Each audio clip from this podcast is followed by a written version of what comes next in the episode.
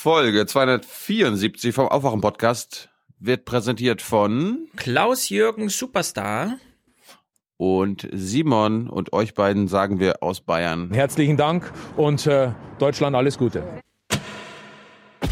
Was aber auf jeden Fall nötig ist, wir brauchen die Nachrüstung von Diesel-PKWs, die sich schon auf den Straßen befinden. Ohne das wird es nicht gehen. Hardware-Nachrüstung dauert zwei, drei Jahre mindestens und sie erhöht den Verbrauch und die CO2-Emissionen. Also dass die gleichen Leute, die nach Klimaschutz rufen, gleichzeitig so massiv auf Hardware-Nachrüstung bestehen, ist eigentlich erstaunlich.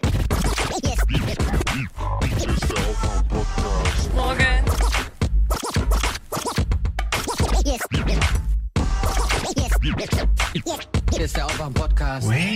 Also 68, um mit dem Scheitern anzufangen, ist sicher gescheitert. Bei Wir wollen die Weltrevolution und die ganze Welt muss gerechter werden. Das ist ein typisch, eine typisch jugendliche Illusion. Wake up and clear your brain. Time to listen to what people are saying. Government is lying again, and the media is acting insane. It's good to stay in bed and ignore their talking heads, but you can sleep when you are dead, so wake up.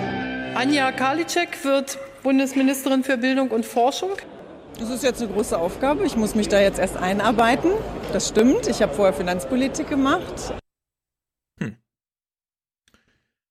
Ich weiß immer noch, wie Christina Schröder, damals hieß sie ja noch anders, ins Familienministerium zog und der Presse sagte, ich habe auch schon mit meinen Eltern darüber gesprochen. Sie hieß Christina Anders. Wie ist sie denn? Ist mir scheißegal. Sie hatte einen anderen Namen noch. Naja. Gut. Ähm, Guten Morgen erstmal. guten Morgen. Äh, äh, Herr Wissmann sieht aber auch alt aus mittlerweile. Der hat sich Ja, seine aber ich- Rente redlich verdient am 1. März. Ich weiß zwar, ich meine, du machst bei uns hier die Finanzen, aber ich gehe da mal von aus, dass wir wieder jede Menge äh, Schmiergeld von Audi, VW, BMW, ne? Also BMW hat's ja jetzt gerade nötig. Oh, BMW, darüber müssen wir wir, wissen, reden. wir, ja. wir, wir wissen ja, Die haben nicht einmal manipuliert. und Tja, weil sie ein nicht Irrtum. einmal manipuliert haben, ha- haben sie uns ja jetzt unterstützt. Und dann Aber- dachte ich mir, wir müssen den Wissenmann mal mal spielen. Beste Erklärung ever. Es war ein Irrtum, diese Software zu nutzen. Sorry. Naja, Ye are many, they are few.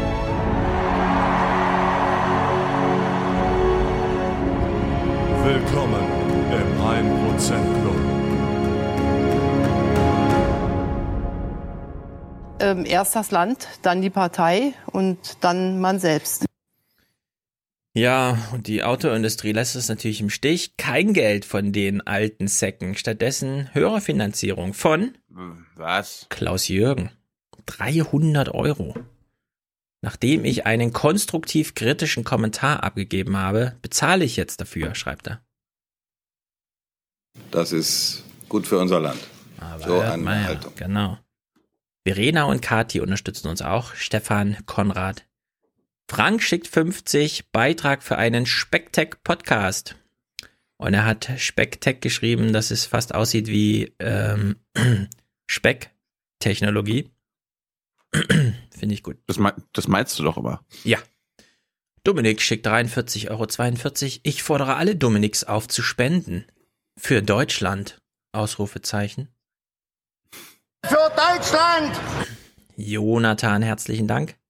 Hans-Georg, Friedjof, Moritz, René, René, René schickt ganz treu seine 87,23 Euro Kirchensteuer. Stefan, 100 Euro, kommentarlos. Das finde ich auch gut für Deutschland. Das wäre schön für Deutschland. Es ist schön für Deutschland, mein alter Herr. Entschuld ich, ich kann denen ja keine Worte in Ja. den Mund legen. Nee, das wollen wir nicht. Den Alten auch noch Worte in den Mund legen. Das machen schon andere in dieser Republik. Lukas, Johannes. Johannes schreibt, bitte, danke, ciao. Arthur, Lorna, Sandra und Aaron. Sebastian, Peter, Yvonne, ich sag danke. Und wir sagen danke, Angela Merkel. Vielleicht? Wir kümmern uns. Das auch. Raphael. Danke, Angela Merkel. Genau, Raphael, anonym. Katharina, Nikolas, anonym. Christine, Julia. Christian, 40 Euro. Zu meinem Geburtstag gönne ich mir ein wenig Aufwachen-Podcast. PS, wenn das Macron-Modell läuft, warum nicht Brecht-Partei anpeilen? Hat er ja schon gesagt. Will er nicht. Ja, wir haben, also wir haben ihn ja nun wirklich schon gefragt, hey du, willst du nicht Bundespräsident werden? Willst du nicht ja bald Kanzler werden? Ich habe ihn jetzt ja bald wieder bei Jung Naiv. Ich kann Ihnen ja Ah. vorschlagen, dass wir so, so eine so eine mh, mediale Sammlungsbewegung aufmachen. Ja, sein Name reicht. Er muss gar nichts tun.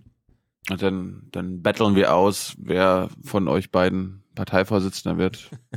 Du willst nicht? Und da, nee. Ich will gern Generalsekretär werden, weil man dann die Chance hat. Parteichef bist du immer Loser, weil du bist halt Parteichef. Bei Generalsekretären ist immer noch die Frage, ist er auch wirklich ein General? Und dann kann man sich richtig beweisen. Ich will einer eurer Kronprinzen sein, Ach so, ah ja, das ist auch gut. weil dann bin ich immer, dann stehe ich immer bereit und Dann kann immer immer sagen, der Diskussion. We've got news for them. Change is coming. Ja, sehr gut.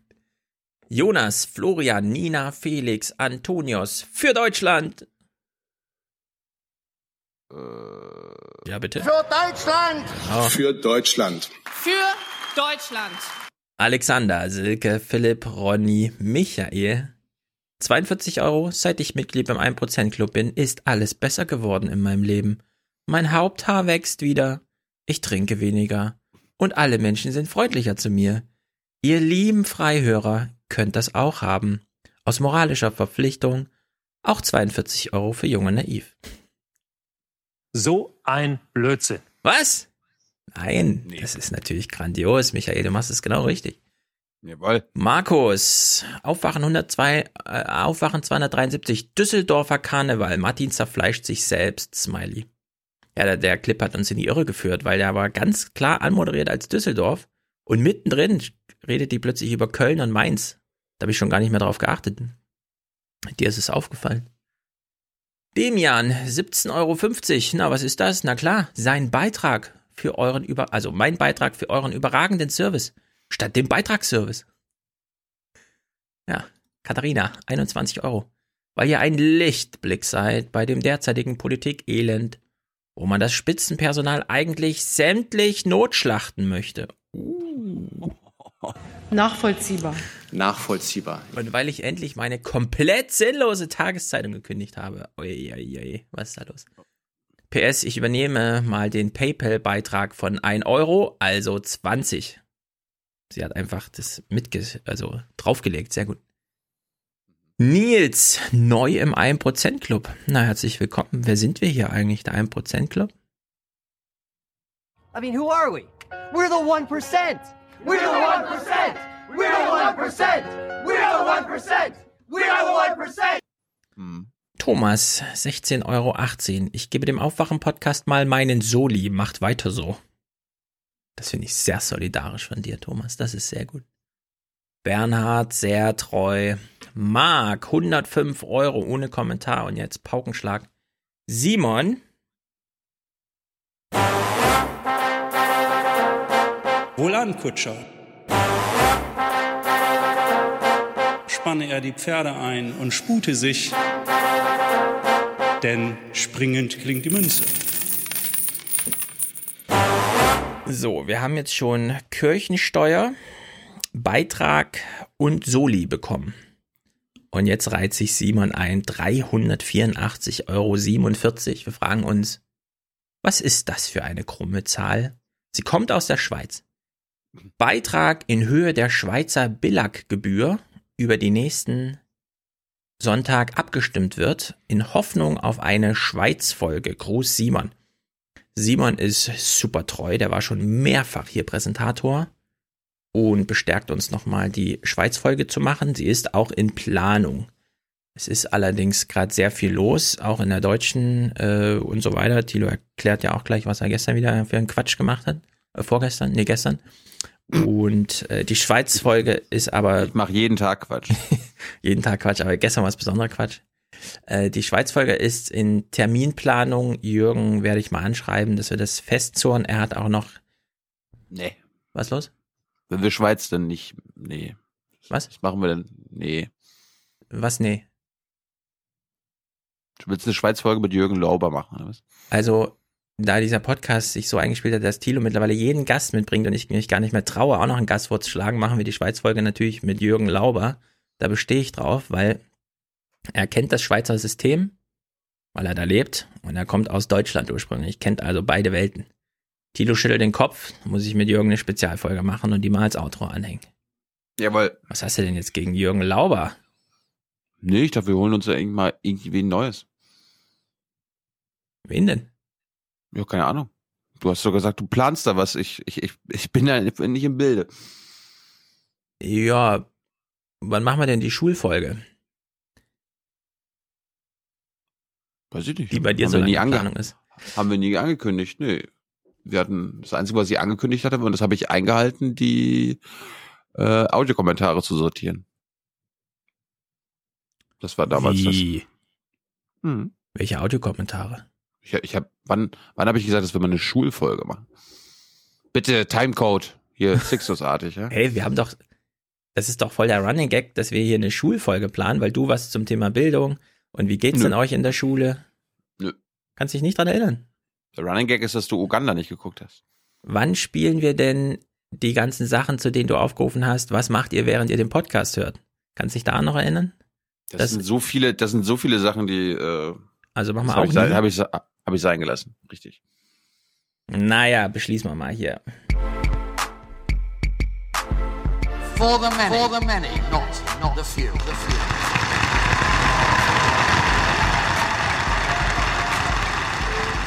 Vor euch wundert, hier hängen heute fast eine Stunde Audiokommentare dran.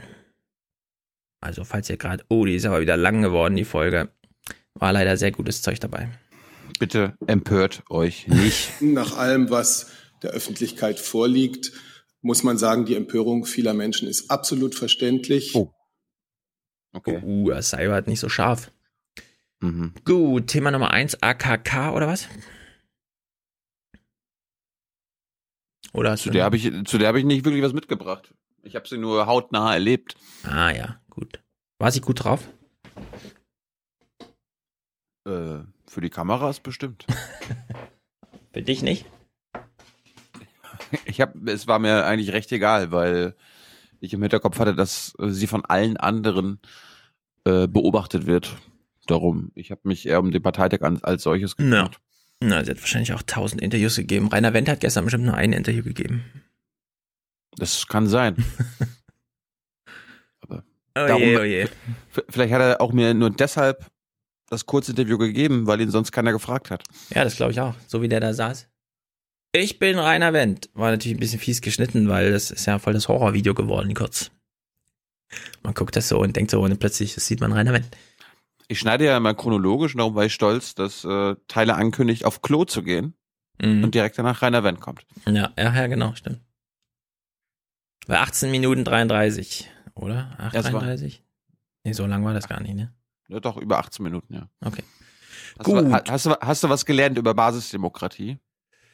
Ähm, von Das- Herrn Brömer oder wie er heißt. Ja, Ja, ja. Nee, von allen. Die brauchen Aha. das nicht. Ja. es läuft. Ah, können wir gleich nochmal drüber reden. Äh, wir steigen mal chronologisch ein. Letzte Woche wurde ja AKK präsentiert und mir ist was in den Medien aufgefallen. Also Die, die AKK 47, sag ich jetzt. die AKK 47. Ja, ihr Name ist echt scheiße. Ich kann Annegret Kramp oder Kamp? Kramp? Karrenbauer. Karrenbauer. Naja. K. Wir, wir bleiben auch mal bei AKK. AKK. Genau wie Marietta das übrigens auch macht. Die nennt den Namen einmal und dann versteckt sie sich auch in einem AKK. Also wir steigen mal chronologisch ein, weil mir ist in den Nachrichten was aufgefallen, was mir denn gestern in eurem Video vom Parteitag wieder aufgefallen ist.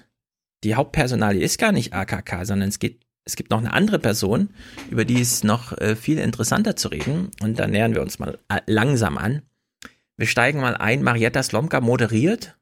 Und ich finde, nach dieser Moderation ist alles gesagt. Eigentlich könnte man danach sofort zu den wichtigen Themen umschwenken, aber wie es halt so ist im Heute-Journal. Guten Abend. In Berlin Abend. zeigte sich heute eine sichtlich gut gelaunte Kanzlerin, die fröhlich erklärte, sie habe das Glück beim Schopfe gepackt. Das so gepackte Glück heißt Annegret Kramp-Karrenbauer. Die Ministerpräsidentin des Saarlands gibt ihr Regierungsamt auf und wird neue Generalsekretärin der CDU. Es ist lang bekannt, dass die Kanzlerin viel von AKK hält, wie die Saarländerin in Kurzform genannt wird. Aber dass AKK statt ins Bundeskabinett einzuziehen ein Parteiamt übernimmt, das hat dann doch viele überrascht. Die Kanzlerin sendet damit ein deutliches Signal an ihre Partei. Wenn schon über meine Nachfolge debattiert wird, dann bringe ich selbst eine Kandidatin in Stellung. War doch alles drin jetzt eigentlich. Fehlt eh irgendwem noch irgendeine Information. Ich Ja. fand, das war vollständig. Wenn das so ist, wie Mariette das sagt, dann, dann stimmt es. Naja, alles Aber weitere. Das ist, das ist ja nur die Interpretation von Merkels Moves, dem ich ja zustimme. Genau. Aber ich weiß, aber ich weiß nicht, ob man. Ja, War also klar. ich finde, hier als, ist schon als, zu Moder viel. als, als Moderation völlig Ja. in Ordnung. Ich finde, hier ist schon zu viel Spekulation drin. Was dann folgt, ist auf jeden Fall noch mehr Spekulation. Weil der wichtigste Fakt ist, sie verlässt ein Regierungsamt, um in ein Parteiamt zu gehen, anstatt, wäre auch eine Möglichkeit, ein Ministeramt im Bund zu bekommen. Und das ist, das ist quasi die Essenz von allem. Mehr müsste man gar nicht sagen. Die, die Interpretation kann man sich dann eigentlich auch selber. Da braucht man gar keine Moderation für von irgendwem. Ja, wissen Sie, äh, da kann ich nichts mehr zu sagen. Da fällt einem nichts ein. Warum, Genau. warum, fällt, warum fällt ihm da nichts ein? Weil er war im Parteiamt, wollte dann ein Ministeramt Und hat es nicht geschafft. und hat, da, hat dann das eine aufgegeben und hat das andere auch verloren. Ja. Das versteht er wieder Armer. nicht, wie die CDU das macht. Aber ich fand das ja insgesamt, Merkel hat das ja bis gestern alles wieder, also trockene Tücher ist ja noch zu wenig ausgedrückt. Merkel, Merkel hat es mal wieder genial hinbekommen. Ja, es war mal wieder spektakulär. Wir gucken mal in den Bericht rein, denn jetzt beginnt, und ich bin ja hoffentlich mittlerweile bekannt dafür, locker mit dem Begriff Propaganda umzugehen. Jetzt beginnt die politische Ideengeschichte, die im Grunde nichts mehr mit Nachrichten oder so zu tun hat.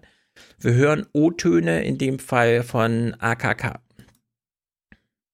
Ich bin der Auffassung, dass es gerade in solchen Zeiten eben nicht mehr nur genügt zu sagen, man sollte, man müsste oder andere müssen, sondern dass man dann, wenn man gefragt ist, eben auch bereit sein muss, selbst in das Engagement zu gehen. Ja, was will sie uns sagen? In diesen Zeiten, was sind das denn für Zeiten, AKK? Ja, das ist doch, das ist doch klar. Wir leben in stürmischen Zeiten, das wissen wir. Ja, aber was meint sie denn mit in diesen Zeiten? In diesen Zeiten, wo wir nur 54,5 Milliarden Überschuss haben vom Bund, da muss man jetzt, was meint sie denn mit ins Engagement gehen? Sie geht gerade aus dem Engagement raus, würde ich ja sagen. Erst das Land, dann die Partei ist die Losung. Also das ist, das ist schon wieder unaufgeklärte Nee, Darbietung von Sprech irgendwie. Nee, wir haben das wahrscheinlich fehlgedeutet. Es geht erst um Deutschland und dann die Partei. Nicht erst das Saarland und dann die Partei. Ach so. Ja, aber selbst Generalsekretärin von der CDU zu sein, hat ja mit Deutschland über Bande nur zu tun. Nein, aber du musst ja wissen, die CDU macht ja jetzt ein neues Grundsatzprogramm und das ist im Grunde das neue Grundgesetz Ach so. und darum wieder Dienst für Deutschland. Das kann natürlich auch sein. Apropos neues Grundsatzprogramm, Volker Bouffier. Ich, ich, ja, deut, ich deute jetzt nur, wie Slomka. ja. Volker Bouffier ist ja auch, also, Oh, den habe ich, den habe ich gestern Ja. am, äh, am meisten getroffen. Der ist mir immer. ah, aber der wollte Wo, nicht mit dir äh, sprechen, oder? Ich kam gar nicht dazu. Also, weil Volker so, der, der, der, der guckt immer so grimmig, dass ich mir da gar nicht irgendwie traue. Also Buff- das, das lasse ich, das lässt ich dann lieber Juliane machen, dass die da irgendwie da mit hin das Ja. ausbandovert. Ja. also Volk, ich habe ich hab, Ja. ich hab Daniel Günther noch getroffen ah, ja. Und das, also, und, und ich dann so, ja, hier, junge Naiv. Und er so, was? oh, Ja, junge Naiv. kann er nicht. Also, ja. Ich so, ja, wir hatten schon einige ihre Kabinettsmitglieder bei uns und äh, selbst die aus der Bundesregierung. Sie kennen Junge Naiv nicht? Nee. Okay. Gut, dann lassen wir das sein, habe ich gesagt. Und äh, wir, wir, wir machen das an anderer Stelle. In längerer Form. Okay, ja, kein Problem. Hm. Also er, er, war, er war sehr höflich, aber auch sehr ehrlich. Das fand ich gut. Also Aber er, kan er, aber er kannte unseren Terrorexperten von der ARD und mit dem hat er dann geredet. Stempfler, ja. Ja. Genau. Also Daniel Günther und Volker Bouffier sind, also Daniel Günther ist die Zukunft, glaube ich, weil der, der weiß so ein bisschen, wie, wie die Leute ticken. Thilo lehnt mal wieder alle ab. Ich weiß, CDU, wir Nein. reden jetzt über die CDU, alles sind scheiße, aber ich glaube, Daniel Günther hat ein besonderes Gespür dafür, in welche Richtung das so geht. Ich bin da, ich, da bin ich sogar völlig bei dir. Der ist, der ist jünger und hat noch vor ein paar Jahren wahrscheinlich in der realen Welt gelebt und dem, dementsprechend hat er mehr Kontakt, klar. als ja, also man kann Bouffier. also, Bouffier, ist, äh, Bouffier ist da gefühlt schon seit dem Krieg dabei. Nicht ganz. Volker Bouffier ist auch erst seit kurzem auf der Bühne. Ähm, der war ja lange Innenminister in Hessen. Ja, ich weiß darum. So ein bisschen, also da hat er nicht so die große Nummer gespielt. Sondern, ja, da war das halt hier, wie heißt er, hier, Billfinger und so, ja, Roland Koch. Koch. er war sozusagen immer unter, hinter Koch. Äh, Der Kellner. Genau, seit, ja, seit Koch nicht mehr da ist, ist Volker Bouffier auch nicht viel präsent. Er ist ja nicht sehr häufig irgendwo zu sehen, aber er ist halt der kürzeste Weg zu Merkels Gehirn. Also wenn man mal mit Merkel wirklich sprechen wollte, müsste man eigentlich mit Volker Bouffier sprechen. Weil das ist so, ich glaube, das ist im Grunde eine Person. Nur, dass Volker Bouffier nicht immer in der Verantwortung steht, als der Kanzler zu sprechen. Aber ich glaube, wenn man wirklich rausfinden will, was so los ist mit der Merkel, wenn man so ein richtiges Gemütszustandsdiagnostikbild haben will, dann muss man mit Volker Bouffier reden. Weil du eben ansprachst, dass sie jetzt äh, das neue Grundsatzprogramm schreibt. Volker Bouffier war ja bei Anne Will und hat nochmal die jetzige Lage des Grundsatzprogramms sehr gut beschrieben, fand ich. Habe ich leider nur als. Unser Audio. letztes Grundsatzprogramm stammt von 2007. Das ist ja nicht so furchtbar lange her. Da gab es keine Finanzkrise, keine Flüchtlingskrise. Da hatten wir keine iPhones, von Twitter wussten wir auch nichts. Und die Digitalisierung in dieser Dynamik hatten wir eigentlich auch nicht im Blick. Das sind schon hinreichende Geschichten. Ja, das 2007. Sind, also da haben die sich alle abgesprochen, das ist mal wieder, das sind die Talking Points im Grund, Grundsatzprogramm, weil genau den, die gleichen Genau. Talking Points hat äh, AKK gestern, als ich vor ihr gestanden habe, äh, mir Mhm. auch ins Gesicht gedröhnt. Genau. Ja, damals gab's noch kein iPhone. Damals So. gab es noch kein iPhone. Das ist. Die Zeiten haben sich geändert. Genau, das ist zu Recht ein abgesprochener Talking Point, weil das natürlich ein sehr starker Talking Point ist. Wir wissen ja, was das iPhone alles verändert hat, geschwindigkeitsmäßig, äh, was Inklusion bedeutet in die Gesellschaft, also Inklusion, Exklusion und so weiter. Alle Regeln sind ja neu geschrieben worden durch das iPhone. Auf der anderen Seite, weil du eben sagtest, das, äh, das Grundsatzprogramm ist ja dann wie das Grundgesetz, das stimmt ja so ein bisschen, weil der Koalitionsvertrag, und deswegen hat der Bouffier gerade die Sachen aufgezählt, über die man entscheiden musste, obwohl sie nicht im Koalitionsvertrag für diese Legislaturperiode drin standen. Und wenn er dafür ein Grundsatzprogramm haben will, das im Zweifel dann noch älter ist als der jeweilige Koalitionsvertrag, ist das schon, also zeigt das schon, welche Aufgabe die AKK jetzt lösen muss. Und sie ist ja auch nicht gerade die ähm, progressivst eingestellteste, um sozusagen Ah. Zukunfts, noch länger als Legislaturperioden in die Zukunft zu denken. Naja, wir hören erstmal Merkel im O-Ton, weil ich glaube, Merkel offenbart hier so ein bisschen, was sie mit ihrer Neujahrsansprache tatsächlich meinte.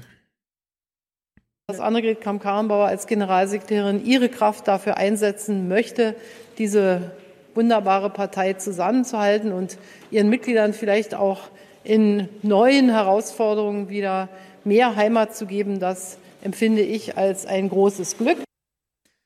Ja, wir wissen ja, dass Merkel sehr viele Umfragen macht. Und dabei greift sie ja auch auf ihr äh, Presseamt Ja. zurück, das dann wöchentlich drei Fragen richtig in breiter Runde stellt. Fokusgruppen werden bestimmt Diese. Schlepperverbrecher. Oh, sorry. Schlepperverbrecher. Nee, das war echt nicht mein, mein Ansatz. Ja. Sorry. Und er, soll, sie, er, sollte, er sollte eigentlich sagen, Das ist doch ganz offensichtlich. sorry. Ja. Und ich glaube nämlich, Merkel hat ja auch vom Zusammenhalt gesprochen. In der Neujahrsansprache. Zusammenhalt Deutschland. Deutschlands. Genau. Und sie hat es eigentlich verwechselt. Weil sie hatte die ganze Zeit im Kopf diese Gespräche mit Seibert über seine Umfragen zum Thema Zusammenhalt in der CDU, Heimat, die Partei wieder als Heimat. Und sie hat das einfach auf Deutschland gemünzt. Aber ich glaube, sie ist seit Monaten damit beschäftigt, diese Partei, von der wir ja in O-Tönen aus den Kreisen gehört haben, hier ist null Engagement, die Leute sterben alle weg, es ist im Grunde nichts lebt hier mehr. Äh, sie ist jetzt, äh, ich glaube, sie, sie ist gar nicht mehr Kanzlerin von Deutschland für die nächsten vier Jahre, sondern sie will sich nochmal um die Partei kümmern. Sie hat jetzt den ernsthaften Auftrag sich selbst gestellt, die Partei nochmal gut aufzustellen.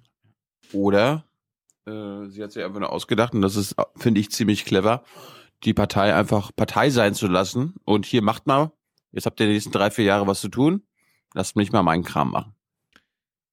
Ihr ist doch völlig Äh. egal, was nach ihr passiert. Bin mir nicht so sicher. Annegret Kramp, Kramp, Kramp Karrenbauer ist, das haben wir auch schon festgestellt, nicht äh, Peter Tauber. Bei Peter Tauber kann man sagen, da Das ist es ist, ihr egal. das ist nicht schwer. Das ist nicht Aber bei AKK, die hat ja schon so ein paar rote Linien und sowas. Naja. Jens Ja, Spahn. gut, hm. ganz, ganz ehrlich, ich meine, das würde mich wundern, wenn jetzt im Grundsatzprogramm steht, wir lehnen die Ehe für alle ab. So wie AKK. Das wird da auch nicht drin stehen. Also, Volker Weiß, die konservative Revolution, oder wie das heißt, ist, glaube ich, ich würde, also die ganze Welt werden- geht gerade einen Schritt zurück werden- das- und das wird in Deutschland auch so kommen. Das wird in Deutschland auch so kommen. Ich weiß, es gibt immer noch so die progressive, es ist doch jetzt wieder Frühling und so, können wir uns nicht alle verstehen, aber ich glaube, das ganze AfD-Zeug bedeutet ein bisschen mehr auch für die CDU. Die wird sich da wieder dieses ganze Gerede von, sie konnte Jens Spahn nicht vermeiden und loswerden, zeigt ja auch schon, in welche Richtung das geht. Naja, Naja. Jens Spahn, apropos, und er kriegt ja auch noch seinen O-Ton. Und wir sehen das jetzt, für alle, die nur so zuhören, wir schreiben wir danach nochmal, Jens Spahn redet und dabei kann er sich das Gegrinse die ganze Zeit nicht verkneifen, weil er ja genau weiß, alle Journalisten, die heute mit ihr reden, wo AKK als Generalsekretärin vorgestellt wird, haben natürlich im Hinterkopf die Frage, Herr Spahn, hatten Sie nicht Ambitionen auf dieses Amt? Und es lächelt er dann so weg, während er staatsmännisch die Parteilinie wahrt. Es geht im Kern doch vor allem darum, dass wir die ganze Breite der Partei auch im Team miteinander äh, abbilden und zeigen, was die Volkspartei Union insgesamt alles kann und zu bieten hat. Und da ist das heute schon mal ein gutes Signal. Ja, das war Das, da, da, da ist die Heute-Show ein gutes Signal. Das ist die heute schon ein gutes Signal. Ja. Was ich vor allem verstanden habe, ist, dass er im Grunde, wenn man es mal übersetzt, gesagt hat, mit mir hätte die CDU einen echten Spitzentypen bekommen. Mit AKK sehen wir nun aber, was die Partei in der Breite zu bieten hat. So hat er es gesagt. Stimmt. Der ist auch nicht schlecht, der Spruch. Nee, das ist gut. Laschet kriegt auch noch einen O-Ton, weil, und das ist wirklich so drehbuchartig durchgestylt, wenn die AKK jetzt dafür bekannt ist, äh, keine Abtreibung, keine äh, Hilfe beim Sterben und ähm, keine Homosexualität als Eheform, dann brauchen wir doch so einen Gegenton. Herr Laschet, können Sie sich nicht dazu äußern? Na klar kann Herr Laschet sich dazu äußern. Die Aufgabe ist jetzt, den Streit zu moderieren, der in der Partei tobt. Wie rechts darf oder muss die CDU sein? Im Moment habe ich den Eindruck, dass einige äh, unter Verjüngung verstehen, dass die Partei ihren Kurs verändert. Und das darf nicht sein. Nein. Tja, einige unter Verjüngung das und das verstehen. Wer ist denn, wer sind denn die Jüngeren? Naja, Jens Spahn, deswegen bekommt er jetzt nochmal einen O-Ton, um nochmal die Worte Rechtssicherheit und Ordnung unterbringen zu dürfen. Und er packt dazu auch wieder sein Grinsen aus. Mein Eindruck ist, die allermeisten Menschen in diesem Land wollen Recht, Sicherheit, Ordnung. Leitkultur hat über 80 Prozent Zustimmung in der Bevölkerung. Das Bedürfnis nach Heimat ist groß. Ja. Also wenn sich die CDU jetzt von der Merkel verabschiedet, dann verabschiedet sie sich auch von dieser angeblichen Sozialdemokratisierung der CDU. Ich hätte jedenfalls, ich würde nicht so viel Optimismus haben, dass, dass wir die CDU noch lange so haben, wie wir sie jetzt haben. Das sa- sagst du mir. Mhm. War ich da jetzt optimistisch oder was? Nee, aber du warst ja gerade anders eingestellt, als, als ich gesagt habe, die CDU wird wieder eine konservative Partei werden und die wird sich auch das mit der Hom- Homo-Ehe nochmal überlegen. Ach so. Nee, ich glaube nicht. Ich glaube, sie werden rechter werden, Mhm. aber das mit, mit der Ehe für alle lassen sie sein. Ja, mal sehen. Das werden sie der AfD überlassen. Ja. AKK sagt ja auch noch mal was, genau. nee, ich meine, da wird, da wird, da wird da Peter Altmaier und Spahn, wenn sie doch einen Vogel zeigen. Nee, nee, nee, sie werden sagen, da zeigen wir euch einen Vogel. Naja, aber Spahn, Spahn hat nicht, hat er für die Homo-Ehe gestimmt? Mhm. Der hat Ja gesagt? Im Bundestag? Ja, einige. Sicher? Na gut. AKK sagt jedenfalls, ich habe eine eigene Linie. Merkel ist mir da auch ein Stück weit egal, ist natürlich auf der Bühne gesagt, aber ich glaube, da ist ein bisschen was dran. Kramp-Karrenbauer kündigt heute schon mal an, diese Debatte nimmt keine Rücksicht auf die Kanzlerin. Ich will auch deutlich machen, dass das keine Diskussion sein wird nach dem Motto, wir beschäftigen die Partei, damit in Ruhe regiert werden kann. Abgesprochenes Aha. Wort, aber trotzdem. Mhm. Naja, um wen geht's hier eigentlich noch die ganze Zeit? Peter Tauber. Tauber wird verabschiedet äh, und jetzt interessiert mich, beim Parteitag gestern sah das genauso aus. Wir sehen jetzt sozusagen die Staffelübergabe intern, die Kameras waren dabei. Kurz nach der Bekanntgabe Tauber hier, jetzt AKK, sie verlassen vorne äh, sozusagen, sie gehen wieder an ihre Plätze zurück und Schäuble ist im Bild. Und Schäuble wurde genauso links liegen gelassen wie gestern auf dem Parteitag, fand ich es scheint hier so ein, so ein, so ein Mobbing zu geben oder so. Verabschiedet wurde heute Peter Tauber, für viele glücklos im Amt als Generalsekretär, zu Merkel hörig, zu harmlos, zu überfordert, so die bittere Bilanz. Ja, also sie. Genau deshalb wurde er eingestellt. Eingestellt? Also, ja. ja genau deshalb. Ja. Merkel hörig und. Ja, genau. Überfordert die liefen jetzt beide an dieser Tischreihe entlang und haben quasi jedem nochmal die Hand gegeben und hier und Laschet, ach ja, lass dich drücken und so. Nur an Schäuble sind sie einfach vorbeigelaufen.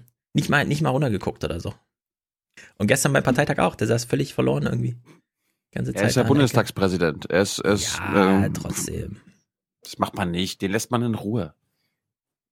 So ein neutraler Posten ist das jetzt auch nicht, wenn er nicht im Dienst oben sitzt und die Sitzung leitet. Der hat mir gestern eine Post geschickt. Ja, ich hab schon gesehen. Hm. Zu was nochmal? Irgendeine Preisverleihung? Ja, wieder der alljährliche Medienpreis des Bundestags. Wer kriegt den immer so? Irgendein äh, renommierter Hauptstadtjournalist. Kannst du ja denken. Peter Tauber wollte irgendwie gestern nichts in die Kameras sagen, äh, also letzte Woche als er da und so. Also haben sie nochmal einen O-Ton von 2005 rausgezogen, um zu zeigen, nein, der war auch mal ein Rebell. Der ist gar nicht so Merkel-hörig immer nur gewesen. Dabei hatte auch Tauber mal als echter Merkel-Kritiker begonnen im Jahr 2005. Ich kann leider nicht erkennen, dass die Union in diesem Bundestagswahlkampf die Menschen ausreichend im Herzen berührt hat. Das war sein rebellisches? Das war sein rebellisches und das war der letzte O-Ton von Peter Tauber, den wir jetzt im Heute-Journal und Tagesthemen. Das war quasi sein Abschieds-O-Ton. Oh Gott. Die Herzen war, der Menschen. War eine echte Fehlleistung. Obi, obi. Schön, Peter. Er kann nicht erkennen, dass die Union die Herzen der Menschen erreicht hat. Jetzt, äh, AKK war im Gespräch mit Marietta Slomka und ich habe es zusammengeschnitten. Es ist trotzdem noch vier Minuten lang. Wir müssen es äh, sozusagen in diesem Zusammenschnitt hören, weil ich tatsächlich glaube, äh, wenn Merkel erstmal so ein bisschen auf, sie macht noch das Kanzleramt, aber so nach zwei Jahren ist schon klar, da geht dann die nächste Kanzlerrunde los und die Partei wird auf jemand anderen umgestellt und so weiter, werden wir linksversifften Zuschauer der Abendnachrichten nicht mehr viel zu lachen haben, sondern eher viel zu leiden. Und ich finde, sie macht das hier, auch in diesem Gespräch wird das schon recht deutlich. Also stellt euch darauf ein, dass diese Frau, die wir jetzt hören, äh, sozusagen die große Volkspartei, die letzte große Volkspartei übernimmt. Und die neue Generalsekretärin ist uns jetzt auch direkt zugeschaltet. Guten Abend, Frau Kramp-Karrenbauer. Hallo, guten Abend. Sie hat sich gar nicht umgezogen, sie hat immer noch den gleichen Pulli Sie haben heute gesagt, also für die Kronprinzessinnenrolle oder überhaupt Prinzessinnenrolle, das sei nun so gar nicht Ihr Ding, aber eine politische Erbschaft ausschlagen würden Sie auch nicht, oder? Naja, es ist schon so, dass ich äh, weiß, dass mir das Etikett jetzt angeheftet worden ist. Man gibt ja nicht so ein schönes Ministerpräsidentenamt ab und geht als Generalsekretärin nach Berlin, wenn man nicht einen größeren und weiter gesteckten Plan hätte. Wir sind im Moment in einem schweren Fahrwasser. Die Volksparteien.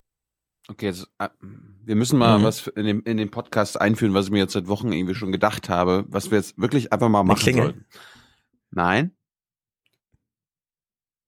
Ich glaube, das, was die unsere Top-Journalisten bei AD und ZDF immer mit den Politikern besprechen, sind die Fragen, die wir Journalistenfragen nennen sollten. Und in dem Sinne, dass das von Journalisten Jo Fragen für andere Journalisten sind. Also die Gespräche kreisen nur um Metathemen, die die Hauptstadtjournalisten interessieren, weil das, na, hm, wer kriegt den Posten und äh, hier Mhm. und bla bla bla. Was aber für Oma Erna überhaupt keine Relevanz hat.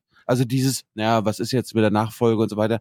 Da denk, das hat Oma Erna nicht primär zu interessieren und auf jeden Fall nicht in einer Nachrichtensendung. Das kann dann vielleicht Bettina Schausten machen Mhm. in der 53. Minute ihres längeren Gespräches mit AKK. Wir können das ja Panini-Album-Journalismus nennen. Warum? Naja, weil die quasi nur ihr Album sortieren. Es gibt ja Horse-Race-Journalismus, da fragt man sich, wer gewinnt ja eigentlich, also wer liegt gerade vorne. Ein Panini-Album, es muss halt vollständig sein, ja. Wie sieht das Organigramm gerade aus? Welche Person, welche Personen könnten unsere Ansprechpartner sein? Wie viele Punkte haben die denn schon so auf ihrem Konto? Ja. Aber das ist, das so- sollten wir mal öfter herausstreichen, dass diese Gespräche, das sind, die, die führt Marietta Slomka, damit Klaus Kleber und Elmar Thewissen oder die, die, äh, Bettina, nee, die Bettina Schausten, äh, Tina Hastel zu Hause auf dem Sofa sitzen und sagen so, ah ja, gut, dass sie das auch gefragt hat. Ja, das Mhm. interessiert mich. Weil das, da geht's um das Interesse und das verstehe ich ja auch, das Interesse der Hauptstadtjournalisten. Aber das hat mit dem realen Leben, mit dem Inhalt von Politik nichts zu tun. Und da sage ich mir immer so, du, das interessiert mich persönlich auch, aber das, die Fragen stelle ich, wenn die Kamera aus ist. Mhm. Das hat Oma Erna doch gar nicht zu interessieren. Jedenfalls nicht primär. Und darauf sollten wir jetzt mal vielleicht diese Folge und die nächsten Wochen aufpassen. Machen wir. Weiter geht's. Insgesamt und auch die CDU. Einige in ihrer Partei sagen bereits, das ist womöglich bald das Ende der Volkspartei CDU. Andere warnen vor einer inhaltlichen Entleerung und sagen, dass die Partei angesichts dieses Koalitionsvertrags eigentlich fast alles hat mit sich machen lassen. Was halten Sie diesen kritischen Stimmen entgegen? Das ist Ja, Frau äh, Maria Slomka, äh, das ist ja natürlich die, die PR, die wir die letzten Wochen gesponnen haben, dass die CDU sich total aufgegeben hat. Ne? Das sagt sie ja jetzt. Ne? Mhm. Ein klassischer Kompromiss, er trägt an vielen Stellen auch unsere Handschrift. Und trotzdem müssen wir uns, und das ist eine große Herausforderung, gerade als Regierungspartei auch immer wieder neu vergewissern, für uns auch erneuern. Und das wird jetzt auch der Prozess eines neuen Grundsatzprogrammes sein, den wir von der Basis aufgreifen. Und das wird meine Hauptaufgabe sein, das auch mitzugestalten. Die große Frage wird sein, in welche Richtung Sie dieses Grundsatzprogramm lenken wollen. Es gibt ja in der Union die Forderung, und nicht nur bei der CSU, dass es ein Programm sein muss von der Mitte bis demokratisch rechts, also auch rechts der Mitte. Unsere Aufgabe muss es sein, die Fragen, die Menschen haben, in die Mitte der Gesellschaft, in die politische, demokratische Mitte zu nehmen und ihnen ein Angebot bei uns zu bieten und sie nicht dazu zu zwingen, sich die Antworten woanders zu suchen. Aber das scheint ja in den letzten Jahren nicht mehr geklappt zu haben. Sonst würde die CDU nicht zum Teil in einigen Bundesländern bereits von der AfD überholt werden. Und sonst müsste nicht die CSU inzwischen aufgeschreckt von einer konservativen Revolution sprechen, die nötig sei. Wir haben äh, extrem bewegte Jahre jetzt hinter uns mit der Flüchtlingskrise, aber auch vorher mit der Wirtschafts- und Finanzkrise. Und das hinterlässt auch alle Spuren in der Gesellschaft, auch bei uns in der Partei. Und deswegen ist der Prozess, den wir in der Partei machen, natürlich ein Stück weit auch Spiegelung dessen, was zurzeit bei den Menschen diskutiert wird. Was heißt das denn konkret für jene in Ihrer Partei, die die CDU wieder stärker nach rechts rücken wollen und sagen, nur so können wir überhaupt langfristig überleben? Das heißt nicht, dass wir in den Wettbewerb eintreten um die schrillsten, um die schärfsten Forderungen. Aber das, was wir politisch vereinbaren, das, was etwa in Koalitionsverträgen vereinbart ist, das muss dann auch konsequent und robust umgesetzt werden. Was wäre denn Sie für Sie ein Beispiel, wo Sie sagen, da vertrete ich eine wirklich konservative Haltung, auch konservativer als zum Beispiel die Kanzlerin? Ja, meine äh, Haltung zum Beispiel äh, zum Thema äh, Ehe für alle äh, ist bekannt. Ich bin sicherlich auch äh, sehr dagegen, strikt in meinem, ja, in meinem Weltbild auch, was das Thema Lebensschutz am Anfang und am Ende des Lebens anbelangt. Und als langjährige ehemalige Innenministerin weiß ich eben auch, dass die Akzeptanz, dass das Vertrauen der Menschen in den Staat eben auch daran hängt, dass sie den Eindruck haben, dieser Staat ist Konsequenz in seinem Handeln. Und das müssen wir jeden Tag immer wieder neu beweisen.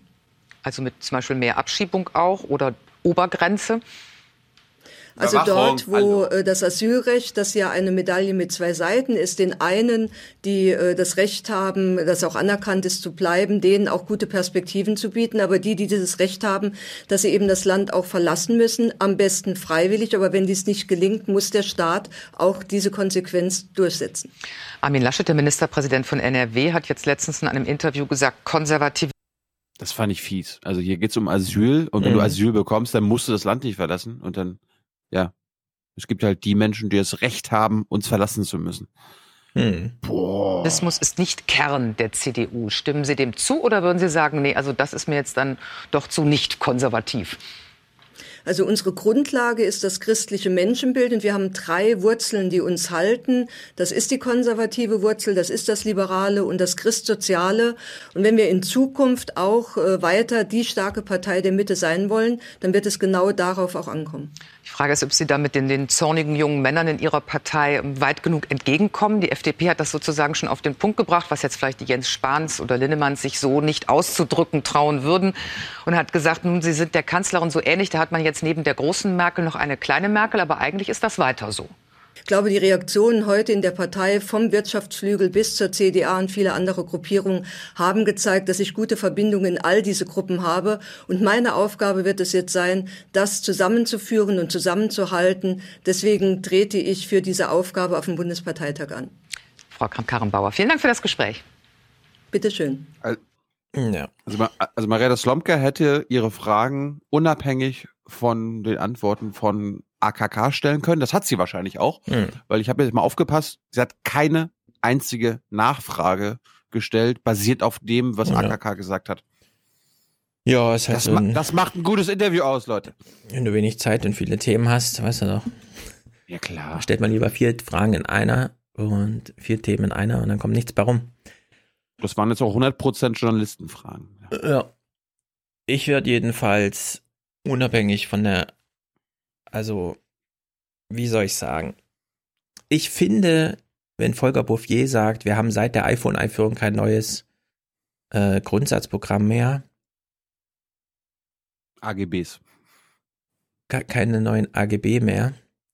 Ich finde, und sie hat ja jetzt die Finanzkrise genannt, ist ja auch 2007, 2008, also 2008, sagen wir mal, ist jetzt das Jahr, in dem Finanzkrise und iPhone kam. Auch wenn es ein Jahr früher dann schon, aber so, 2008. Zehn Jahre also. Ich finde, von der politischen Aufgabenstellung ist das genau richtig.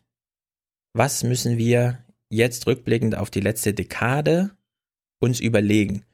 Und ich sehe die große Gefahr, dass nur die CDU Antworten bieten wird und die SPD zum Beispiel in ihrem, was weiß ich, was sie gerade macht. Ja, das, das, das grüne äh, äh, Grundsatzprogramm ist von 2002. Das SPD, keine Ahnung, bestimmt auch schon älter. Ich habe lange nicht mehr gehört, dass sie daran gearbeitet haben. Und die CDU wird jetzt in den nächsten zwei Jahren Antworten auf all diese Fragen finden. Finanzkrise, iPhone, iPhone, Digitalisierung und so weiter. Und es werden wahrscheinlich keine Antworten sein, die uns jetzt unbedingt gefallen. Und es wird keine konkurrierendes Angebot dazu geben. Also wenn Jens Spahn von konservativer Revolution spricht, würde ich das ernst nehmen. Das tut Alexander Dobrindt. Alle. Dobrindt hat's, stimmt, Dobrindt hat's eine Welt aufgeworfen. Ja klar. also Spahn wenn hängt sich dann drin. Wenn Konservative von der Revolution sprechen, dann ist das immer ernst zu nehmen. Ja, du kannst jetzt darüber lachen, aber ich finde, von der Fragestellung her ist, was ist seit 2008 mit der iPhone-Einführung und mit der Finanzkrise in der Gesellschaft passiert, ist genau die richtige Frage. Und es ist ein Problem, nichts. dass sich nur die, es ist nichts seitdem passiert, damit dadurch. Nein, an der, an der äh, Struktur. Klar, also mit den Menschen ist eine Menge passiert dadurch. Ja, genau. Aber Und so- darauf, darauf wollen die ja jetzt reagieren. Und so, um sozusagen den strukturellen, die strukturellen Nachwehen mal zu gestalten. Und die CDU ist die einzige der Partei, die öffentlich darüber nachdenkt und die einzige mit echter Regierungsmacht. Und ich finde, das muss man ernst nehmen. Liebe SPD, ich weiß nicht, ob die da mal wieder rauskommen aus ihrem Dingsterbums und so. Gordon, wie heißt der, Repinski, mit dem wir auch gesprochen hatten, hat's ja, hm? Nicht im Podcast. Wie nicht im Podcast? So, so abseits haben wir mit ihm mal geredet. Gordon war noch nicht bei uns. Klar war Gordon, der war aus Washington zugeschaltet als Spiegel, Ah, von damals noch. Stimmt, ich, ich Ja. hatte jetzt immer nur im Kopf, dass er, er jetzt in Berlin ist bei RDN. Genau, das ist jetzt seine aktuelle Position. Und RND. RND. Und er hat es sehr gut getwittert die Tage. Er meinte, die Partei, die am meisten von Erneuerung spricht, ist die, die es am wenigsten macht. Und das ist die SPD. Die kommt nicht mehr mit ihren Personen klar. Wer Jennys Podcast hört, der bekommt auch bei Kühnert richtig schlechte Laune, ja? Und wir fordern jetzt sozusagen Antworten auf die Finanzkrise und die Digitalisierung durch das iPhone der letzten zehn Jahre und werden nichts bekommen. Was bekommen wir eigentlich von der. Achso, wie war es denn jetzt gestern so? Wie war denn die Stimmung da so im, in der Station? Hm, Die Stimmung war, wann ist vorbei? Ja. Alle wollten so schnell wie möglich wieder raus. Die Journalisten waren gelangweilt, haben da an der Tafel gestanden. Also da, wo Essen ausgegeben wurde für uns umsonst Die Suppe, und äh, ja. haben da, oh Gott, Hintergrundgespräche, wie man so schön sagt, mit Strobel, Mhm. Altmaier, äh, allen möglichen zweite Reihe CDU-Lern ge gemacht. Das war's. Hm. Aber ich habe ich, ich hab auch, ich hab auch ein, zwei Hintergrundgespräche geführt. Ja, nächste Woche gibt es ein großes Interview, habe ich gehört. Ja, aber das glaube ich erst, wenn es passiert ist. Darum, darum, darum, darum werde ich werd ich nur teasern, ankündigen. leider, ja. Es gibt nächste Woche einen wirklich großen Gast bei Jung und ich. Und Peter Altmaier hat auch sofort gesagt, ja, ich habe jetzt heute keine Zeit, aber wir machen einfach, wenn ich Wirtschaftsminister bin, eins. So, Ist das versprochen? Ich so, also, na ja klar. Sehr glaubhaft, ja. Das ist Altmaier, das finde ich gut. Ja, na gut. Die CDU. Ich finde, so wie Merkel das Nee, wieder also- gemacht hat und so, das ist einfach ein grandioses Stück gewesen die letzte Woche. Ja, ja. ja. Nee, ich, ich wollte sagen, dass, dass unsere Eindrücke haben wir wirklich in, den, in das Regierungstagebuch Ja. gepackt. Da Ja, das- gibt's nicht mehr, nicht mehr zu erzählen. Dass Kurt Biedenkopf da extra anreist, das verstehe ich nicht. Der setzt sich in Dresden ins Auto und fährt extra dahin, um sich da eine, drei Stunden hinzusetzen oder was? Klar. Na, der wollte unbedingt die Hymne nochmal mitsingen. Irgendwie sowas. Ich habe äh, Norbert, Norbert Lammert, Norbert Lammert habe ich auch äh, getroffen, auch nur mit ihm gequatscht, aber der wollte sich nicht filmen lassen. Hm. Und der so mit Interviews hat das nicht mit mir. Ja, Norbert Lammert wäre wahrscheinlich einer auch der interessantesten jetzt, so im nächsten halben Jahr, während sich das Ja. entfaltet. Vielleicht Ja. kriegt er ihn ja doch noch dazu. Nächste Woche, das Ding wird auch erstmal grandios. Da musst du, da musst du mir unbedingt helfen. Ja, der ein oder andere will ja noch was loswerden. okay, SPD. Was macht die SPD in der Zeit? Einmal tief durchatmen. Wir gucken uns jetzt Clips von Sigmar Gabriel an. Er ist in Goslar zu Hause bei seinen Buddies. Oh, da habe ich, da hab ich auch was mitgebracht. Da, darf, ich, darf, darf ich zuerst? Ja, mach du zuerst. Ich sag, solange Äh, du den Clips rauswählst, ich bin überrascht, wie schlank Sigmar Gabriel geworden ist. Also das ist nicht nur die Operation, sondern das ist auch viel Fleißarbeit gewesen. Und ich habe auf so einer persönlichen Ebene so ein Bedauern für ihn, weil er hat das jetzt 15, 20 Jahre lang mit starkem Übergewicht gemacht. Und jetzt ist er endlich in dieser Form seines Lebens. Ja, er strotzt vor Kraft und genau jetzt wird er aus dem Spiel genommen. In der körperlichen Form seines Lebens. Ja, es ist wirklich, äh, also auf persönlicher Ebene ist es so ein bisschen traurig, aber Hey, ich habe ich hab mal wieder äh, so ein bisschen die dritten Programme geguckt. Und Welche? dann ja hier NDR und so. Ich habe was aus, aus Backpom mitgebracht, aber dazu kommen wir später. Auf jeden Fall, es gab einen kurzen Ausschnitt bei Hallo Niedersachsen, der niedersächsischen Mhm. Variante des besten Magazins Deutschlands. Und äh, da war die Reporterin, die, und da bin ich mir jetzt nicht sicher, ob die jetzt von SPD TV ist oder vom NDR. Ähm, die hat Sigmar Gabriel in Goslar angetroffen. Und das ist quasi, das bereitet jetzt das Feld für deinen Beitrag. Und äh, achte auf die total zurückhaltende Antwort von Sigmar Gabriel, der sich, der sich selbst überhaupt nicht feiert. Ja, Antje, Heimspiel ist das richtige Stichwort hier. Also die kritischen Töne, die sucht man hier vergebens. Im Gegenteil, viele Menschen sagen, Sigmar Gabriel soll Außenminister bleiben. Und er ist jetzt bei mir, der Außenminister aus Goslar. Herr Gabriel, hier lieben Sie die Leute. Ah, das war doch peinlich. Sowas macht man eigentlich nur mit irgendwelchen No-Names morgens im Morgenbericht, dass man die schon mal irgendwo platziert, wo man dann so einen Meter rüber geht. Den Außenminister, den, oh, also, na gut. Leute, das ist ja nicht überall in Niedersachsen so. Wie wollen Sie denn die anderen überzeugen, dass sie besser im Amt bleiben sollten? Also ehrlich gesagt will ich das gar nicht, weil es darum jetzt nicht geht. Und die Umfragen, die bundesweit jetzt gemacht wurden, die sind natürlich sehr schmeichelhaft. Also wenn drei von vier Leuten sagen, ich soll es bleiben, ist schön, aber darum Wie geht's jetzt viel, Sigmar? Herr Gabriel, vielen Dank. Außenminister Darum jetzt Niedersachsen, vielen Dank, dass Sie uns das Interview gegeben haben. Danke. Äh, warte mal, hat sie gerade gesagt, danke, dass Sie uns das Interview gegeben haben. Und das war das Interview, oder was? Also im Grunde. Ich habe zwei dumme Fragen noch rausgeschnitten. Ach so, ich dachte, er durfte jetzt nur noch seine Beliebtheitswerte nennen und das war das Interview. Was? Sie geben mir als NDR-Reporterin Oh, so ein kurzes. Interview, wo ich die Fragen stelle, die Sie eh schon kennen? Okay. Wow.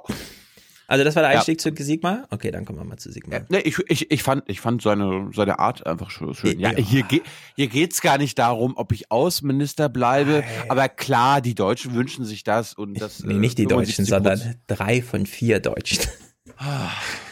Ich, ich kann ja auch nichts dafür, dass ich so beliebt bin. Ja? Aber da, um mich geht's jetzt hier nicht. Ja. Aber ich bin beliebt. Also in Goslar wünschen sich sechs von Alle. vier Menschen, dass Sigmar bleibt. Jeder und Hund. stellvertretend dafür hören wir jetzt ein Opi aus seiner Heimatregion.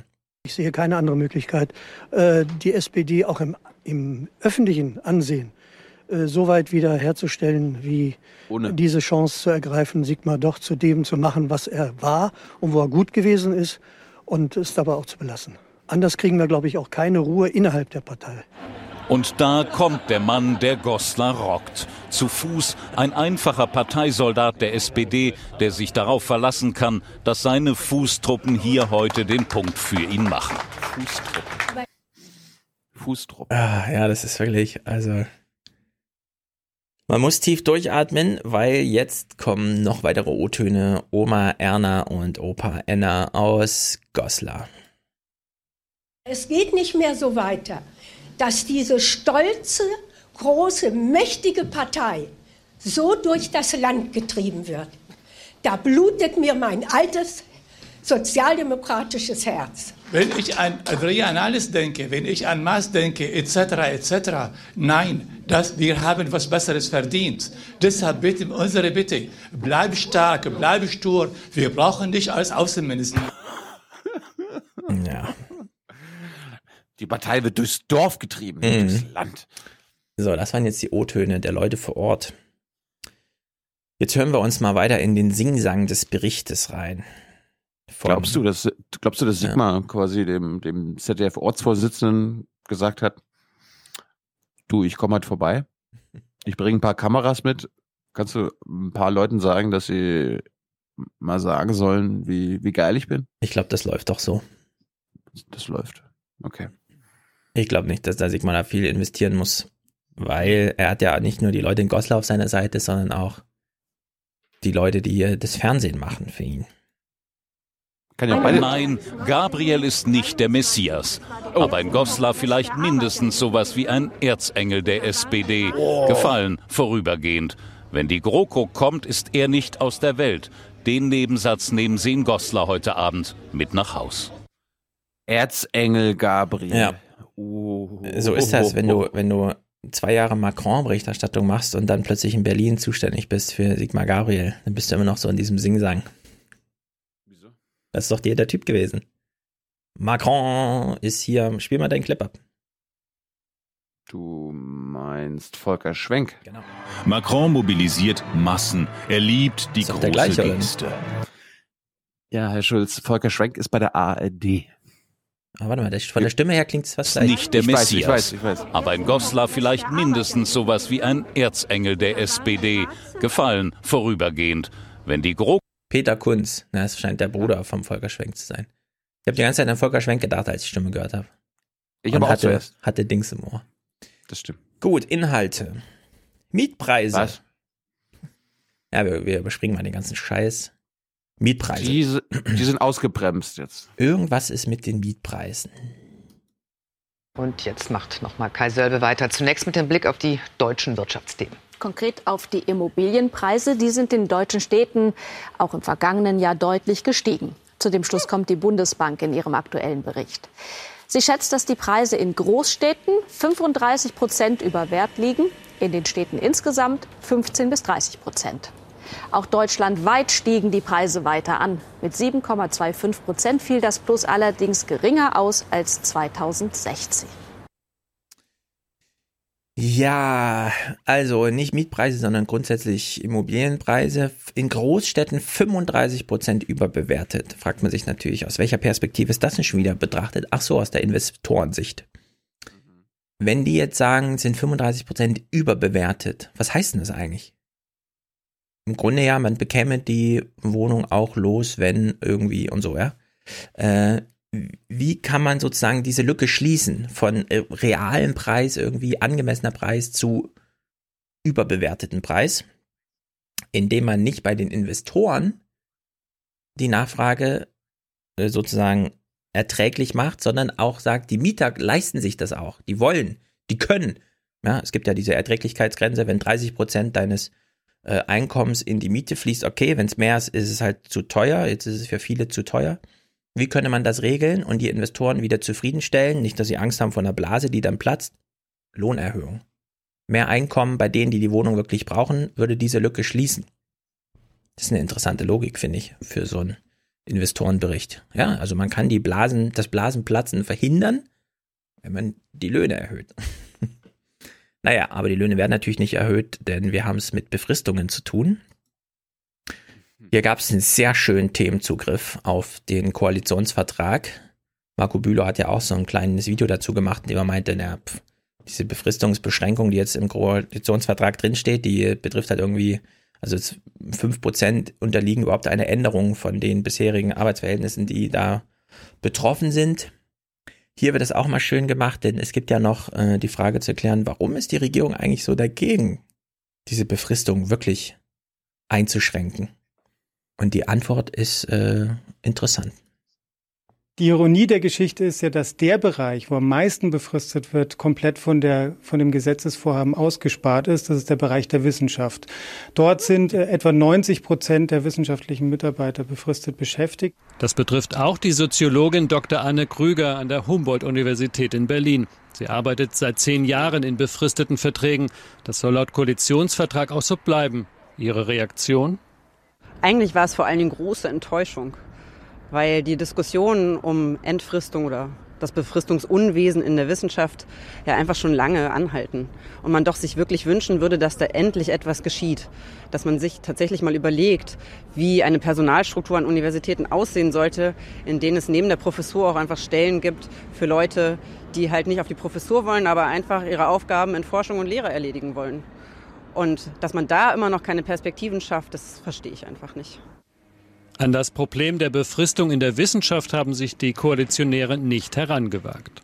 Und abgesehen davon, an den Universitäten und den Schulen hat die Politik das Sagen. Sie hätte hier schon längst etwas ändern können, ganz ohne Gesetz, mit einer anderen Personalpolitik. Ja, kein Wunder, dass der Staat nichts gegen Befristung tut, wenn der Staat der größte Arbeitgeber von befristeten Arbeitsverhältnissen ist. Das ist so ein bisschen das gleiche Argument wie, äh, natürlich machen die keine äh, Umwidmung von Steuererträgen und so weiter, weil wenn das Außenministeramt, von dem ja Thilo, finde ich, so ein bisschen zurecht sagt, das ist halt so, na gut, eine Schaulaufbühne, innerhalb von fünf Jahren eine Verdopplung des Etats bekommt, dann sagen die doch nicht, nee, wir brauchen jetzt weniger Steuergelder dafür und so. Weil das ist halt, hm. so läuft's.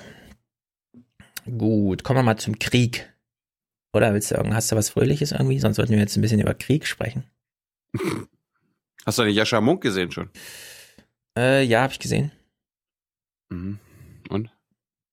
Ich war Nichts noch nie so enttäuscht. Von mir? Äh, von beiden, von ihm vor allem. Was wollte er uns denn erklären? Was ist denn jetzt seine Definition von Populismus? Ich habe es nicht Verstanden. verstanden irgendwie. Ja, ich auch nicht. Und ich habe jetzt nur, ich habe gestern mit Tyler nochmal drüber gesprochen und wir haben, und das ärgert mich, dass ich das im Interview dann nicht so gesagt habe, er meint im Grunde Faschismus. Auch da bin ich mir nicht so sicher. Der meint gar nichts. Das ist wirklich null gewesen, weniger als nichts. Und das ist irgendwie Harvard-Sprech, wenn die da ich meine, er hat jetzt mehrere Seminare zum Thema Populismus und ein Buch geschrieben und das ist dann, das Gespräch soll der Ertrag davon gewesen sein, inhaltlich oder was? Also, äh, ich, ich fand es richtig scheiße. Dafür empfehle ich Walter Rieser. Ah, hast Und du jetzt zwar, geguckt? ja, die erste Hälfte, die zweite Hälfte, die dann interessant wird, kommt ja noch. Ich will es aber für alle, die äh, sich auch dafür interessieren, trotzdem schon mal teasern unter der Maßgabe, Walter Riester stellt in dem ersten, in der ersten Stunde seine Biografie vor. Seine Mutter hat damals für 90 Euro, äh, D-Mark, für 90 Mark im Monat gearbeitet. Keine eigene Wohnung, die Kinder irgendwie, keine Ahnung, es muss irgendwie klappen. So, Walter Riester kommt damit ins Ministeramt und schafft ein Rentensystem, an dem sich Carsten Maschmeyer Milliarden bereichert. Und ich bin sehr gespannt, wie sich das in der zweiten Stunde entfaltet, wenn er sein Lebenswerk verteidigt. Weil das muss ja ein grandioser Fuck-up werden. Also ich bin sehr gespannt. Ich komme dann nächste Woche drauf zurück. Oder Freitag. Oder Freitag. Ja, grandios halt. Schön. Aber dieses Munkzeug, also wirklich. Ich hab gedacht, was ist denn das hier? Das auf dem Fahrrad gehört, hab gedacht, ist der bescheuert oder was? Also muss ich echt mal so sagen, ja? Ich hab echt gedacht, der Typ will einen irgendwie verarschen oder so. Das kann doch nicht wahr sein, dass man so, also gerade unter dieser Maßgabe, ja, ich war in Harvard, ich bin in Harvard und lehre da und so. Naja, also verbringt eure Zeit lieber mit Walter Riester. Da steckt doch einiges mehr drin. Die Bundeswehr. Ja, aber ganz Mhm. ehrlich, wenn er, wenn er davon spricht, dass für ihn Populismus autoritären, also immer autoritären Charakter haben muss, wo, am, wo es am Ende um eine Führungspersönlichkeit geht und man der Opposition oder dem politischen Gegner die Rolle abspricht, dann hat das für mich mit Faschismus zu tun, aber nicht mit dem Populismus. Darum habe ich ja immer dann wieder, bin ich wieder darauf zurückgekommen. Hä? Ja, also ich bin mir da unsicher. Ähm, Das Einzige, was ich daraus gelesen habe, ist, er hat sich weder um die alternative neue Rechte in Amerika gekümmert, nichts dazu gelesen. Er kennt den Faschismus von Deutschland nicht. Er kennt die europäischen, populistischen, ja, Grillo und sowas, das kennt er alles nicht. Er kennt das einfach alles nicht. Er hat so eine Idee von, ich würde sagen, zu viel Tagesschau geguckt irgendwie, ja. Also so auf diesem, auf diesem Mainstream-Ding ist er irgendwie und erzählt dann irgendwas von ja, ja und so und überhaupt. Für, also für mich war das einfach völlig unbelesenes Dahergeplapper, wie man so halt irgendwie, ach ja, Populismus ist ja gerade ein Modethema, so irgendwie. Ohne, Ja, ohne auch nur eine Antwort zu liefern. Ich habe versucht, das differenziert zu sehen und auch diesen Begriff äh, differenziert zu sehen. Darum habe ich ja Precht äh, benutzt und so weiter. Ja. Einfach nur, damit, damit es ein Gespräch werden kann. Weil hätte ich einfach nur seine Definition akzeptiert, wäre das Gespräch eine Dreiviertelstunde kürzer gewesen. Weil dann, worüber, Ja. worüber soll man dann da reden? Ja. Also, Brecht da anzuführen war auch genau richtig, äh, weil der Vorwurf, naja, aber Herr Munk, können wir den Begriff nicht einfach sein lassen, was soll denn der Quatsch? Ja, und da hätte er sich dann irgendwie einbringen müssen, aber hat er nicht gemacht. Unter der Maßgabe, naja. Das, ne, das ist ja wirklich so, das habe ich auch gesagt hier. Das ist so eine Verharmlosung, wenn er da mit Le Pen und Orban Mhm. ankommt. Das sind doch keine Populisten, das sind Neofaschisten. Ja. Auch sein Ding Mitte und Ränder und so, das ist so dieses ganz typische. Das ist so, wenn man 10 Minuten Brainstorming macht zum Thema Populismus, dann käme man auf sowas. Naja, redet man nicht länger drüber. Hör- Hört lieber Walter Riester, da ist, da ist viel Geschichte drin und so. Jo- Journalistischen Populismus haben wir letzten paar Minuten gerade gehört. Ne? Marietta Slomka mit der Mitte und Ja. so. Genau. Darüber CDU, hätte er mal forschen sollen oder so. Ja, da kann man da nicht so gut Bücher verkaufen. Das stimmt. Die Bundeswehr. Die Bundeswehr ist nicht besonders gut drauf. Sie ist bedingt einsatzbereit oder so, habe ich gelesen. Ja, ja, äh, wir müssen aufrüsten. Äh, sorry, äh, wir, wir müssen nachbessern. Ja. Äh, Also ich wittere da auch große Propagandagefahr, deswegen ist mir dieses Thema völlig egal. Fährt halt kein U-Boot von den Sechsen. Hauptsache im Exportbericht steht drin, dass wir Jordanien welche schicken, die einsatzbereit sind oder was. Ich denke mir auch mal, das ist, kann aber einer nachfragen. Also wir exportieren U-Boote, aber haben selbst keine zu Hause. Wie klappt denn das bitte, ja? Also wer soll denn da irgendwas glauben? Ich finde nur lustig, wie die Berichterstattung aussieht, denn wir haben es hier mit einem Horse Race Fußballmodus zu tun. Man stelle sich einen Fußballclub vor, der plötzlich in ganz neuen Wettbewerben ran muss. Doch das mit geschrumpftem Kader, Kleinste Bundeswehr aller Zeiten. mit unterbesetztem Trainerstab 21.000 Dienstposten von Offizieren und Unteroffizieren nicht besetzt. und mit bemitleidenswerter Ausrüstung. Tendenziell noch schlechter geworden. So in etwa klingt, frei ins Fußballerische übersetzt, zusammengefasst der Wehrbericht. Ja, ich würde lieber sagen, so ungefähr klingt es, wenn man die BBK nicht einfach mal guckt, sondern sich hier so einen Pseudo-Journalismus draus macht, ja. Starte das Video nochmal neu. Okay. Den ersten Satz nochmal. Man stelle sich einen Fußballclub vor, der plötzlich in ganz neuen Wettbewerben ran muss. Doch Danke. Ja, stell dir Ein mal einen Fußballclub- Fußballverein, der Tennis spielen muss. Ja, oder der, der jetzt Europa League spielen muss. Aber das ist natürlich Obwohl die er- bessere. Stell dir doch mal eine Bundeswehr vor, die jetzt Europawehr spielen muss. Ja. Naja, was, es ist halt. ja, Was, es was, ist. was, was ist das, ja? Also, äh, haben wir gesagt, dass die Bundeswehr das machen soll? Nein. Ja. Das ist, das, das ist wieder Regierungsfernsehen. Naja, ne? Unsere Regierung will, dass die Bundeswehr, ja, sie hat ja Verpflichtungen. Genau. Ne? Sie muss da Verantwortung übernehmen. Und Oma Erna, das willst du doch auch, dass sie ihre Verantwortung gut übernehmen kann. Ja. So, Also dann, die, und, dann frag, und dann fragst du in der REC-PK nach, hm, sind jetzt irgendwelche Verantwortungseinsätze gefährdet? Äh, nö, nö, nö, nö. Wir, wir wollten nur so, hier, äh, so allgemein. Falls, falls es wieder einen neuen Einsatz gibt, irgendwie im Winter, vor Stalin, äh, äh, an, der- an der Ostfront, äh, äh, Wo? Da in Estland. Was ich auch witzig finde, Merkel erneuerungt äh, ihr ganzes Kabinett. Ja? Alles wird neu, außer da, wo wir den größten Fail in der Politik gerade zu vermelden haben, ja, bei der Bundeswehr. Da ist auch so, Ursula macht das weiter, kein Problem. Darf du, ja, ja. Wir, wir kennen ja jetzt auch dank Afghanistan noch mehr Soldaten als sonst schon. Die sind alle happy. Die haben sich auch, die haben sich auch bei uns gemeldet, haben gesagt, Ja, also ich finde, es hätte eine große Chance gegeben. Merkel hätte Spahn Verteidigungsminister machen müssen. Dann hätten nämlich die ganzen Opis gesagt, endlich einer, ja, der durchgreift. Und Spahn hätte gedacht, scheiße, wie soll ich denn hier mich profilieren? ja, aber dann hätten wir, letzten vier Jahre war, kann eine Frau Chefin der Bundeswehr sein? Mhm. Jetzt hätten wir die nächsten vier Jahre dann, kann ein Schwuler Chef der Bundeswehr sein? gehabt. Warum nicht? Ich, ich hätte wieder Thomas de Maizière zum äh, Angriffsminister gemacht. Ja. Äh. Der hat wahrscheinlich abgelehnt. Er ist ja, das ändert sich ja Tommy. gerade, aber er ist ja zahm aus dem Amt gegangen, weil er, glaube ich, noch im, in der Schuld stand, gesagt zu haben, Verteidigung, mache ich lieber Rente. Fahre ich lieber nach Balkonien. Und dann hat er so langsam seine Skalpelle wieder rausgeholt. Ist auf jeden Fall interessant. Der macht jetzt nochmal, äh, der stichelt nochmal ein bisschen. Hast du es mitbekommen? So. Heimat, Heimatministerium hätte ich mir nicht zugetraut. Ja, vor allem mit diesem Argument, was ich immer das Beste finde. Der Staat ist nicht dafür zuständig, in dem Fall dann Heimat, sondern er kann höchstens Rahmenbedingungen schaffen, wo ich mir denke, ja, Herr Thomas de Maizière, der Staat ist für gar nichts zuständig, außer für die Gehälter an Universitäten und da macht er Befristungsscheiße und fällt und bei der Bundeswehr fällt er auch.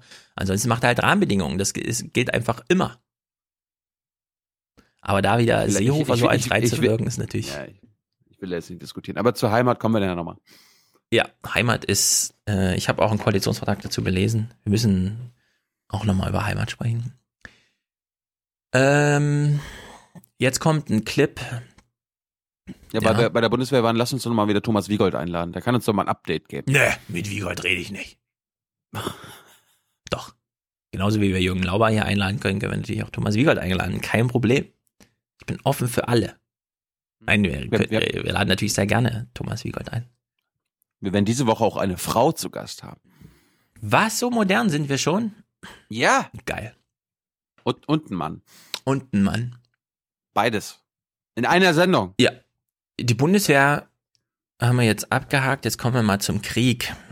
Ähm, wir haben hoffentlich. Das, hat, das Ja. du, musst, du musst immer verantwortungsbewusst betonen, dass das eine mit dem anderen nichts zu tun hat. Ja, habe ich ja. Bundeswehr abgehakt. Jetzt kommen wir zum Krieg. Äh, In Syrien. In Syrien haben wir ja so eine Lage, die. Da ist die Bundeswehr nicht dabei. Nein, die schießt da nur ein paar Fotos, aber auch nur, wenn sie gefragt wird und die liegen dann auch nur irgendwo rum und es passiert gar nichts. Glaubst du, jetzt wo da Waffenruhe herrscht, dass die Bundeswehr auch ruht? Äh, ich enthalte mich mal der Stimme aus einem einfachen Grund.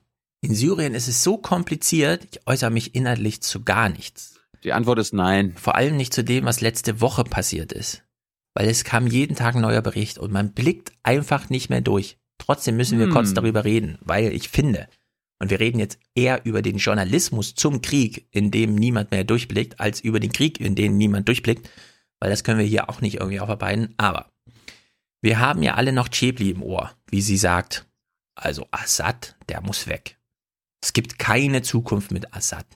Ja, das war sozusagen so eine Bedingung im Sinne von, wir sind zwar nicht im Krieg, aber der Assad muss sterben. Das war so ungefähr die Losung. Gleichzeitig war ja immer so, die Vereinten Nationen, nee, keine Ahnung, brauchen wir die, marginalisiert die mal, ja? Wird einfach in die letzte Ecke geschoben. Die müssten wir ja fragen wegen irgendwelchen Einsätzen. Genau.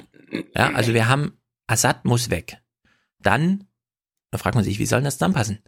Es kann keine kriegerische Lösung in Syrien geben, man sich fragt, aha, aber ihr seht schon, dass da gerade ein Krieg läuft. Nur weil ihr sagt, ihr wollt das diplomatisch machen und dann zusätzlich mit diesen Marginalisierungen der UN und überhaupt noch, wenn wir dann mit den äh, von der Stiftung äh, Wissenschaft und Politik und so weiter, wenn wir denen dann zuhören, ja, Steingart oder wie heißt Gregor Steingart, der dann sagt, äh, heißt der Steingart? Also ihr wisst schon, wie ich meine, Gregor Steinberg, Stein Dingsabums. Dingesbums. Der dann sagt, ja, Nahe Osten, Syrien, Irak, der ganze, also da hat Deutschland jetzt im Grunde gar nichts zu melden, so, ja. ist ja der aber Thema. Trotzdem, Verantwo trotzdem Verantwortung übernehmen. Na klar, Verantwortung übernehmen, aber ja, also es passt die letzten Jahre, was Deutschland und Europa da gemacht hat, passt einfach nicht zusammen. Und ich möchte noch dazu sagen, auch wenn Thilo das anders sieht, dass Europa nicht in der Lage ist, eine Wehrfähigkeit aufzubauen, die um den Rand Europas mal ein bisschen für Ordnung sorgen kann, auch wenn jemand wie Trump im Weißen Haus sitzt, dem dann alles scheißegal ist. Das ist, finde ich, auch noch ein zusätzliches Problem. So, und jetzt haben wir die Misere 2018, dass wir einen Journalismus haben, der uns erklären muss, warum keine deutsche Logik aufgegangen ist von den letzten Jahren. Also Assad muss weg, es kann keine kriegerische Lösung geben. UN brauchen wir da nicht. Ja, wurde immer so unter der Hand. UN, keine Ahnung, was ist denn die und so? Gibt's da überhaupt jemanden? Und dass wir da eh nichts zu melden haben. Oh, Thilo meldet sich. Bitte? Wir haben ja keine Angst vor Verschwörungstheorien. Nein. Und ich will jetzt ja auch keine aufstellen. Aha. Aber ich fand das auch wieder sehr auffällig. Also es mhm. hatte was von Kampagnenjournalismus überall. Ähm, ne, oh Gott, was ist in Ostgotha? Was ist da los? Was ist da los? Was mhm. ist da mhm. los? Und äh, die Bundesregierung hat ja auch letzte Woche wieder gewarnt, hat eine Regierungserklärung, also Seibert hat ja hier vorgelesen, ich habe es ja auch in der letzten Folge reingepackt gehabt, Türkei und äh, Ostgotha und so weiter. Da haben die sich äh, gut abgestimmt. Ja? Die Bundesregierung ist besorgt ja. und dann alle anderen auch. Ja, also und wir ich haben hab, ich hab, und ich habe mal wieder viele hellhäutige Mädchen gesehen. Das ist nämlich jetzt der Punkt. Wir kriegen jetzt von Uli Gack einen Bericht über einen Krieg, in dem wir, sage ich ausdrücklich, gerade verlieren. Und ich finde, das sieht man diesen Bericht auch an. Weil das, was hier berichtet wird, achtet drauf, wer wird als Opfer vor allem vorangestellt und um welche Kriegstaktik geht es hier, die genannt wird, ja? Hätte man da nicht auch schon vor drei Jahren mit anderen Vorzeichen und so berichten müssen? Also Uli Gack, ähm, wir haben ihn ja immer toll gefunden, weil er vor Ort ist. Äh, stimmt in dem Falle auch. Nur der Zuschnitt des Berichts, den finde ich halt hochproblematisch. Der Tod kommt aus der Luft ohne Vorwarnung, erbarmungslos, bei Tag und bei Nacht. Hunderte, so vermuten Aktivisten, sind bei den Luftschlägen der letzten Tage getötet worden. Genaue Zahlen gibt es nicht. Ein Freiwilliger hat den Jungen aus den Trümmern geborgen. Er hat überlebt. Wie eigentlich immer in solchen Konflikten sind meist Kinder die Opfer. Dutzende sind alleine heute umgekommen in diesem Inferno von Ostruta. Immer auch im Visier der Angreifer die freiwilligen Helfer. Es gibt Berichte, dass einem Angriff kurz später ein zweiter folgt, um die Retter zu treffen. Ohne Ersthelfer soll die Bevölkerung zermürbt werden an solch ein Kalkül der Regierung Assad glauben hier viele. Wegen des Dauerbeschusses hat Firas Abdullah unsere Verbindung nach Ostruta seinen Keller nicht mehr verlassen können. Oft ist die Verbindung unterbrochen. Die Regierung hasst, was er sagt. Die Drohnen der syrischen und russischen Armee haben jeden Quadratmeter hier im Blick und töten unschuldige Menschen. Uns erreichen Videos, die wir nicht zeigen können und auch nicht zeigen wollen. Von den vielen Toten, von verstümmelten Menschen, ihrer Panik, ihrem Entsetzen angesichts dieser Gewalt. Ja, also der Iran Also Uli Gack hat jetzt über etwas berichtet, wo er gar nicht da war, sondern er hat nur die Bilder ja, quasi. Er hat GoPro-Videos bekommen im Superview, damit man auch viel sieht. Hm. Äh, und der Tenor ist, Russland und Iran und Assad machen jetzt diese Städte platt. Ja, ja. Erdogan nicht in Afrin und so. Ja, die Opfer sind vor allem Kinder. Und die Kriegstaktik, die dabei verwendet wird, ist Double Tap. So, jetzt kann man sich natürlich fragen, warte mal. Seit 2002 führen wir diese Kriege in Afghanistan. Dann kam Irak. Jetzt Syrien. Double Tap. Ist das neu? Machen das nur die Russen oder war das schon immer die Drohntechnik, äh, das ist neu. die das Drohentaktik, die die Amerikaner da einsetzen? Dass Kinder äh, da vor allem Opfer sind, ja? Der Film handelt von russischen Genau. National Drohnenpiloten. Bird hält Tino gerade ins in die Kamera. Also die, ich finde diese Kriegsberichterstattung angemessen, aber warum nicht schon vor zehn Jahren genau so? Ja, das, ist es jetzt gerade besonders schlimm? Wahrscheinlich. Aber war es vor drei Jahren schlimm? Es war auch super scheiße. Ja, Kobane und die ganzen Städte und Homes und wie wir diese Drohnenflüge und 90 Prozent zerstört und ein Krankenhaus nach dem anderen und so weiter. Das hier, das was, also was Uli Gack da gerade, sagen wir mal so, was das Heute-Journal gerade gesendet hat von Uli Gack, ja, Tenor auf Heute-Journal, Hm. das ist sozusagen Berichterstattung, wenn es nicht so gut läuft in dem Krieg. Wenn es gut läuft, das haben wir ja gesehen im Herbst 2000, äh, was 16 oder 17, ich komme schon durcheinander. Als, als in Syrien muss man Krieg machen, ja, alles klar. Wie viel Zeit hat der Bundestag darüber zu entscheiden? Na, drei Tage. Wie viele Aussprachen gibt's? Eine, alle Reden werden zu Protokoll gegeben, keiner bekommt irgendwas mit, zack, ist das Mandat da. Und so, ja. Also wer hier glaubt, Uli Gack äh, hat recht, was ich absolut glaube, nämlich dass es da vor allem gerade Kinder als Opfer gibt und dass da Double-Tap-Strategien angewendet werden, der sollte sich mal um Frieden bemühen und am besten über die Vereinten Nationen. Und die nicht weiter marginalisieren oder so, sondern einfach mal sagen, hier, wir machen das jetzt mal über die Vereinten Nationen. Und wenn dann irgendwie heißt, ach, Russland weigert sich aber, ähm, die Resolution zu unterschreiben oder sonst irgendwas zum Waffenstillstand, warum dann nicht einfach mal die Resolution im Fernsehen vorlesen und sagen, wo da auch Russland eventuell das eine oder andere Problem sieht und was da historisch zu wissen ist und so. Da ging es ja darum, äh, bei diesem Waffenstillstandsabkommen die Ausnahmen zu regeln. Hm. Und die Russen haben dann gesagt, ja, äh, diese beiden Terrorgruppen, die weiter beschossen werden dürfen, ähm, da möchten wir noch eine dritte hinzufügen. Und die anderen dann so, nö. So dann haben die Russen gesagt, okay, dann machen wir ein Veto. Ja, kein So, Wort dazu dann- im Heute-Journal. Kein Wort dazu. Genau. So, dann, äh, weil du es ja wahrscheinlich nicht mitgebracht hast, Uli Gack war jetzt auch noch mal vor ein paar Tagen im Heute-Journal. Und weil wir Uli Gack ja so selten sehen, äh, sehen wir ihn jetzt mal. Vor unserer Sendung gestern hat das der Weltsicherheitsrat im dritten Anlauf geschafft, eine Resolution zum Krieg in Syrien so zu formulieren, dass auch Russland kein Veto mehr einlegte. Verlangt wurde da eine Ja, denn, sofortige Klaus? Waffenruhe, allerdings mit ein paar Ausnahmen. Uli, wie sind die 24 Stunden seither in Syrien in Ostghuta gelaufen? Ja, was wir hören, hat es gestern Abend noch Luftschläge der syrischen Streitkräfte gegeben, heute den Tag über nicht. Was wir aber auch hören, ist, dass die syrische Armee eine Bodenoffensive gegen Ostghuta gestartet hat. Es hat wohl Achte mal darauf, also IS und so weiter ist ja auch ausgenommen. Das heißt, Mhm. äh, amerikanische, also unsere Anti-ISIS-Koalition darf auch weiter bomben und tut das auch. Über- Hör mal zu, ob Uli Gack das auch äh, uns mit, mitgebracht hat. die Einnahme von einigen Vororten gegeben. Äh, Wir haben am Abend auch erfahren, dass es wieder Luft, äh, dass es wieder Granat- und äh, Mörserangriffe der Rebellen aus Ostghuta Richtung Damaskus gegeben hat. Ähm, Insgesamt ist der Tag heute ruhiger gewesen als die ganze Woche zuvor.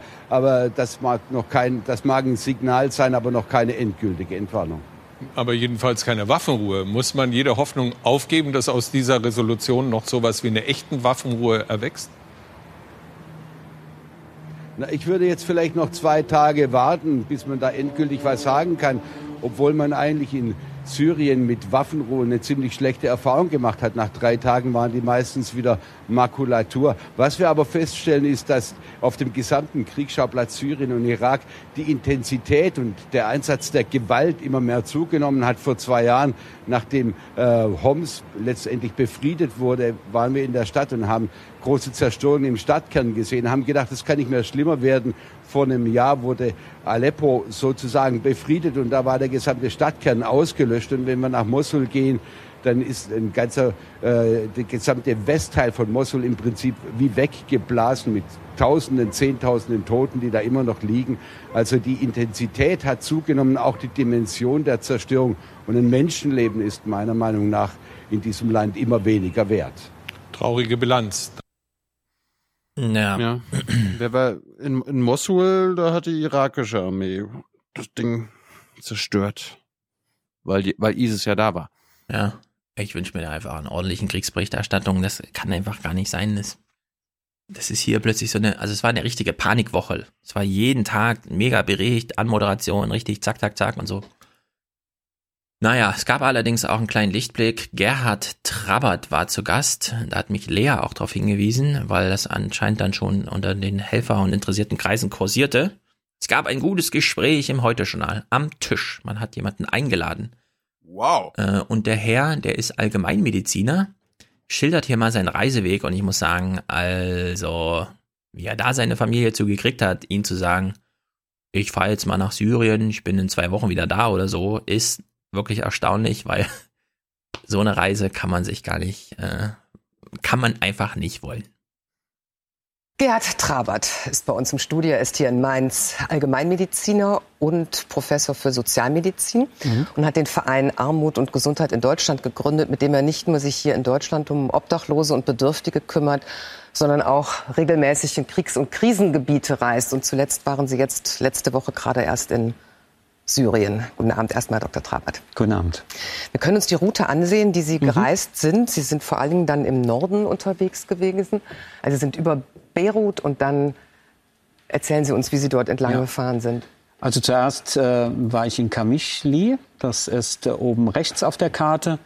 Von dort äh, bin ich nach Ein Isa, das ist äh, eine kleinere Stadt nördlich von Raqqa, dann nach Raqqa, von Raqqa nach Dabka, das ist am Euphrat-Staudamm äh, und von dort nach Kobane und dann ging's in Richtung Afrin nach Manbij. Äh, und überall dort habe ich mir, Krankenhäuser, habe ich mich gerade für die Gesundheitsversorgung äh, interessiert und informiert.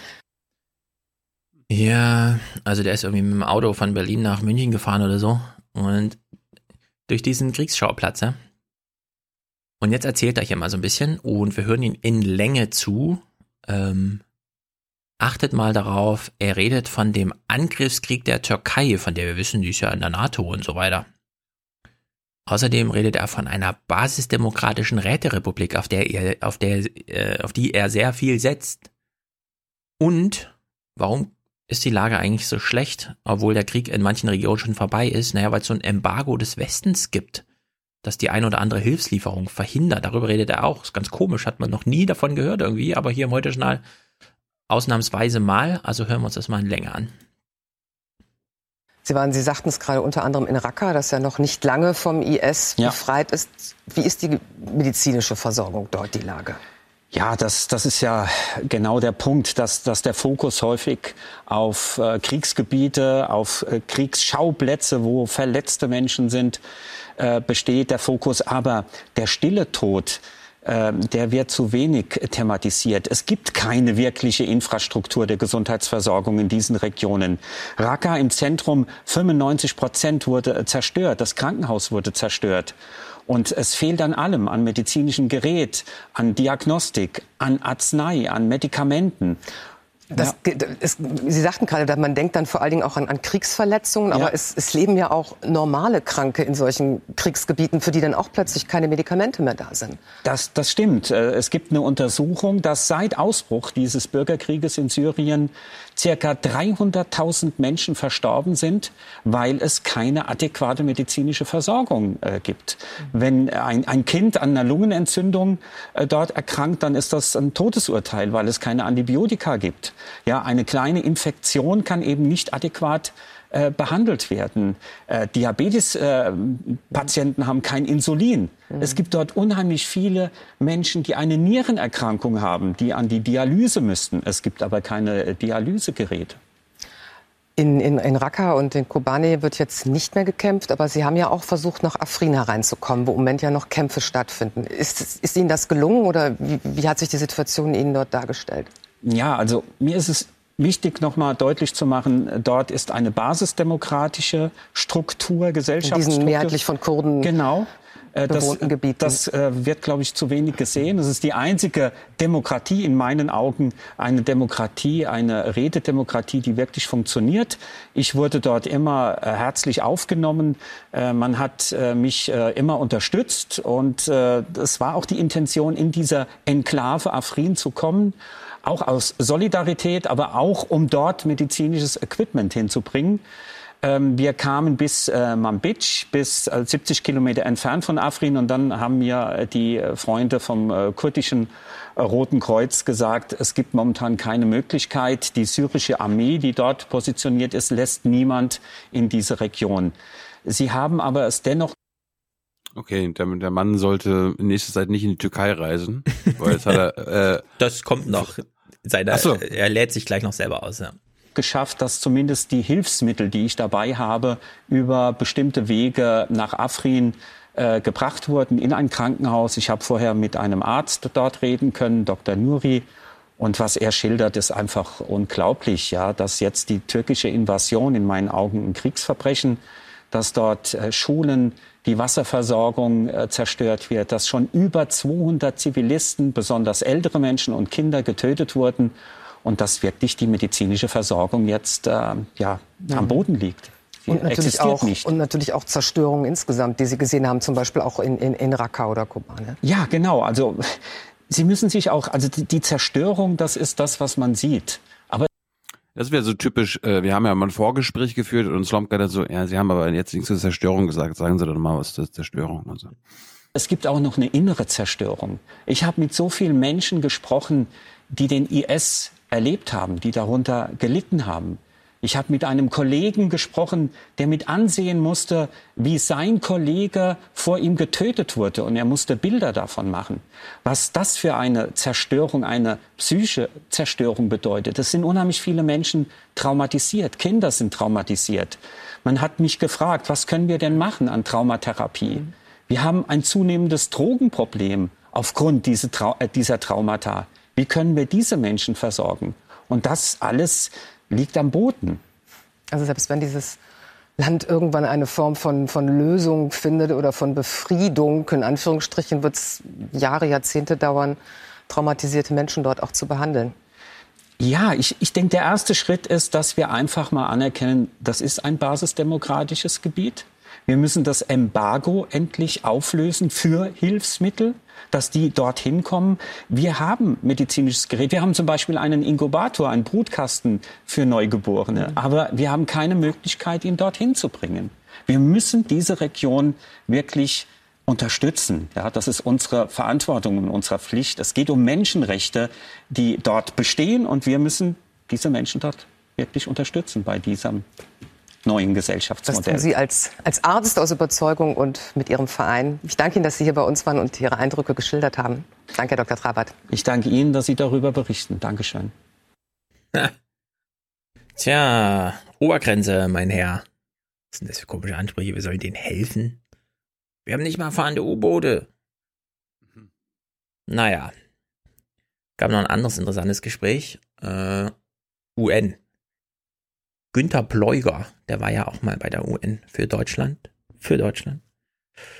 Und er erklärt mal, wenn man jetzt in Sachen scheiß Vetorechte nervt uns, wir wollen auch mal entscheidungsfähig sein, auch wenn einer ein Veto einlegt und so. Zur Not läuft es halt auf einen Konflikt hinaus. Vielleicht können wir ihn hier im Plenum lösen und nicht mit Waffen irgendwo. Günter Pleuger macht mal zwei Hinweise im Grunde schließt er nur an an diese ständige Diskussion seit 30 Jahren und so, aber trotzdem ganz hinweis äh, äh, ähm, wichtig.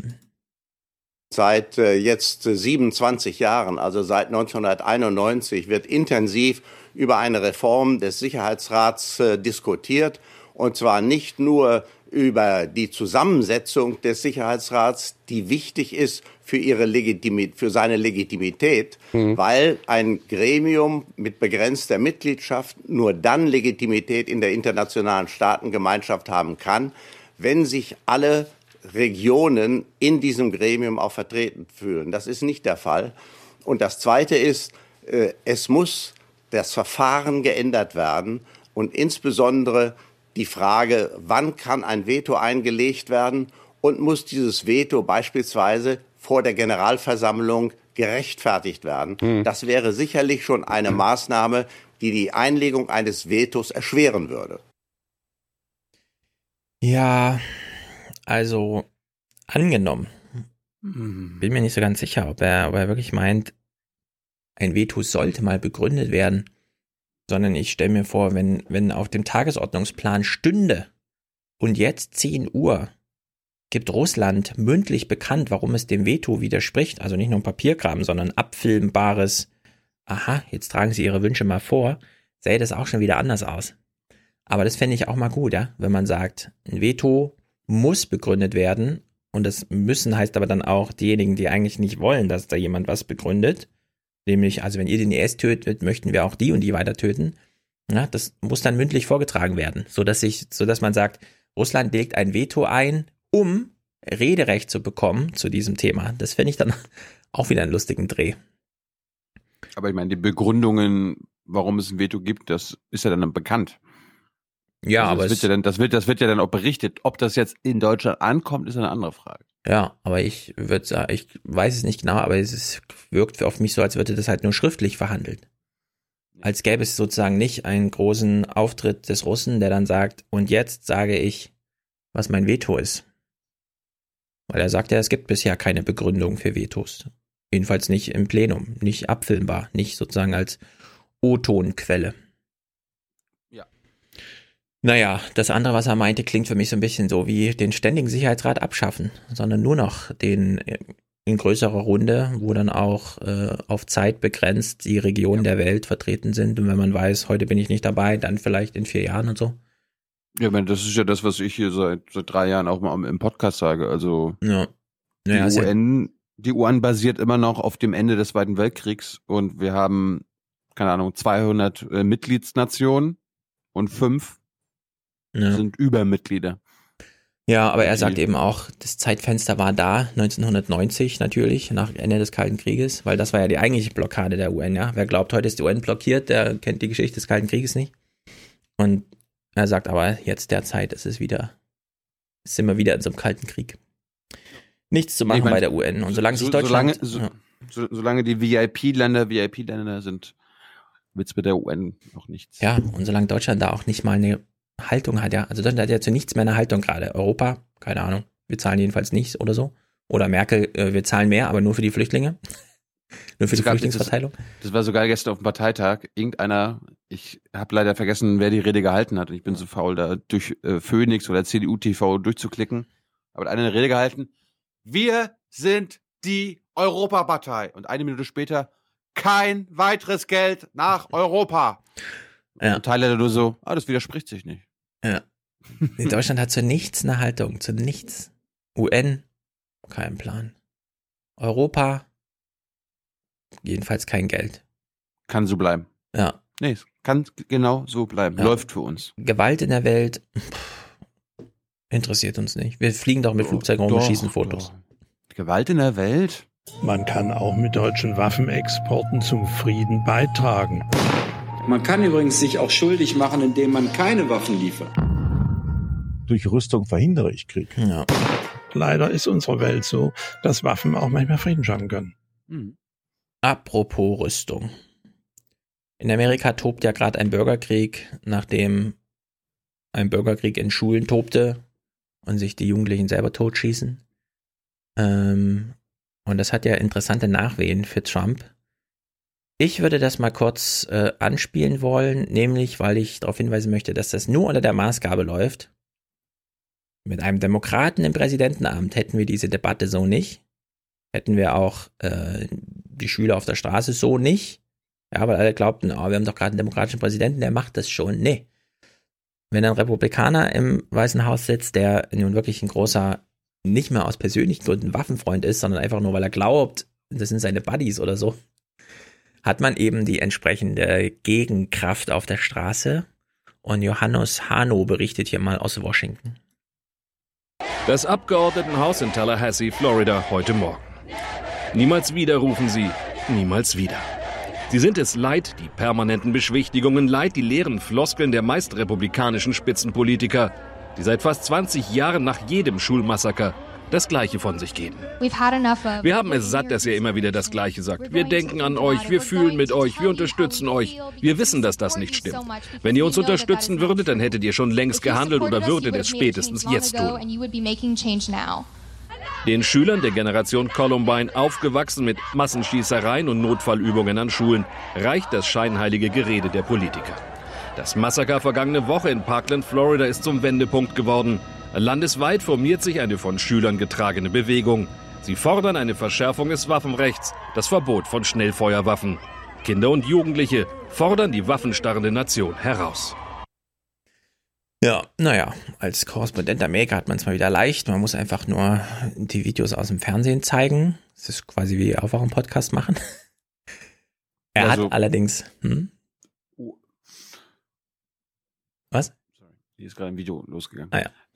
ähm, US-Demokraten haben ja mit der NRA nichts zu tun. Gar nichts. Nein, nein, nein. Die nehmen kein Geld. Nein, nein, nein, nein. Gut. Also als Korrespondent guckt man vor allem Fernsehen und er hat hier jemanden gefunden im Fernsehen, als er so durchseppte, wo man echt denkt, geht's noch? Also in Amerika läuft eine Debatte, ja. Schüler sind auf der Straße, machen großen Protest. Und jetzt hat Johannes Hano hier so einen super Idioten bei Fox News oder irgendwo gefunden, der das nochmal einschätzt, was er da gerade auf der Straße sieht. Und man muss sich wirklich fragen, Amerika, geht's noch? Auf der politischen Rechten und bei der Waffenlobby sieht man eine große Verschwörung am Werk.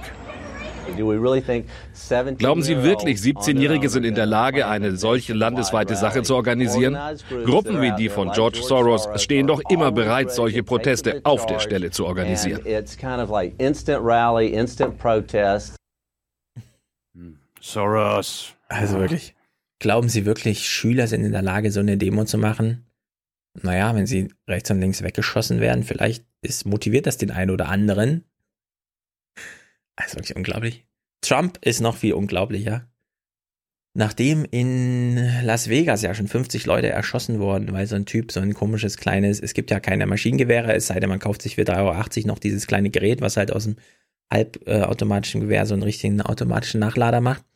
Und Trump äh, schließt jetzt an die Diskussion von Las Vegas an nochmal, ja. Da gab's ja schon diesen, das sollten wir mal verbieten und so weiter. Hören wir nochmal kurz rein und dann, Trump hat sich auch mit Schülern getroffen. Das war anscheinend auch eine sehr witzige Veranstaltung für ihn. Der oberste Waffenlobbyist hat ein Gespür für die Macht der Straße. Gestern Abend der Versuch, ein wenig Druck herauszunehmen.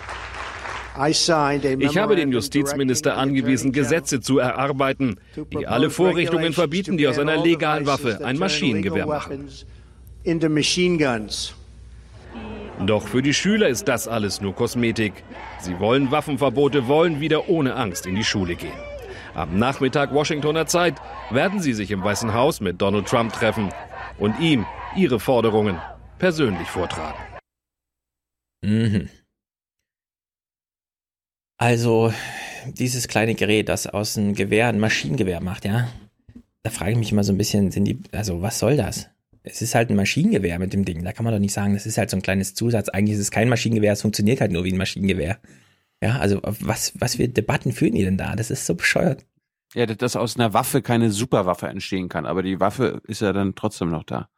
Ja, und die Waffe funktioniert halt trotzdem auch wie eine Superwaffe, ja. Das ist wirklich so. Ich verstehe das einfach nicht. Also das ist wirklich zu dumm, aber wir haben das gleiche mit den Autos, ja. Wir vergiften die Städte und äh, passiert im Grunde genau. auch nichts. Ja, das, das, genau, bei uns, wir, wir, wir sagen auch nicht, wir verbieten den Diesel, sondern wir machen Hardware oder wollen Software-Nachbesserung Ja, Software, machen. Das, genau. ist, das ist bei Waffen jetzt ein bisschen schwierig. Ja. Ne? Also noch haben Waffen keine Software. Ja, die ein oder andere ja Hand, schon. Ne? Handfeuerwaffen, Handfeuerwaffen.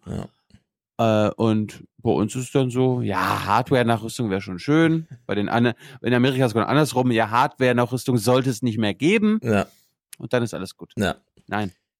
Diesel weg, Waffen weg. Mhm. Jedenfalls äh, fragt man sich so ein bisschen, warte mal, warum war denn das jetzt Johannes Hano? Das war ja eigentlich ein richtig guter Bericht, wenn auch ein bisschen einfach gestrickt, weil das, was halt im Fernsehen so ist. Wo ist denn Ulf Röller? Ja. Wo ist denn die Chance, nochmal richtig auf Trump drauf zu hauen und so? Im Urlaub. Ulf Röller hat natürlich auch seine Chance gekriegt. Einen Tag später, er brauchte ein bisschen mehr, keine Ahnung. Und er nutzt die Chance gleich. Äh, er zeigt uns die ganzen Idioten. Also ich will jetzt nicht sagen, Ulf Röller hat einen scheiß Bericht gemacht, aber Ulf Röller, ich sag's mal ein bisschen gemein, Ulf Röller hat hier mal wieder die Chance genutzt, Trump eine reinzuwürgen. Ich an Ulf Röllers Stelle hätte mich mal um die Kinder gekümmert. Ulf Röller kümmert sich lieber um Trump. Naja. Ulf Röller hat sich jedenfalls überlegt, ah, nee, das muss ich jetzt gar nicht so aggressiv machen. Ich lege einfach so komische Musik unter meinen Bericht. Das reicht doch, oder? Und ich finde ja, bei Musik geht's immer schon los äh, mit Verdrehung von emotionalen Erfolg bei Oma Erna und so. Mhm. Kommen wir nachher auch nochmal zu. Ah ja, gut. Also hören wir mal hier. Ulf Röller, was hast du denn zu vermelden? Es herrscht Krieg in Amerika. Wow. Zumindest so scheint es, wenn man dem Werbevideo der NRA, der mächtigen Waffenlobby, Glauben schenkt. Überall lauert Gefahr, nur der wehrhafte Bürger überlebt. Die Organisation rüstet auf im Kampf um die Hoheit am Stammtisch. Die NRA vertritt Menschen wie mich, die Angst haben, beim Einkaufen in der Tiefgarage erschossen zu werden. Sie schützen uns. Wenn die Waffenlobby sich bedroht fühlt, schickt sie Dana Lösch an die Front, um die Öffentlichkeitsschlacht zu gewinnen. Lösch ist die Lautsprecherin der NRA mit eigener Show. Sie wird dafür bezahlt, dass Bürger bewaffnet bleiben. Ja, das ist jetzt so einfach gewesen für Ulf Roller, das scheiße zu finden. Da hat er einen ganz soliden Bericht gemacht und hat sie einfach nur gezeigt. Aber da wundert, mich nicht, dass, da wundert mich nicht, dass Trump der Lautsprecher der NRA ist, wenn er den Lösch sieht. Mhm. Achso, ja. Den, die würde auch heiraten. Ja, das stimmt. Trump fragt ja gerne mal, äh, wer waren gerade die schöne Beraterin hier bei mir im Oval Office? Können Sie die nochmal zurückholen?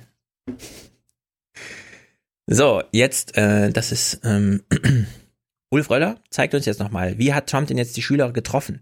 Wir sehen hier schon, sie sitzen alle in einem Kreis. Was ich ein bisschen witzig finde, das sind ja Schüler. Schüler sind ja Schüler, weil sie Abschlussarbeiten schreiben und weil sie so Zeugnisse kriegen. Und da dürfen sie ja nicht betrügen, zum Beispiel spicken.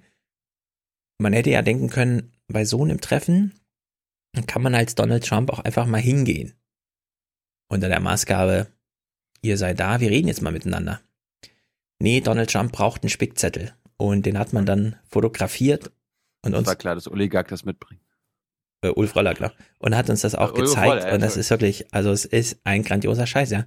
Der Donald Trump weiß nicht, wie er mit diesen Menschen umgeht, die hier einfach mal ihre Anliegen vortragen. Gleichzeitig kann er sich nicht dagegen wehren, dass es jetzt so einen Stuhlkreis in seinem Weißen Haus gibt. Also es ist wirklich eine total verdrehte Sache. Trump ist der wichtigste Verbündete der NRA. Die Waffenlobby hat seinen Wahlkampf mit 30 Millionen Dollar unterstützt.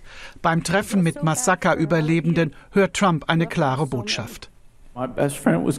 Ich habe meinen besten Freund verloren und ich kann nicht verstehen, warum ich immer noch in einem Geschäft eine Kriegswaffe kaufen kann. Trump scheint bewegt, aber auf seinem Spickzettel steht, I hear you, ich verstehe euch. Und dann zieht der Präsident seine eigenen Schlüsse aus dem Amoklauf. Er plädiert für die Bewaffnung der Lehrer. Ich schlage vor, jedem Lehrer, der eine Waffe tragen will, eine Gehaltserhöhung zu geben. Einen Satz, den die NRA in ihrem nächsten Werbevideo verwenden kann. Ja. Also, also in Oklahoma haben Mhm. die den Lehrern jetzt erlaubt, eine vier, vier Tage Woche einzuführen, damit sie am fünften Tag noch einen Nebenjob äh, nachgehen können, Ja. wo sie dann zusätzliches Geld verdienen können, weil die Lehrer zu wenig Geld verdienen. Ja, betrifft auch die staatlichen Universitäten. Also Trump hat von mir aus ein Gespür für die Straße, ist mir egal. An sowas glaube ich sowieso nicht, äh, sondern wenn, dann hat man ein Gespür für Fernsehen oder so. Aber dass er hier nicht in der Lage ist, so ein Gespräch zu führen, ohne einen Spickzettel, auf dem tatsächlich steht, I hear you. Ja, Punkt 5. Man kann ja mal die anderen Punkte. Punkt 1 ist, äh, What would you most want me to know about your experience? Ja, also- uh, my friends died. Okay. Das ist, nee, warte mal. What, Überleg dir das wirklich mal, ja. Der, der muss, bevor dem Treffen, sitzt er an seinem Schreibtisch und lässt sich Punkt eins fragt die Leute, was sie ähm, am meisten bewegt. Drei Tage nach dem Massaker. Was kann ich machen, um eure Sicherheit zu äh, unterstützen? Das ist dann Punkt zwei. Punkt vier allgemein. Pff, Vorschläge? Ideen. Ja, aber das Problem ist natürlich auch, dass da Kameras waren, ne? Also das war ja wieder äh, quasi auch eine. Ja, aber nur am Anfang kurz. Es war schon, es war schon so ein internes Ding. Okay. Aber es ist halt trotzdem nicht total. Banane. I hear you. I hear you. Ja, es ist wirklich. Trump, naja, gut. Genug Gewalt. Genug Gewalt für heute. Wenden wir uns mal den ganz fiesen, dummen Zuständen zu hier in Deutschland. Es ist unglaublich. Als ich es gesehen habe, habe ich gedacht, das kann ja wohl eigentlich nicht wahr sein. Intellektuelle Gewalt. Intellektuelle Gewalt. Also, es geht um Ärzteportale. Es gab ein Gerichtsurteil. Marietta Slomka moderiert mal ein bisschen. Erst habe ich gedacht, oh Scheiße, was kommt denn jetzt? Also wir hören mal kurz, wie sie es beginnt. Das Internet, speziell Social Media, kann ja ein wunderbares Mittel zum Informationsaustausch sein. Mhm. Aber auch ein mindestens so wunderbares Mittel für Denunziation und Rufschädigung. Wer sich einfach mal auskotzen möchte, kann das anonym hemmungslos tun und Meckerer haben ja erfahrungsgemäß auch viel mehr Motivation, sich aktiv zu äußern als Zufriedene. Das gilt für Kunden, das gilt auch für Patienten. Manche Ärzte fühlen sich durch sogenannte Bewertungsportale regelrecht erpressbar. Ja, Bewertungsportale. Kunden. Anbieter von irgendwas, keine Ahnung.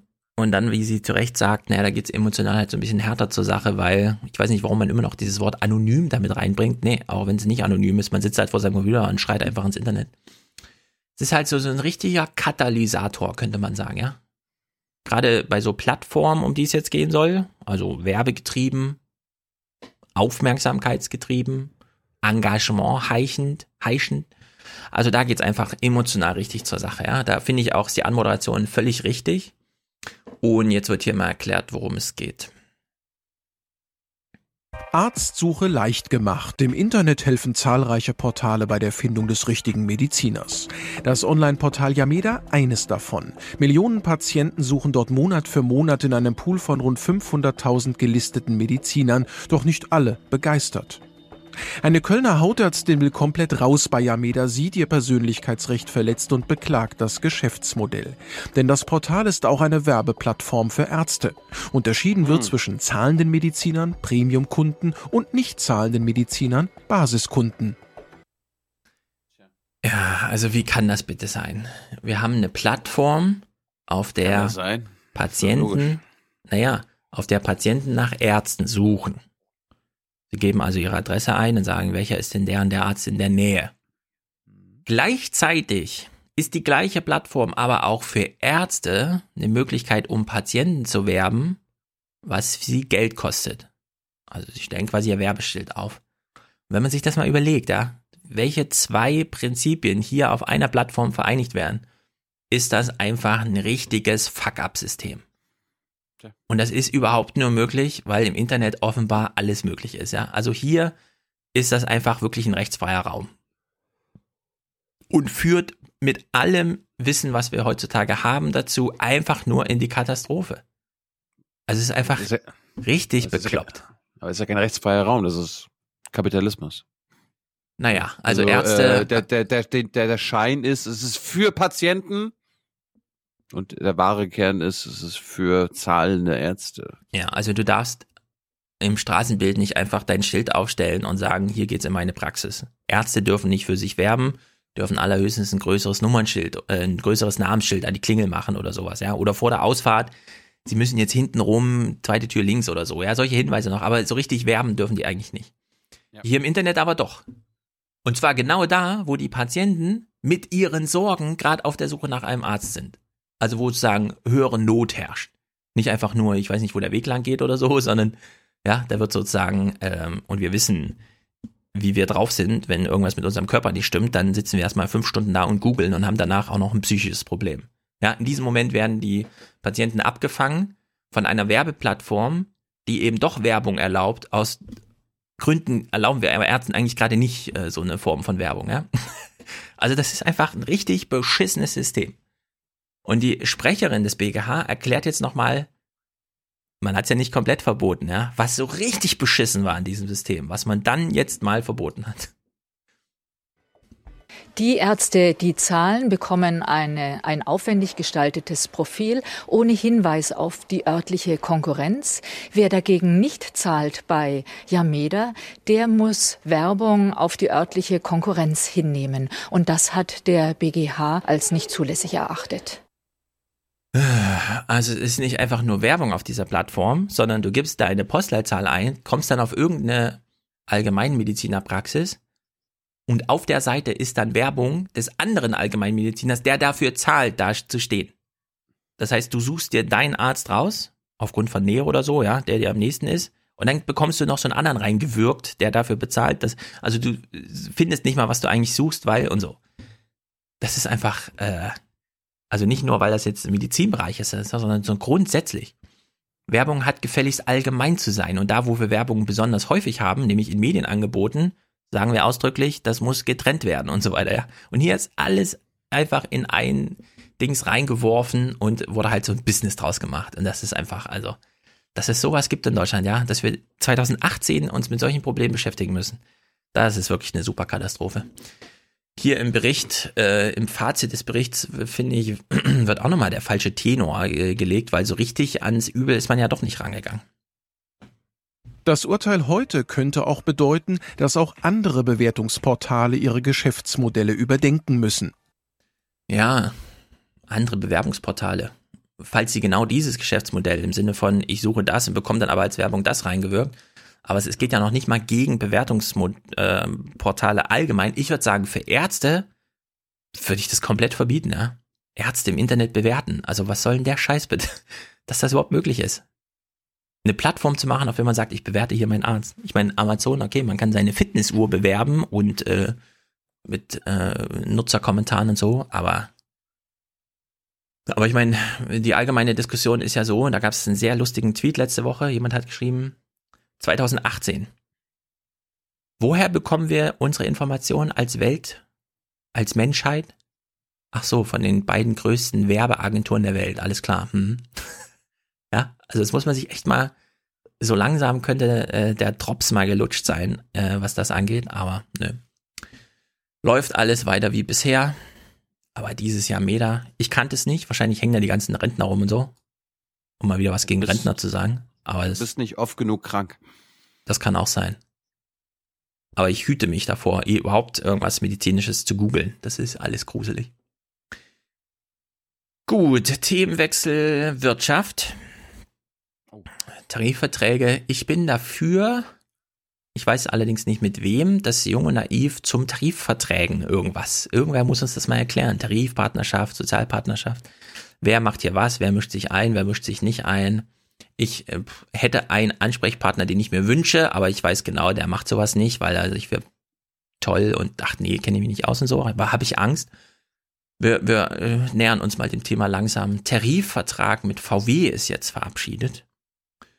Äh, wir wussten ja im Vorfeld, was die IG Metall so gefordert hat. Können wir danach nochmal klären. Wir hören erst mal, was so bei rumgekommen ist.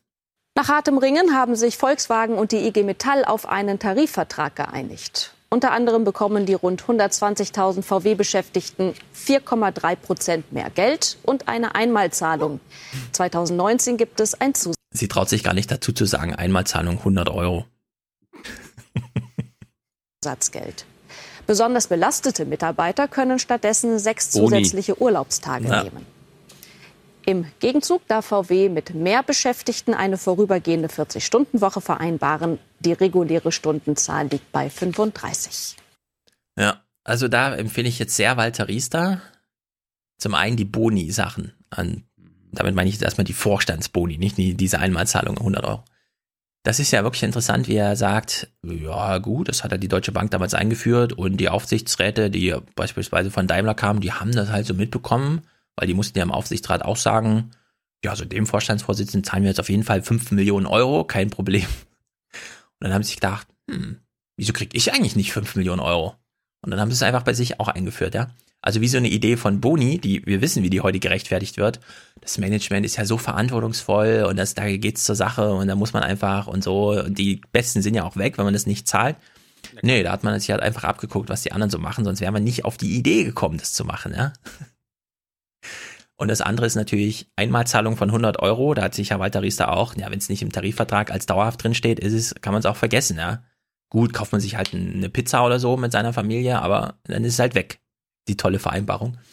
Ich will noch mal kurz vorlesen, weil wir haben ja noch im Ohr, wie die IG Metall beispielsweise auch für den Südwesten da unten gefordert hat, Rückkehrrecht nach Pflege von Angehörigen, irgendwas, Arbeitszeitreduktion und so weiter und so fort. Und da schreibt die IG Metall jetzt auf ihrer Seite zum VW-Ding, die Einigung gilt bis 30. April 2020, also typische Länge, und umfasst eine Einmalzahlung von 100 Euro. Steht gleich als erstes da. Juhu! 100 Euro für 130.000 Mann, na, immerhin. Auszubildende nur 70 Euro. Hm. Im April 2018.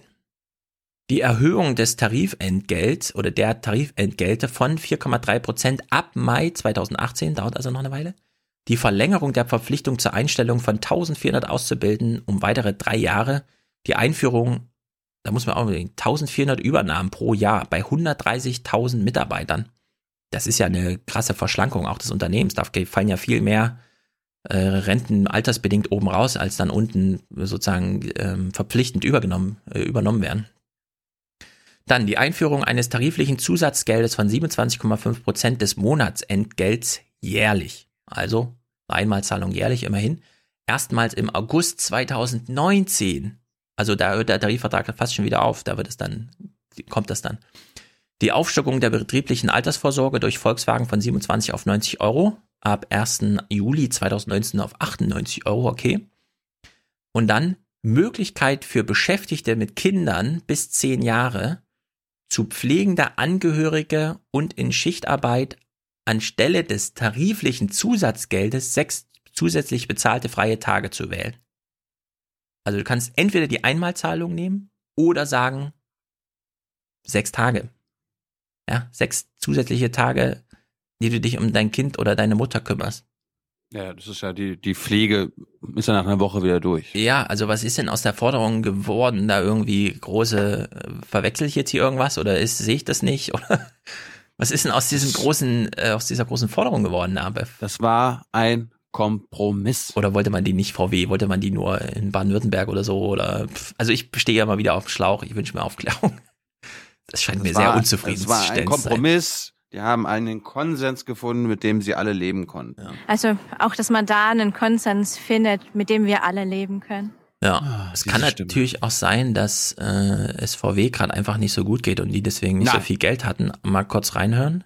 Der Dieselskandal ist vor allem hier eine Belastung für mhm. Volkswagen. Im Ausland ist er bei Kunden kaum mehr Thema. Verlust, Verlust. Das Ergebnis von 2017 glänzend. VW hat den Gewinn im Vergleich zum Vorjahr fast verdoppelt. Aha. Nahezu 11 Millionen Autos uh. verkauft, so viel wie nie zuvor.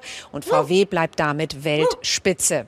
VW kann nach den neuen Jawohl. Zahlen aufatmen aufatmen. Der Abgasskandal ist aber noch nicht vollends abgearbeitet. Die weiteren Kosten nach wie vor schwer vorhersehbar.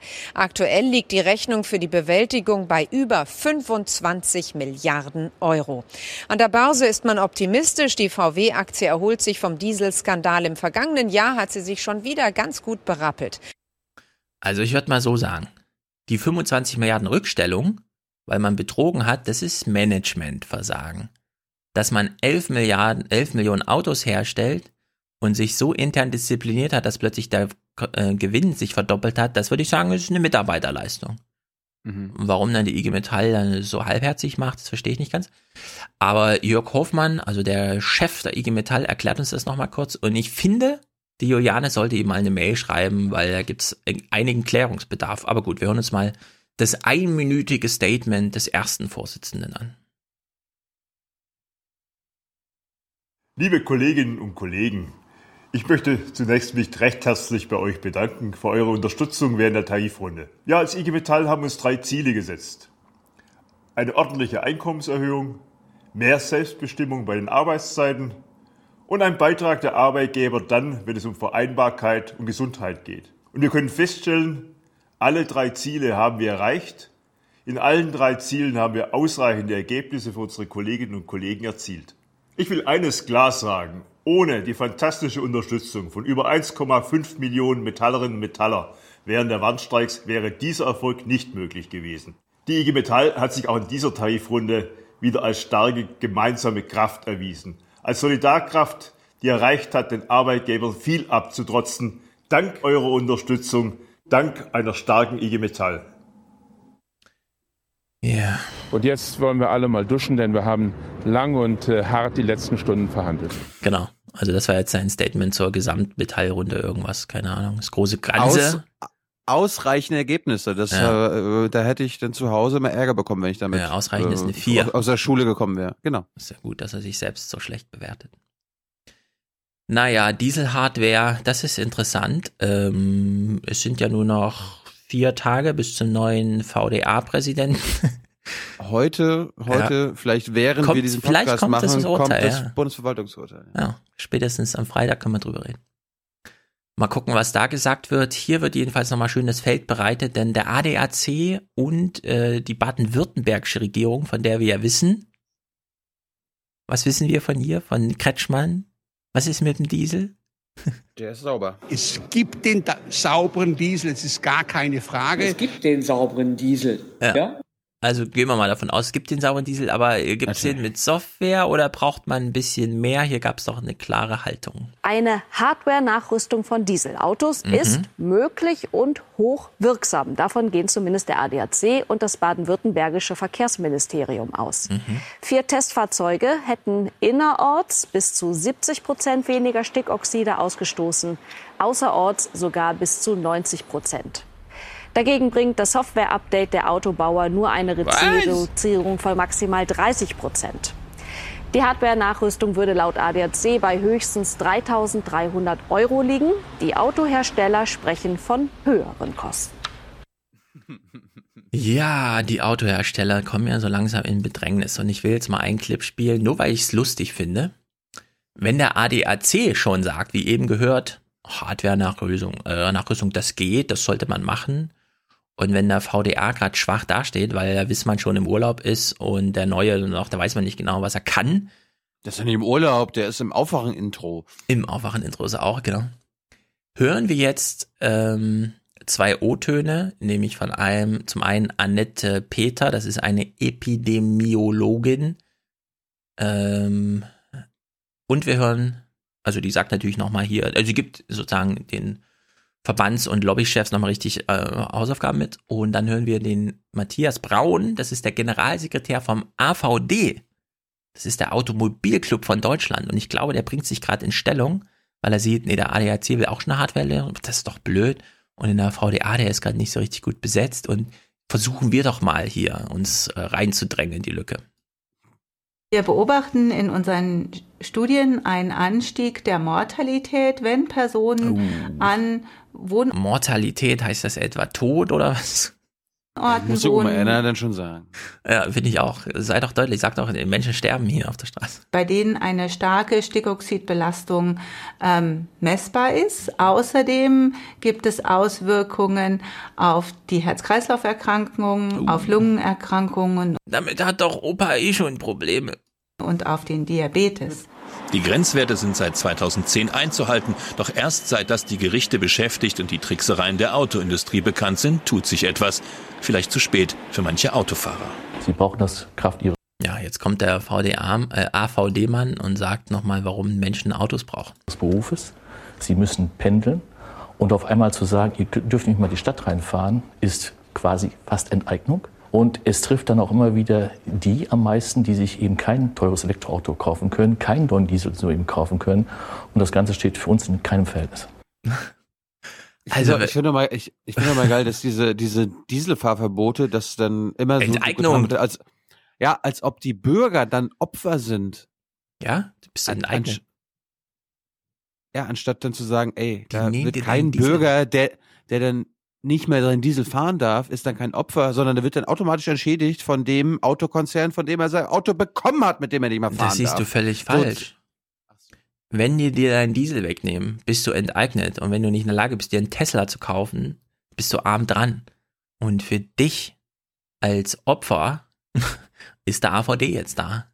Ist doch gut. Der sitzt übrigens bei uns hier vorne an der Autobahn. Ich fahre manchmal mit dem Fahrrad da dann vorbei. Ich habe mich immer gefragt, wer baut sich denn Häuser direkt an die Autobahn, vor allem an die zehnspurigen, die zum Flughafen führen, aber dann haben sie einfach AVD oben dran geschrieben und ich wusste Bescheid. naja, Korruption. Wir haben ja so eine Art, sagen wir mal so, bei Thilos Frage ist ja noch unentschieden, welchen Staatschef im Amt finde ich gut. Bei mir ist ja so, ich finde jedenfalls einen richtig scheiße. Und endlich kommt, hat er, hat er auch mal ein paar juristische Probleme. Wegen Korruptionsermittlungen gerät Israels Regierungschef Netanyahu zunehmend unter Druck. Ein enger Vertrauter will laut Medien als Kronzeuge gegen ihn aussagen. Uh. Netanyahu und sein Umfeld sollen einem großen Telekommunikationsunternehmen Vorteile verschafft haben. Im Gegenzug soll der Konzern auf seiner Nachrichtenwebseite positiv über Netanyahu und seine Familie berichtet haben. Die Staatsanwaltschaft mhm. prüft außerdem Anklagen in zwei weiteren Fällen, unter anderem wegen Bestechung. Im weltweiten Kampf gegen Korruption sieht Transparency International kaum Fortschritte. Die Organisation untersuchte 180 Staaten und sieht Deutschland auf Platz 12. Hier gäbe es vor allem Handlungsbedarf bei der Lobbyregulierung. Entsprechende Initiativen fehlten aber im Koalitionsvertrag von Union und SPD. Nötig seien außerdem schärfere Regeln für die Parteienfinanzierung. Mhm. Sind das nicht ja, die beiden Punkte von Bülow? Hätte man Bülow nicht ein bisschen mitschreiben lassen können da? Merkt ihr nur, dass man die Bundesregierung dazu nicht spontan befragen sollte? Nee. Sie, ja, ich habe am Freitag gefragt.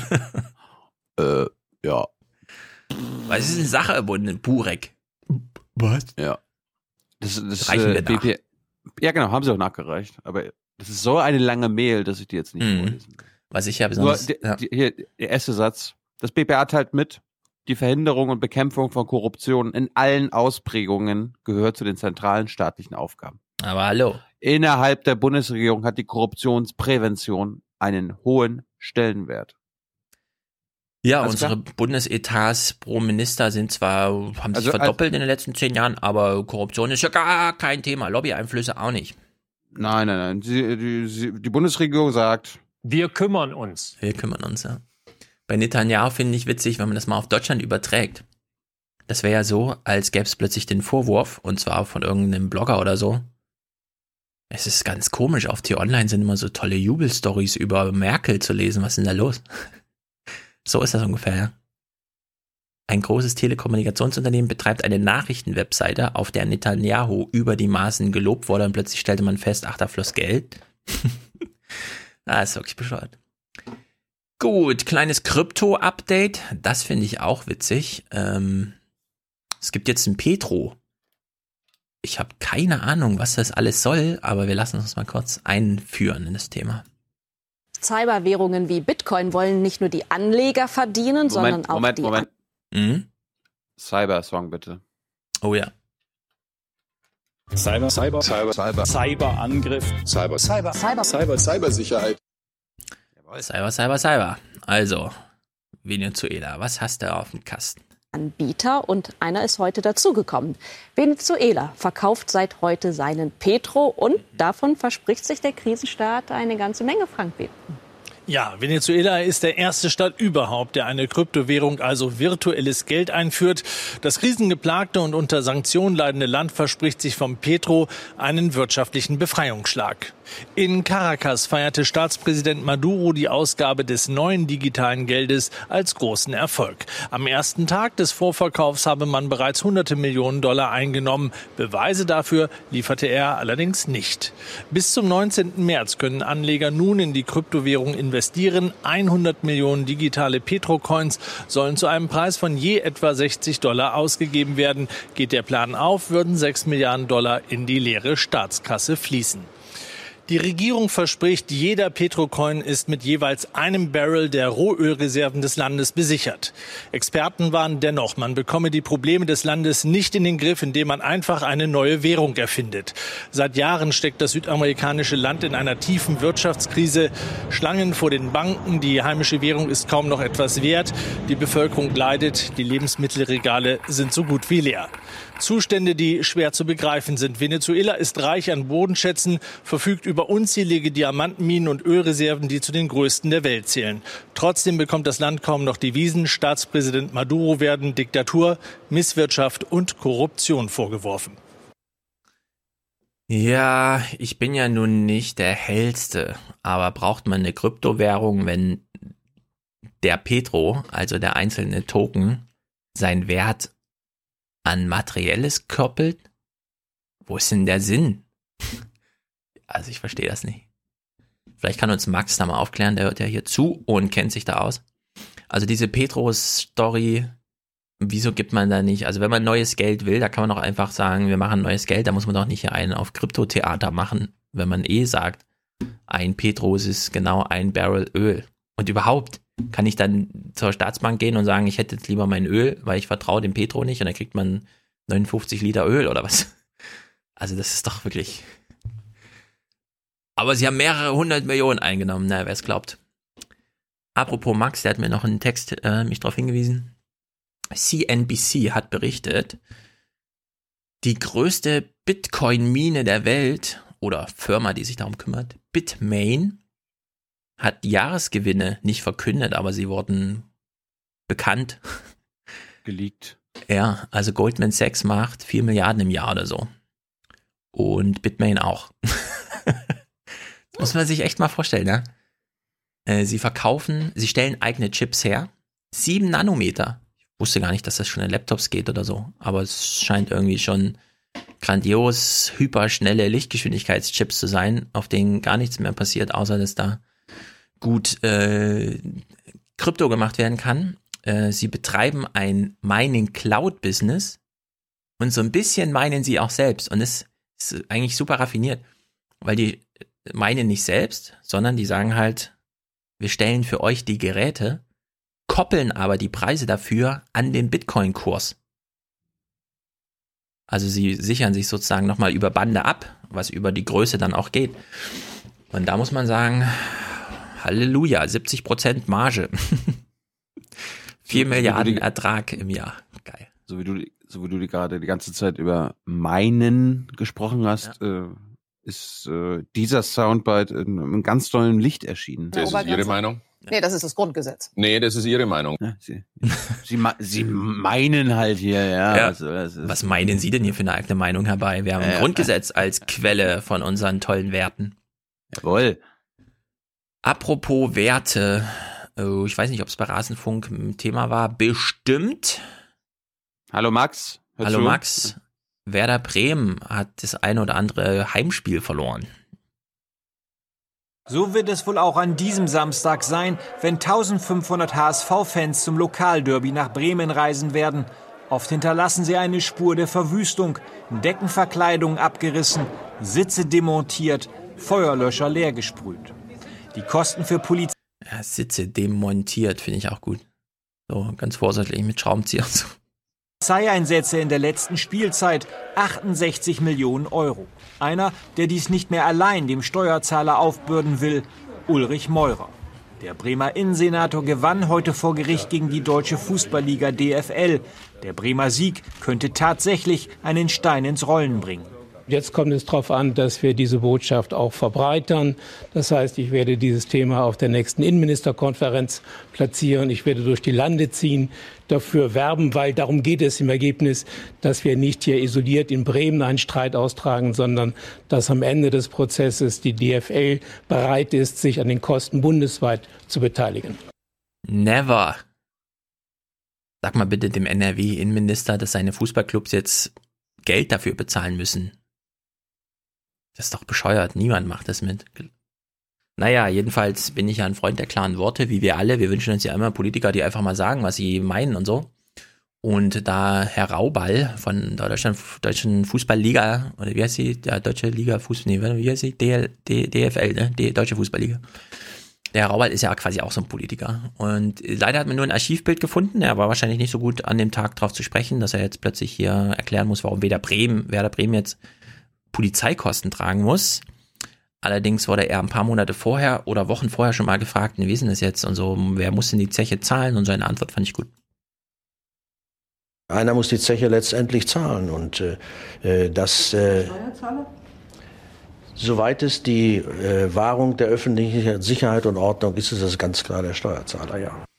Ja. Ja, das ist, das ist wieder mit der Bankenrettung. ja. Nee, nicht wenn, ganz. Also ich nein. finde Fußball, da ich interessiere mich gerade null dafür. Das war Hallo, vor Jahren anders. Fußball ist auch systemrelevant. Also Fußball ist systemrelevant, deswegen bezahle ich gerne auch die Polizeikosten dafür. Ich finde nur manchmal. Warum sollst du die Polizeikosten dafür bezahlen? Warum nicht die äh, Vereine, die ja eh schon genug Geld durch ihre Zuschauer äh, verdienen? Das können die Vereine dann doch halten, wie sie wollen. Ob sie nun auf das Ticket zwei Euro mehr äh, pro Person Nein. ansetzen, damit sie die Polizei bezahlen können. Also Fußballvereine sind dafür zuständig, dass im Stadion niemand zu Schaden kommt. Dafür Gut, haben die, die Ordner DF, und alles. Kann, ja, da kann die DFL dafür bezahlen oder so weiter. Also ich bin da grundsätzlich stehe nee. dem sympathisch gegenüber. Nö, ich finde, was im öffentlichen Bereich passiert, auch wenn es eine Großveranstaltung ist, da ist gefälligst die Polizei in allen Belangen dafür zuständig. Und wenn es teurer ist, ist es halt teurer. Ich bin ja auch nicht der Meinung, dass irgendwelche äh, Nazi-Vereine, weil sie im Osten Konzerte machen, plötzlich dafür zuständig sind, die Wege dahin zu sichern, sondern das öffentliche Bereich, das hat die Polizei zuständig zu sein und wir bezahlen die Polizei. Also da bin ich gar nicht dafür, dass man den öffentlichen Bereich jetzt plötzlich so halb privatisiert, nur weil man glaubt, ach, die sind bestimmt alle wegen Fußball hier. Meine Meinung. Bin mal gespannt, was Max dazu sagt. Der kennt ja die Diskussion wahrscheinlich. Die tobt ja schon so ein bisschen länger. Also ich war jedenfalls laden, sehr überrascht über dieses, über dieses, Gerichtsurteil. Ich finde es sympathisch. Hm. Aber ich, ich habe hab mich auch noch nicht wirklich damit befasst. Hm. Also ich finde, öffentlicher Bereich ist öffentlicher Bereich und wenn sich Deutschland ein Fußball, also wenn Deutschland gerne möchte, dass am Wochenende Fußball ist, dann ist halt am Wochenende Fußball und dann kostet es halt mal ein bisschen mehr.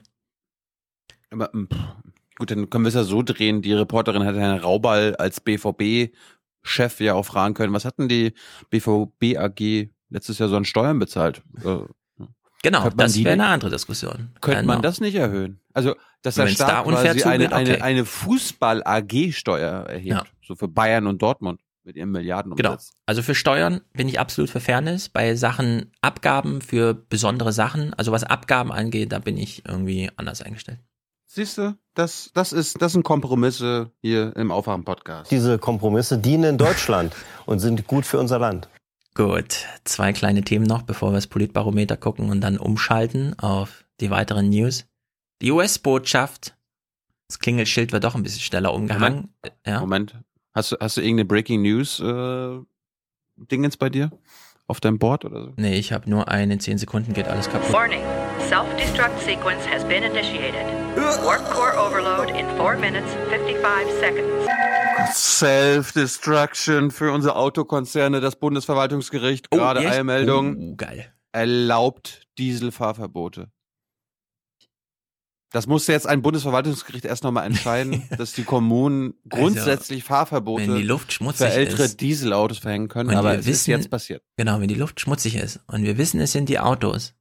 Und wir wissen, wenn die Autos nicht wären, wäre die Luft sauberer. Und wir haben diese Zielmarken nicht umsonst. Dann könnte es auch Fahrverbote geben. Na, ist ja erstaunlich. Also da bin ich heute mal gespannt, ob es wieder irgendwelche Kommentare gibt. Irgendwie im Heute-Journal, ein Tagesthema. Uh, die sollten wir uns angucken. Ja. Also, die US- oder, oder, ja? oder, oder was Herr Wissmann dazu sagt. Noch hat er vier Tage, ja. Oder was das BMVI dazu sagt. Nee, warte mal, es ist ja Februar, der hat nur noch einen Tag. Es ist ja schon der 27. Das wird natürlich knapp. Also, die US-Botschaft hängt ihr Klingelschild jetzt doch schneller um als gedacht. Ich hätte ja gedacht, das ist zwar entschieden, aber dauert 100 Jahre, aber nee, anscheinend doch nicht. Und die US-Regierung hat noch eine Entscheidung bekannt gegeben, die für Spannungen sorgen könnte. Die US-Botschaft in Israel soll deutlich früher nach Jerusalem verlegt werden als bisher geplant, nämlich bereits in diesem Mai. Bislang war die Eröffnung für Ende 2019 geplant. Also wenn mich jetzt nicht alles täuscht, ich habe keine Karte vor mir, die Knesset, die ist doch in Tel Aviv, oder? Ist die in Jerusalem? Jerusalem. Die ist in Jerusalem? Ja. Und die ganzen anderen Botschaften sind aber in Tel Aviv oder wo? Ja. Weil ich stelle mir gerade vor, wie wäre das denn, wenn jetzt, was weiß ich, der Botschafter von Amerika plötzlich in Bonn stationiert ist und quasi für jeden einzelnen Termin, den er irgendwie mit Regierungsleuten hat, immer ins Flugzeug steigen muss, statt über die Straße zu gehen. Das wäre doch auch ziemlich unpraktisch. Aber wenn, wenn die Politik eh schon in Jerusalem gemacht wird, ist man ja näher dran. Na gut. Ja, warum war, warum war Berlin dann während der, äh, des getrennten Deutschlands keine, keine Hauptstadt von, von der BRD? Wegen kurzen Wegen. Oder was? Nee, weil es eine geteilte Stadt war. Ach so, ja, ja, aber hätte man ja trotzdem. Das war ja das Perverse an der DDR. Die haben Berlin zur. Ja, aber Berlin gemacht. war ja Hauptstadt. Das war halt nur nicht Regierungsdings, oder? War Bonn richtig Hauptstadt? Nee. Yep. Hauptstadt. Berlin wurde erst nach der Wende, glaube ich, 91 zur Hauptstadt gemacht. Ich dachte, Berlin, ich dachte, Berlin war immer unsere Hauptstadt und Bonn war nur so ein Regierungssitz oder so. Also naja. Also du als Ossi, ja. wir kennen das nicht anders, ja. Für nee. uns, ja.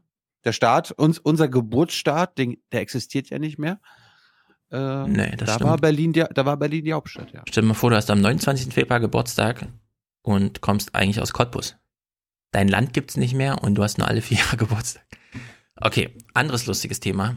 Es gibt einen neuen Film. Eigentlich ignorieren wir das immer, wenn Sabine Schulz im CDF nochmal einen Film guckt, weil könnten wir auch selber gucken. Aber das war, das war, das war jetzt in den letzten Wochen, also mhm. so viel Schleichwerbung für diesen ja. Verleger, Verlegerfilm.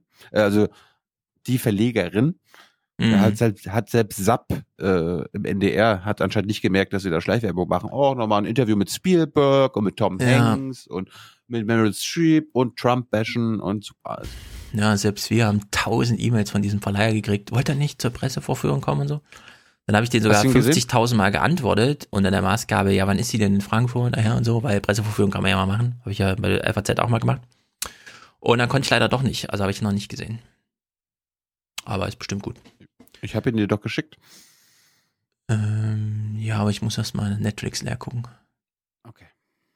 Wir gucken mal kurz Romy. Romy Schneider jetzt, hat jetzt irgendwann. Also, hm? sag, sag mal so, äh, dafür braucht ihr nicht ins Kino gehen, liebe Leute. Das ist ein schöner Sonntagabendfilm. Aber kein herausragender Film. Kein, also gehört für mich nicht zu den besten Filmen des Jahres. Bei sowas finde ich immer Themensetzung super. Ja, Elsberg nochmal ja. hier, zack, ordentlich Spionage, Amerika, Spion, also hier Verfolgung, Dingsabums. Ja. Spielberg der, der, hat sich dann nochmal ein paar Freiheiten genommen. Ich hoffe nur, dass, ich meine, Hollywood ist ja dann äh, sehr, sehr berechenbar manchmal, dass sie den nicht als besten Film machen. Da ist ja hier, hast du Shape of Water gesehen? Oder Lady Bird? Das sind, das sind schöne Filme. Die beiden Titel habe ich noch nie gehört. Lady Was? Bird und wie ist der andere? The Shape of Water. Shape of Water. Nee. Ich gucke zu viel Netflix. Ich bin halt so ein Millennial. Oh Mann. Gut, anderer Film, den ich mir auch nicht angucke und ich erkläre gleich warum. Jetzt, mu äh, jetzt ja? musst du aber sagen, was du guckst auf Netflix äh, Altered Carbon. Ich weiß, finden alle scheiße und so, aber ich finde es einfach super geil.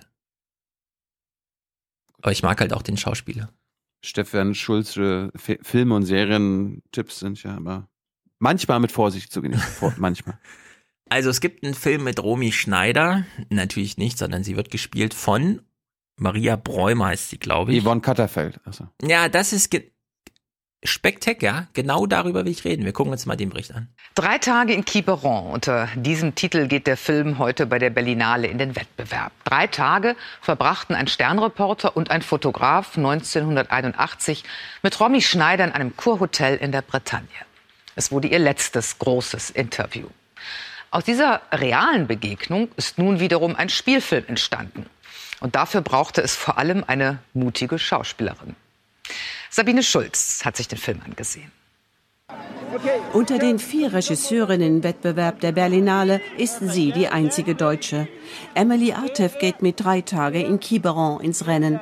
Eine bessere Hauptdarstellerin als Marie Bäumer hätte sie für das intensive Schwarz-Weiß-Epos nicht finden können. Das stimmt überhaupt nicht.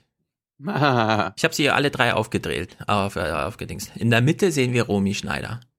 Rechts diese komische Maria Bräumer oder wie sie heißt, keine Ahnung. Mar Marie. Marie Bräumer. Links Yvonne Katterfeld. Bäumer. Marie Bäumer. Marie Bäumer. Yvonne Katterfeld wollte sie vor zehn Jahren schon mal spielen. Damals klappte das irgendwie mit der Finanzierung nicht. Die Franzosen waren dabei, die Deutschen wieder, ah, warte mal, wir müssen dafür Geld bezahlen, keine Ahnung, können wir uns das leisten? Nee und so. Deswegen kam es nie dazu, dass Yvonne Katterfeld Romy Schneider gespielt hat. Stimmt. Und ich finde es nicht gut, ehrlich gesagt. Die deutschen Filmförderfonds, die fördern halt irgendwelche nicht alles lukrativen. Hollywood-Filme wie Transformers oder so. Was? Ja. Du mu- musst mal gucken, was so die ganzen Medienboards und Filmfördersachen alles so. Äh, Transformers? fördern. Oh, das ist schon eine gute Investition. Ja. Bei dem ersten zumindest. Alles, was Michael Bay einen guten Kopf, Kopf Ich verweise auf meine Aussage über deine äh, Bewertungen. Ja, jedenfalls.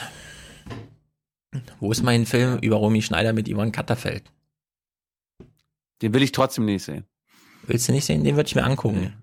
Nee, Katterfeld. Marie Bäumer will ich nicht sehen.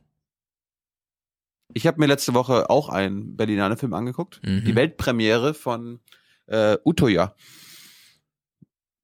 Sagt dir das was? Natürlich sagt mir das was. Ich habe auch Kühnert und so gesehen. Der, war, der hat genau hinter mir gesessen. Aber das kann ich mir nicht im Film angucken. Das ist krass.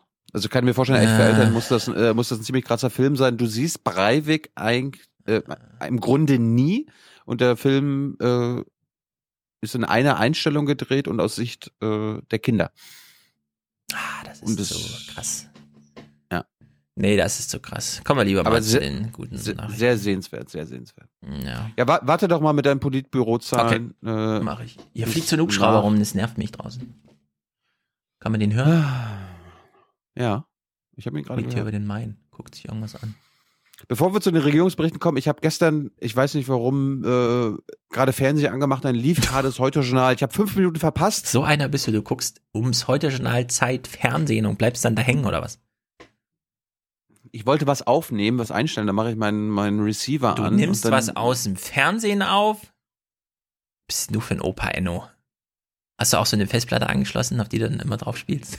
Ich nehme nur, äh, ja, manchmal. nee, manchmal nehme ich irgendwie zum Beispiel heute Show, äh, heute, nee, heute Show auf keinen Fall. Äh, heute Journal, Tagesthemen, Bericht aus Berlin oder so auf, damit ich dann quasi, wenn ich schon nach einer halben Stunde äh, das gucken will und in der Mediathek das erst nach zwei oder drei Stunden auftaucht, dass ich schon mal gucken kann und mir dann notieren kann, was ich dann da rausnehme. Mm, clever. So läuft das. Clever. Auf jeden Fall li- lief das heute Journal gerade und da dachte Aha. ich so, und den Beitrag gucken wir uns jetzt in Gänze an. Ja. Mit Anmoderation von Klaus. Oh! Äh, keine Fake News Kleber.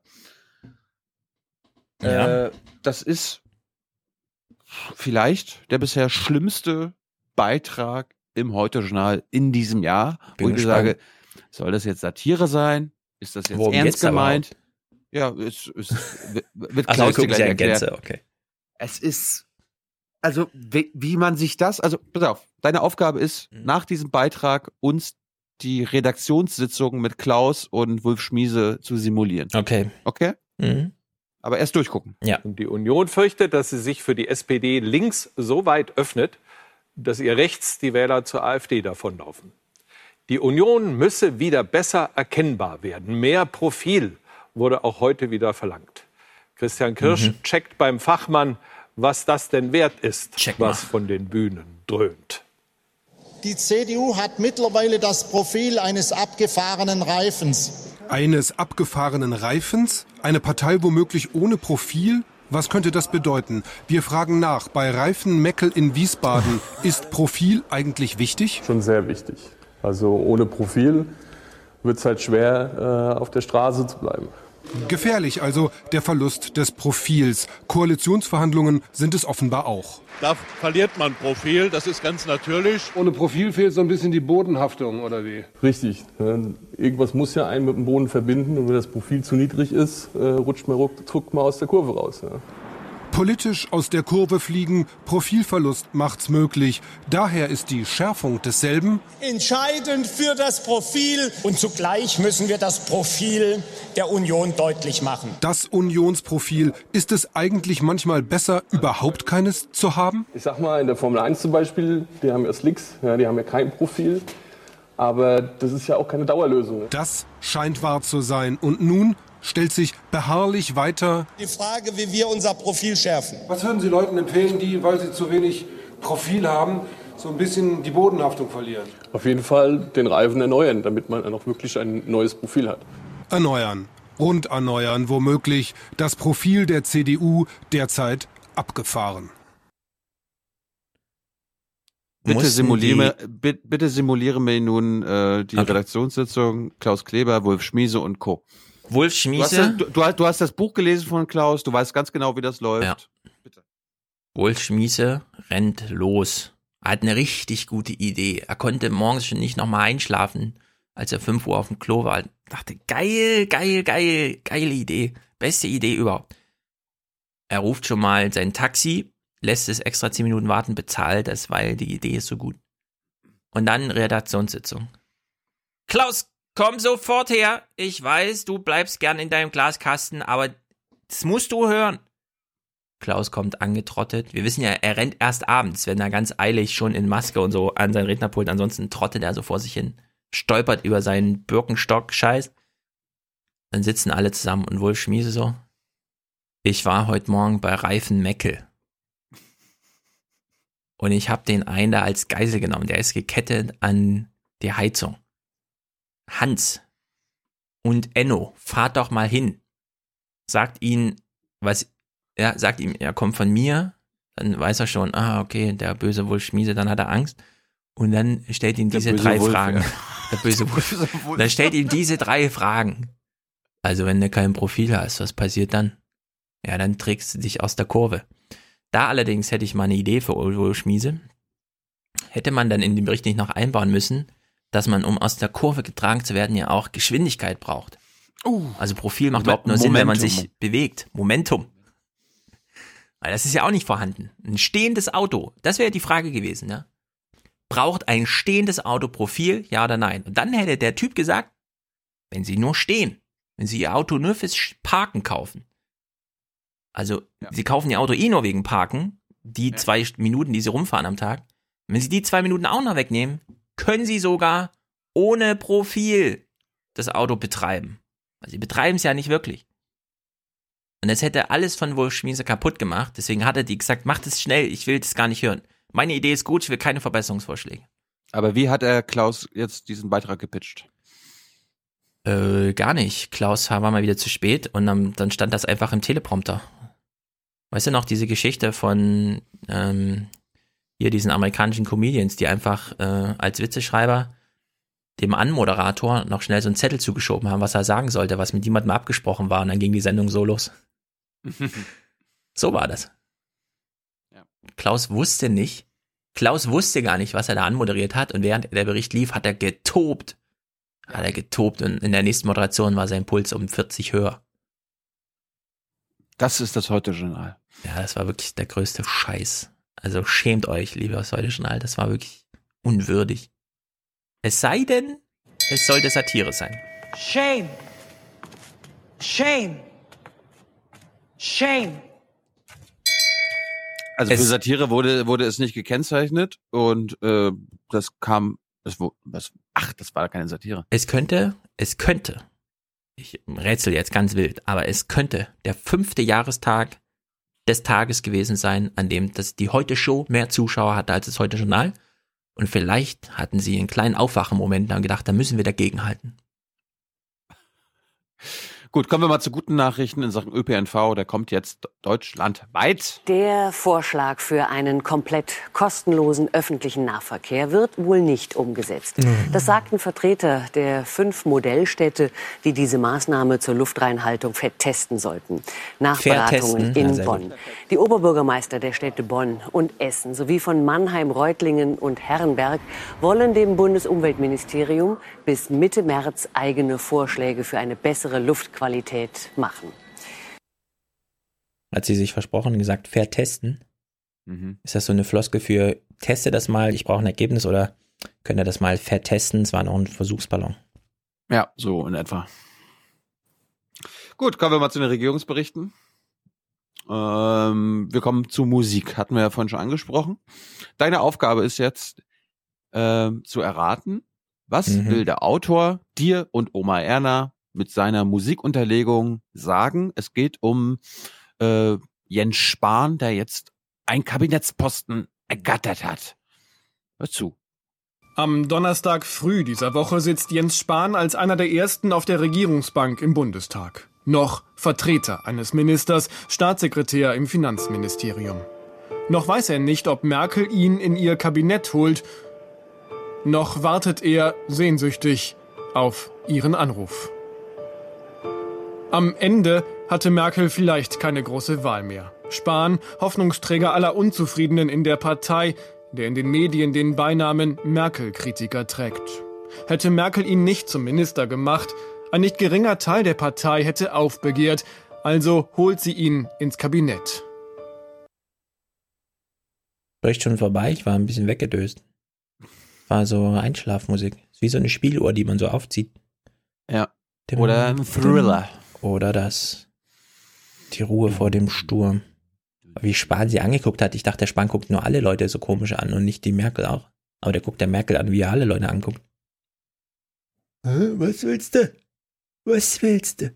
Wie so einer mit gutem Teil- Straßenabitur. Der hat mir noch einen Teil 2 für Jung Naiv versprochen. Kann er als Gesundheitsminister dann machen. Er sollte, er sollte das Fitnessminister nennen. Ja. Gut, äh, wir springen mal nach Heilbronn. Man hat da die CDU-Basis besucht. Die ist hellauf begeistert von allem, wie es läuft. Freitagabend CDU-Kreisparteitag. Einziger Tagesordnungspunkt der Berliner Koalitionsvertrag. Echte Begeisterung zeigt hier kaum jemand. Mancher vermisst das Profil der Partei. Die CDU mit dem schlechtesten Wahlergebnis seit 1949 beginnt keine Diskussion darüber, sich mit dem Ergebnis auseinanderzusetzen. Eine Kanzlerin, die nicht weiß, was sie hätte besser machen können, ähm, das ist für mich ein Zeichen, dass es ausschließlich nur noch ums politische Überleben geht. Politisches Überleben um jeden Preis. Für mich ist das Ergebnis des Koalitionsvertrags eine Art Bankrotterklärung der CDU. Doch solche Stimmen bleiben an diesem Abend eine kleine Minderheit. Und so läuft es in Heilbronn wie so oft in der CDU. Regieren siegt über Lamentieren. Dieses, dieses Rumgelaber von denen. Die CDU hatte 2009 35 Prozent. Mhm. 2017 jetzt hatten sie 33 Prozent. Das sind nur zwei Prozent Unterschied. Die wollen 40 Prozent haben. Ja, Mann, 2013 hatten sie auch 40 Prozent. Aber das ist halt ein Ausreißer nach oben gewesen, über den die sich alle mal sehr freuen sollten, dass sie vier schwarz-gelbe Jahre hatten. Ach so, das war die Ausnahme. Die CDU hat in den letzten acht Jahren zwei Prozent verloren. Das waren diese acht Jahre, in denen die AfD plötzlich mit 13 irgendwas Prozent, es ist immer noch ein Spektak-Ergebnis, so gesehen. Guck dir die Wahlen in den letzten 20 Jahren an. Da war, da war die 2013 Ergebnis quasi die Ausreißer, ganz genau. Absoluter Ausreißer, 40 Prozent, das war undenkbar eigentlich. Und von 35, und wir wissen, 2009, das war quasi zwei Jahre, nachdem sie ihr letztes Grundsatzprogramm ohne iPhone, ohne Finanzkrise, ohne alles geschrieben haben. Ja. Oh Gott. Und da haben sie nur zwei Prozent verloren. Da muss man nicht so ein Theater machen. Wenn dann jedenfalls nicht, wenn dann muss man, das ist auch immer so eine Ausrede für, also wir haben in der letzten Wahl acht Prozent verloren. Das ist quasi die Ausrede dafür, ich rede jetzt nicht über Inhalte, mir ist alles egal, ihr wisst schon, ihr wisst ja, Spahn ist der Merkel-Kritiker. Was hat er gegen Merkel gesagt? Ja, weiß ich nicht. Hat er sich irgendwann wirklich mal getraut, das gegen Merkel zu sagen? Wie der Tauber damals bestimmt. Da sagt er, wir erreichen Keine die Monarchie. Herzen Es nicht ist mehr. und keine so. Monarchie. Keine Monarchie. Ja, das gilt dann plötzlich als ich, also wenn, wenn noch mal jemand sagt, der Merkel-Kritiker Jens Spahn, ich würde gerne noch mal dieses Zitat hören, wo er Merkel so, so scharf kritisiert, dass es gerechtfertigt ist, ihn nur noch als Merkel-Kritiker darzustellen. Ich fand an dem Bericht lustig, dass der quasi einsteigt mit zwei absoluten Minderheitsmeinungen laut Autor und der Rest wird dann aber zusammengefasst. Ja. Also dass quasi die, die absoluten Minderheit, äh, min, die absoluten Minderheitsmeinungen zu Wort kommen. Also Mhm. liebes ZDF, das würde ich auch mir äh, in anderen Bereichen mal wünschen. Ja. Naja, gut. Ich kann nicht erkennen, was wir ähm, jetzt anders machen müssten. Läuft da alles. Trotzdem droht jetzt ein Rechtsruck, den es ja noch nicht gegeben hat in der CDU. Die macht ja eine total mittige Politik, ne? Ist ja links versifft, diese CDU. Ähm, was, was könnte denn das bedeuten? Also ist das, ist das langfristig, mittelfristig eine gute Idee für die CDU? Wir sind da ja Meinung, ja, ja, klar. Rechtsruck ist gut für Deutschland. Ich glaube, an der einen oder anderen Ecke haben wir Vertrauen verloren. Und dieses Vertrauen müssen wir zurückgewinnen. Die Union muss wieder die Partei werden, die für Sicherheit, für Recht und Ordnung steht. Und das muss im Mittelpunkt stehen. Das konservative Profil schärfen, so lautet der entsprechende Schlachtruf. Riskant, sagt der Historiker Frank Bösch, die Wähler könnten erst recht zur AfD wandern. Es kann durchaus sein, dass mit einer Stärkung konservativer Positionen nur die Konkurrenten gestärkt werden, weil deren Themen mehr in die Öffentlichkeit geraten. Also wenn im Bücherregal des Historikers keine Bücher, sondern nur Aktenordner stehen, ist das bestimmt kein Historiker, sondern eher so ein Politiker oder sowas. Politikwissenschaftler. Ja. Ja, die AfD darf sich freuen. Hm, das wird eine harte Auseinandersetzung. Weil die CDU, das Pendel schlägt jetzt in die andere Richtung aus. Ich sag's euch, ey. Das wird hart. Der Winter is coming. Und wir sind stolz darauf, Deutsche zu sein. Mhm. So, äh, wir springen noch mal, das war jetzt Berlin direkt, was, was wir bis, bisher gehört haben. Äh, wir springen noch mal ganz zu Beginn dieses äh, Berichts, dieser Sendung, nämlich Bettina Schausten hat uns begrüßt und zwar so. Nun sind die Namen also raus, wer bei der CDU ins Kabinett soll, wenn, ja, wenn die SPD einer großen Koalition dann zustimmt. Julia Klöckner soll Landwirtschaftsministerin werden und ist gleich zu Gast bei Berlin Direkt. So, da dachte ich mir, geil, hat Bettina Schausten mal wieder äh, gedacht, mh, super, die nächste Landwirtschaftsministerin ist da und wir, wir wissen ja, Bettina Schausten ist dafür bekannt, inhaltliche Fragen zu stellen. Herr Klöckner ist vor allem bekannt dafür, inhaltlich zu antworten. Ja, ja, klar. Also da haben sich wirklich zwei gefunden und ich habe das auch dann auch zusammengefasst. Und äh, diese neue Technik, die du ja angewandt hast, quasi Frage und dann die letzten Sätze der Antwort, das habe ich mir mal zum Beispiel genommen. Und die Musik, ja, äh, das ist jetzt Zufall. Das hat jetzt mit Julia Klöckner nichts zu tun, Leute. Überhaupt nichts. Designierte Landwirtschaftsministerin Julia Klöckner, schönen guten Abend. Guten Abend, Frau Schausten. So, Ihr Name war jetzt nicht unbedingt eine Überraschung, Frau Klöckner, aber es gibt doch neue Gesichter. Achso, ich habe noch vergessen. Kannst du deine, hast du deine Klingel wieder? parat? Ja. Aber gib mir auch was zu klingeln. Nicht wieder sagen Ja, bei ja. Inhalten und dann ist nichts. Ja, es kommen, es kommen ja nur inhaltliche Fragen. Also du kannst jetzt eigentlich jedes Mal klingeln. Ne? Bitte Okay. nur bei inhaltlichen Fragen. Am besten zu Ihrem neuen Aufgabengebiet. Okay, ich lege das aber weit aus. Nochmal gucken. Richter, es gibt Helge Braun, es gibt Anja Karliczek, dazu kommt als einziger, übrigens unter 40, Jens Spahn. Äh, was ist für Sie die Botschaft dieser heute vorgestellten Liste? Und dass sie Brücken baut, dass sie ähm, verschiedene Personen zusammenbindet. Also sie sagt, sie hat Brücken bauen als Landwirtschaftsministerin. Lassen wir mal Das durchgehen, ist oder? He- Heimat, Heimatministerium und Bau. Okay. hat geliefert im Grunde die Kanzlerin. Was ist dann in dieser Aufzählung? Jens Geliefert. Spahn ist ja so eine Art Beruhigungspille für die jungen Konservativen. Nein, Jens Spahn ist erstmal Jens Spahn, ein Politiker. belehrt Sie kommen Jens Spahn ist Jens Spahn. Habe ich vorher nicht gewusst. Sehr aus dem Westen. Ihnen fehlt kein ostdeutscher Kollege in der Rechnung. Naja, Westen und Osten sind äh, nach so vielen Jahren der Wiedervereinigung äh, sehr, sehr pauschale Kategorien. Und diese Kanzlerin Hören Sie mal, ich komme aus Rheinland-Pfalz. Das ist so weit im Westen. Ich weiß gar nicht, wo der Osten ist. kommt aus Ostdeutschland. Insofern ist das schon ein Amt mit Gewicht. so, Ein Amt mit Gewicht. So wie auch der neue Wirtschaftsminister. Teile der Partei haben sich in den letzten zehn Tagen nach Ende der Koalitionsverhandlungen schon auch inhaltlich sehr kritisch geäußert. Sie hat inhaltlich gesagt, zumindest. war ja von inhaltlicher Entleerung der Partei die Rede, sagte Norbert Röttgen vom Anfang, vom Ende der Volkspartei CDU. Ist das jetzt alles geheilt? Ist mit den neuen Personalien die inhaltliche Debatte mal wieder, könnte man fast sagen, aufgeschoben?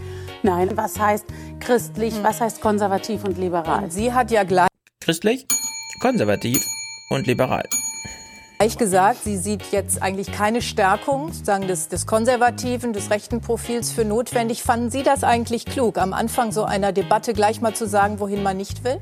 Also sie selbst ist ja nicht vorgegangen, hat gesagt, was wir nicht alles, was wir alles nicht machen. Aber es gibt ja auch andere, die jetzt vor einer Rechtsverschiebung warnen. Wie, was sagen Sie? Ist die konservative Wurzel als eine von dreien vernachlässigt worden? Nein, also wir müssen dann nochmal in die Konservative Wurzel. Wurzel und Landwirtschaftsministerium. Definition gehen. Konservativ heißt nicht gleich rechts. Ähm, ich denke zum Beispiel auch äh, sicher nach Hause zu kommen, egal ob ich äh, linksgerichtet oder rechtsgerichtet bin, ist eine Frage. Wieso sagt ihr nicht, egal ob ich die linke Straßenseite oder die rechte Straßenseite nehme? von Standard. Ich denke zum Beispiel auch äh, sicher nach Hause zu kommen, egal ob ich äh, linksgerichtet oder rechtsgerichtet bin, ist eine Frage von Standards und deshalb auch etwas Mhm. Konservatives. Und insofern sind wir Volkspartei. Frau Birgner, wenn es nicht klappt, die SPD muss erstmal Ja. noch zustimmen. Was machen Sie dann? Machen Sie mit in einem Experiment Minderheitsregierung? Respekt vor der Entscheidung der SPD. Und ähm, ansonsten werden wir sehen und uns dann sicherlich noch mal zum Interview treffen. Und über die Landwirtschaft reden wir dann zu einem späteren Die hat Zeitpunkt. Bestand, ja. Dankeschön. Äh, was? Hm, Ist dir das selber aufgefallen in der letzten Sekunde? Meine Uhr läuft gerade ab. Ist das meine Uhr, die hier läuft? Ach so, ja, also dann reden wir mal über sie mal später. Ciao. Oh Gott. Bettina Schausen hämmert das uns. immer so. Thomas Walter auch, die hämmern das immer so rein. Da kommt nichts, also nichts, kann man in nichts so hämmern. Ich, ja, du hast auch einen guten Hammer. Was ist das für ein Hammer? Der trifft ja gar nicht, der ist ja viel zu klein. Das ist für kleine Nägel. Aha. Ja, also wieder jede Menge inhaltliche Fragen Ja. bei Berlin direkt. Wir schalten mal um zur ARD, zum Regierungsbericht. Äh, da gab es einen Bericht, ich meine, das war wieder das Übliche hier mit CDU und Tina Hassel hat sich auch wieder einen Ast gefreut, dass wir jetzt endlich Entscheidungen haben, Jawohl. welche Pferde an den Start gehen. Ähm, dann gab es aber noch einen Beitrag über die 68er, ja, ja, 50 Jahre 1968, 1868er Bewegung und so weiter. Und eine bekannte 68erin war offenbar Hertha Däubler Glemin. Melin. Ich glaube GM Melin. oder so. Gemelin. Hertha. Ich nenne sie jetzt einfach nur Hertha. Ja, Hertha. Hertha war auch Ministerin unter Gerhard Schröder. Und wir haben es im Intro eigentlich schon gehört, aber liebe junge Leute, die jetzt irgendwie vor eine, von einer besseren Welt träumen, ja, ich, ich gehöre ja auch dazu, ähm, die sagen, wir müssen was gegen die Ungerechtigkeit auf dieser Welt tun. Mhm. Hertha hat jetzt da mal eine Nachricht an euch. Doch die allermeisten bleiben beim friedlichen Straßenprotest, engagieren sich in der Frauen-, Friedens- und Ökologiebewegung.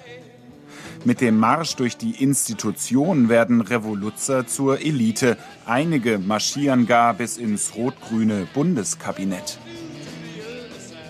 Also 68, um mit dem Scheitern anzufangen, ist sicher gescheitert bei Wir wollen die Weltrevolution und die ganze Welt muss gerechter werden.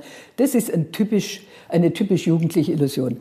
Wo wir sehr viel erreicht haben, war im Aufbruch der Gesellschaft in Deutschland. Ja, ja. Hört auf zu träumen, Leute. Ich frage mich immer, wenn man, wenn man dabei war, bei was, fragt man sich dann immer. Und dann kriegt man 50 Jahre später so die Frage, seid ihr damals gescheitert? Was Ja, handelt man denn da? Also in dem Fußballspiel gegen die blau-orangenen sind wir jedenfalls nicht gescheitert damals.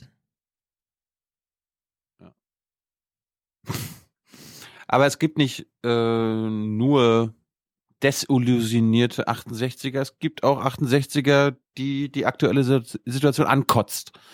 Zum Beispiel Klaus Peimann. Wer ist Klaus Peimann? Der ehemalige Berliner Ensemble-Intendant.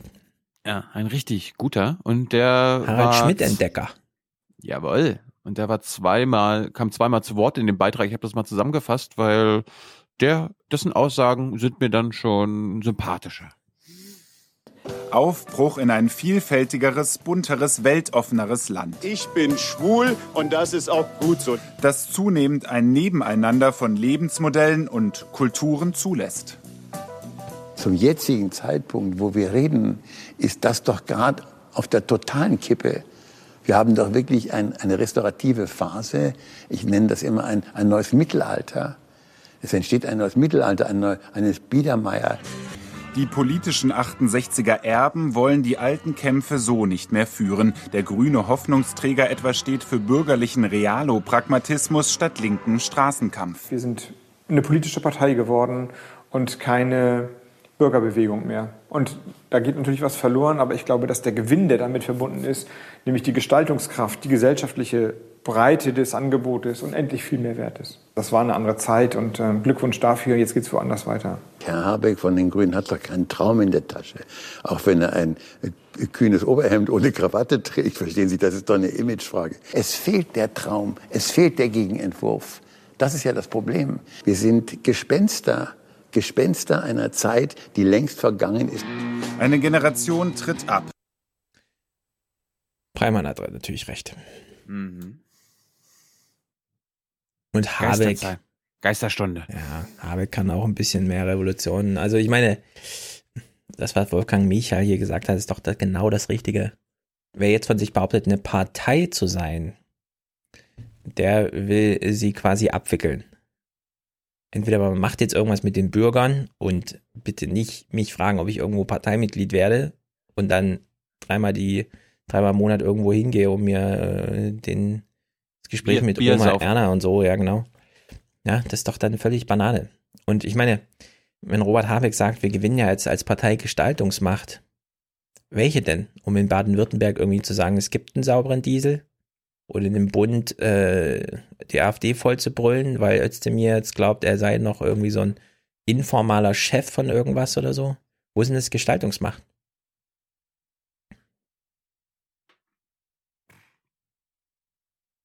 Hier brauchen wir Radikalität. Jawohl. Keine Ahnung. Annika war das, ne? Nee. Äh, Wer war das? Ach, das war hier die Grüne. Genau. Baerbock. Baerbock. Baerbock. Ich finde, jede Partei, die in der Opposition ist, muss sich immer auch als außerparlamentarische Opposition verstehen. Weil sonst ergießt sich alles in ein paar Reden, die man hält oder zu Protokoll gibt. Ist nach deiner Logik denn die AfD die einzige, die es richtig macht? Die AfD macht sehr richtig, deswegen steht sie auch bei 13 Prozent, wenn nicht noch mehr. Formal gesehen, ich meine, es gibt ja so einen anderen 1%-Club, da in Dresden und so, hat man es letzte Woche schon erwähnt. Die gründen jetzt urdeutsche Dörfer und sowas, ja. Also, ich meine, dass, dass sich die AfD jetzt Pegida annähert, ist einfach ein sehr kluger Move. Das sieht zwar für uns so radikal scheiße aus und so, aber es ist halt auch radikal scheiße, weil es super erfolgreich ist, die Leute einfach ständig bei Laune zu halten. Und ständig so zu tun, klar sitzen wir im Parlament, aber eigentlich sind wir auf eurer Seite, außerhalb des Parlaments, ja. Das ist genau der richtige Move, den zu machen. Und die Grünen können das aber nicht, weil sie Regierungsverantwortung in Ländern haben, wo die großen Unternehmen sind, die Export und der ganze Scheiß, der da dranhängt und so. Und dann kommen solche Sprüche wie, es gibt den sauberen Diesel und wenn man die Leute drauf anspricht, ja, was meint denn der da? Also, keine Ahnung, hat er bestimmt witzig gemeint und so.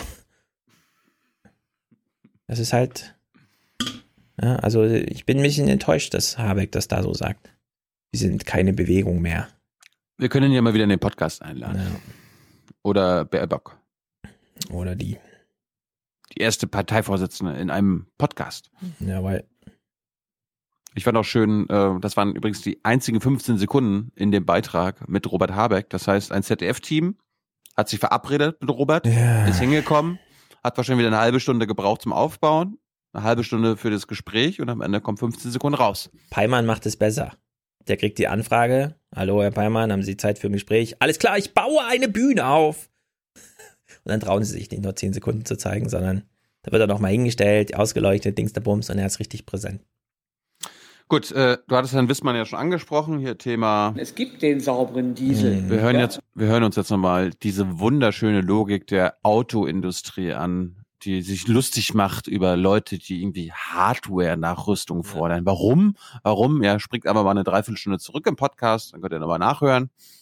Herr Wissmann, bitte. Hendricks weist der Automobilindustrie den schwarzen Peter zu. Diese weist das Umgehen zurück, das übliche Spiel. Was aber auf jeden Fall nötig ist, wir brauchen die Nachrüstung von Diesel-PKWs, die sich schon auf den Straßen befinden. Was? Ohne das wird es nicht gehen.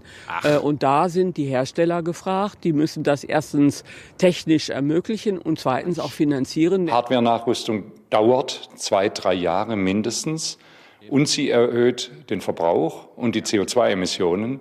Also dass die gleichen Leute, die nach Klimaschutz rufen, gleichzeitig so massiv auf Hardware-Nachrüstung bestehen, ist eigentlich erstaunlich.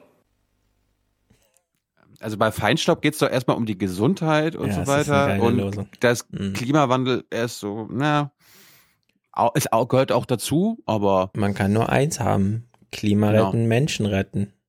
Ja. Und es dauert lange. Drei Jahre dauert das. Du musst dein Auto abgeben und dann sagen die dir, holen Sie es bitte 2020 wieder ab. Wie so eine Trabi-Bestellung früher. Bescheuert. das muss, das musst du unseren Hörern mal erklären, wie das war früher, wenn man einen Trabi bestellt hat. In der DDR. Also in der DDR war es sehr schön. Man hat eine Wohnung gemietet für 13 Euro, äh, 13 Mark 50 oder so. Wenn du verheiratet warst. Wenn du verheiratet warst, keine Ahnung. Wohnungen waren jedenfalls billig. Und dann wollte man ja auch ein bisschen Mobilität und dann haben die gesagt, "Mm, ja, da wir leider nur ein paar Trappis rausgeben, wegen den Zweitakter-Vergasung und der Lautstärke, haben wir eine Warteliste. Sie müssen also warten, bis jemand stirbt und erst dann kriegst Nein, sie kam natürlich nicht hinterher zu bauen, weil so ein Trabi zu bauen, das war eine super aufwendige Sache. Das war richtig Raketentechnik. Ja, das konnte waren- 80 km/h auf der Autobahn fahren, die alle fünf Meter so einen Plattensprung hatte. Es hat richtig gewackelt und so. Und es hat immer ein bisschen gedauert. Gab halt nur ein Werk oder so, zwei vielleicht. Ich weiß noch, meine, meine Mutter hatte 1986 ihren Trabi bestellt, zusammen mit meinem Papa, und sie hätte ihn eigentlich 1991 bekommen sollen. Ja. Aber dann kam die Wende. Ja, also fünf bis zehn Jahre hat das immer gedauert. Meine Oma hatte einen, wir sind damals immer Trabi gefahren. Ja, wir hatten, wir hatten, wir hatten trotzdem alle Zum einen. Ja. See und so. ja, ja, klar. Mhm. Aber der, der Trabi war natürlich auch ein, Es gibt den sauberen Diesel, ja? was sonst? Ja, der war richtig gesund Bestimmt. und richtig leise. Ja. Also, du, du hattest ja vorhin schon Volker Schwenk angesprochen. Das ist der ähm, ARD-Journalist im neuen Hauptstadtstudio, der neu ist, der sonst äh, Auslandskorrespondent war. Ihr, ihr, ihr wisst ja, wer er ist. Er, er hier. Macron mobilisiert Massen. Er liebt die große Geste. Gut. Und er hat, glaube ich, immer noch ein bisschen Anpassungsschwierigkeiten. Äh, so mit den Berichten und so weiter. Er sucht immer noch sein Footing, wie man so neudeutsch sagt. Und da hat Mhm. man einen Bericht über das Thema Heimat gemacht. Das Mhm. gucken wir uns jetzt mal in Gänze an. Und warum, wa- warum gucken wir uns das an? Weil es hier auch natürlich im Podcast ein, noch nicht einen Konsens gibt, mit dem wir alle leben können. Und äh, ich dachte mal, Volker Schwenk bringt da mal ein paar andere Sichtweisen mit rein und Mhm. du kannst ja, du kannst ja mal Feedback geben, wie das, wie du das so findest. Das ist Heimat. Zu So, okay. So, so fängt der Bericht an. Sag uns mal, was du siehst. Also ich nehme an, Herr Schwenk war vorher in Florida äh, Korrespondent und hat das Deutschlandbild von dort mitgebracht. Nee, im Nahosten. Ägypten. Also wir sehen hier natürlich bayerische Lederhosen und der ganze Scheiß. Für wen, für wen sind Lederhosen Heimat? In Deutschland. Für Für die- mich äh, als, als Norddeutscher? Für dich als M- Mensch aus Mm. Thüringen oder in Frankfurt? Für wen? Also Für wie berühmt. viel, für wie viel Prozent unserer Gesellschaft stehen Lederhosen für Heimat? Es ist nicht nur Bayern jedenfalls. In Thüringen gibt es das auch, in Nordhessen gibt es das auch. Aber ich bleibe jetzt mal Ja. bei der Linie. Es Ja, ist natürlich nur Bayern, weil Ja, er aber das ist, se- selbst wenn, es ist einfach eine absolute Minderheit. Selbst hier Max Jakob Ost, ja, von unserem Rasenfunk. Als ob der äh, das als Heimat ansieht. Das sind, das ist diese, das ist das Bild, was ein Amerikaner äh, Ja, über ich ja. Deutschland hat. Genau. Ja, ja, genau. Und damit, also dieses Stereotyp bestätigt Volker Schwenk dann auch, ja, das ist Mhm. doch für uns Heimat. Ja, das ist aber wichtig jetzt. Volker Schwenk bestätigt das. Er hätte ja auch mal im Koalitionsvertrag, was da zum Thema Heimat drinsteht, lesen können. Das machen wir gleich. Ja, das ist halt wieder, Journalisten glauben irgendwie, ach Heimat, na, da mache ich mal einen Bericht dazu. Mm, Heimat, mm, Lederhosen oder so. Das ist Heimat. Zumindest ein kleiner Teil davon. Brauchtum, Tradition, Geselligkeit. So war es schon immer. So soll es sein. Mein Begriff von Heimat ist, ähm, die Menschen heute sollen Identität erfahren, Jawohl. deutsche Kultur. Heimat ist, äh, wo man geboren ist, wo man, sage ich mal, gewisse Sachen gelernt hat, gearbeitet hat. Heimat ist immer etwas Dynamisches, immer etwas, das in Wandel ist, immer etwas, das entsteht, wenn Menschen miteinander reden. Also ganz kurz für unsere Hörer. Der eine ist, der erste, den wir gehört haben, ist Armin Schuster, ein CDU-Abgeordneter, ziemlich heimatverbunden und konservativ. Dann hören wir einen türkischstämmigen Friseur und jemanden vom Heimatbund, Schwäbischer Heimatbund. Gar nicht so einfach mit der Heimat. Auch politisch nicht. Heimat klingt nach Deutschtümelei. Leider, sagt der CDU-Abgeordnete Armin Schuster. Dabei ist Heimat politisch gesehen ein interessanter Begriff. Zum Glück haben wir in Deutschland eine Renaissance gerade. Ähm, die Gesellschaft empfindet es, glaube ich, als wichtig, dass wieder der Fokus gelegt wird auf Begriffe wie Leitkultur, wie Heimat, Recht und Ordnung. Es geht nicht nur um fröhliche Volksfeste. Geht's der CDU darum, was man soll und was man nicht soll, was deutsch ist und was nicht? Heimat und Leitkultur passen unseres Erachtens nicht zusammen. Äh, Leitkultur setzt voraus, dass es Menschen gibt, die sagen, wie es zu sein hat. Und Heimat kann nicht etwas sein, das von jemandem oder von einer Gruppe definiert wird und alle hätten sich dran zu richten. Bla, bla, Denkmalpflege, Landschaftspflege, Landesgeschichte. Damit beschäftigt sich der Schwäbische Heimatbund. Heimat ist ein Wohlfühl und ein Sehnsuchtsort, sagt er. Und etwas, das sich stetig ändert. Deutsche Kultur oder gar eine deutsche Leitkultur ist eine, äh, eine Denkweise, die mir oder uns völlig fremd ist, weil die Vielgestaltigkeit da im Grunde genommen negiert wird und das kann es nicht sein. Was ist das wieder kompliziert? Dabei dachte man bei der CDU, wir reden wieder mehr von Heimat und ganz viele AfD-Anhänger kommen. Immer noch zurück. Lederhosen. Mir würde schon mal der Prozess reichen, dass eine innere Zerrissenheit entsteht bei dem ein oder anderen AfDler, was er da eigentlich tut. Und ich bin mir ziemlich sicher, dass es diese Leute geben wird. Und da muss man mal abwarten. Ähm, Das sind ja welche von der CDU weggegangen sogar. Onays Heimat ist, wo er sein Handwerk lernte, sagt er. Früher dachte Onay, die Türkei Achso, das habe ich noch vergessen zu sagen. Wir sehen ja jetzt Onay, ne? Mhm. der türkischstämmige äh, Friseur. Mhm. Jetzt rate mal, wen er da frisiert. Ihn hier, den CDU-Mann? Äh, nein, viel besser. Diese Leute geben wird. Also es wird dir nicht verraten. Also. Und äh, na scheiße, du kennst den Autor nicht. Ne? Und da muss man mal abwarten. Ähm, Das sind ja welche von der CDU weggegangen sogar. Onays Heimat ist, wo er sein Handwerk lernte, sagt er. Früher dachte Onay, die Türkei wäre Heimat, aber was Heimat ist, merkt man, wenn man's vermisst. Im Türkei-Urlaub zum Beispiel. Diese Heimweh-Sache, sage ich mal, wenn man so mal auch Deutsch sprechen möchte, ne? Und dann sucht man so mit den Augen, mit den Ohren so, ist es ein, kann es ein Deutscher sein oder ist es ein Holländer oder so. Was ist Heimat? Was ist Deutsch? Und ist vielleicht beides dasselbe? Große Fragen, überraschende Antworten. Wenn man so überlegt, die Jahre, wenn ich zurückgucke und jetzt, ähm, Wurst, Currywurst, sage ich mal so, und Oh. Pommes, das kann man so bezeichnen, Deutsch. Es ist verflixt mit dieser Heimat, aber politisch geht es, man entschuldigt das Wortspiel, offenbar um die Wurst. Schwenk wollte zum Friseur gehen und hat sich gedacht, soll ich das aus meiner Tasche zahlen oder mache ich eine Spesenabrechnung? Eine Spesenabrechnung, was brauche ich dafür? Ach, da muss ich einen Bericht machen. Dann mache ich einen Bericht zum Thema Heimat. Jawohl. Also so langsam komme ich aus dem Kotzen nicht mehr raus, was die Thematisierung Heimat angeht. Ich, ich will jetzt, also wir werden auch im Sozialtheoristen-Podcast demnächst ausführlich über die Heimat als Begriff, Idee, Ideologie, Methodologie, politischer Zugriff, politisches Thema überhaupt sprechen.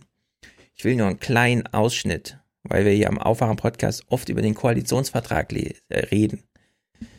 Ich lese jetzt kurz die einzigen vier Sätze, das schafft auch jeder Journalist selbst, die einzigen vier Sätze, die unter dem Topic Heimat zu finden sind im Koalitionsvertrag. Darf ich, darf ich raten? Äh, ja.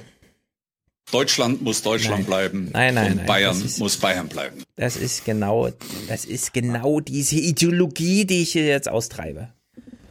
Das Topic jetzt mit Absicht. 9. Lebenswerte Städte, attraktive Regionen und bezahlbares Wohnen. Punkt 1, Wohnraumoffensive, interessiert uns hier gerade nicht. Punkt 2, Mieten, interessiert uns auch nicht. Punkt 3, Stadtentwicklung und Baukultur, okay. 4, Innovation und Wirtschaftlichkeit beim Bauen. Punkt 5, Heimat und Zukunft. Uh, da müssen wir kurz hängen bleiben. Heimat und Zukunft. Wir blättern also zur Zeile 5460 und lesen dort. Und das sind jetzt die einzigen vier Sätze, die im Koalitionsvertrag unter dem Thema Heimat zu finden sind. Man kann natürlich Heimat als Suchbegriff eingeben, dann steht ganz viel mit Heimatländern da, das interessiert uns nicht, da geht es um Abschiebung. Heimat. Achtung, jetzt lese ich es vor.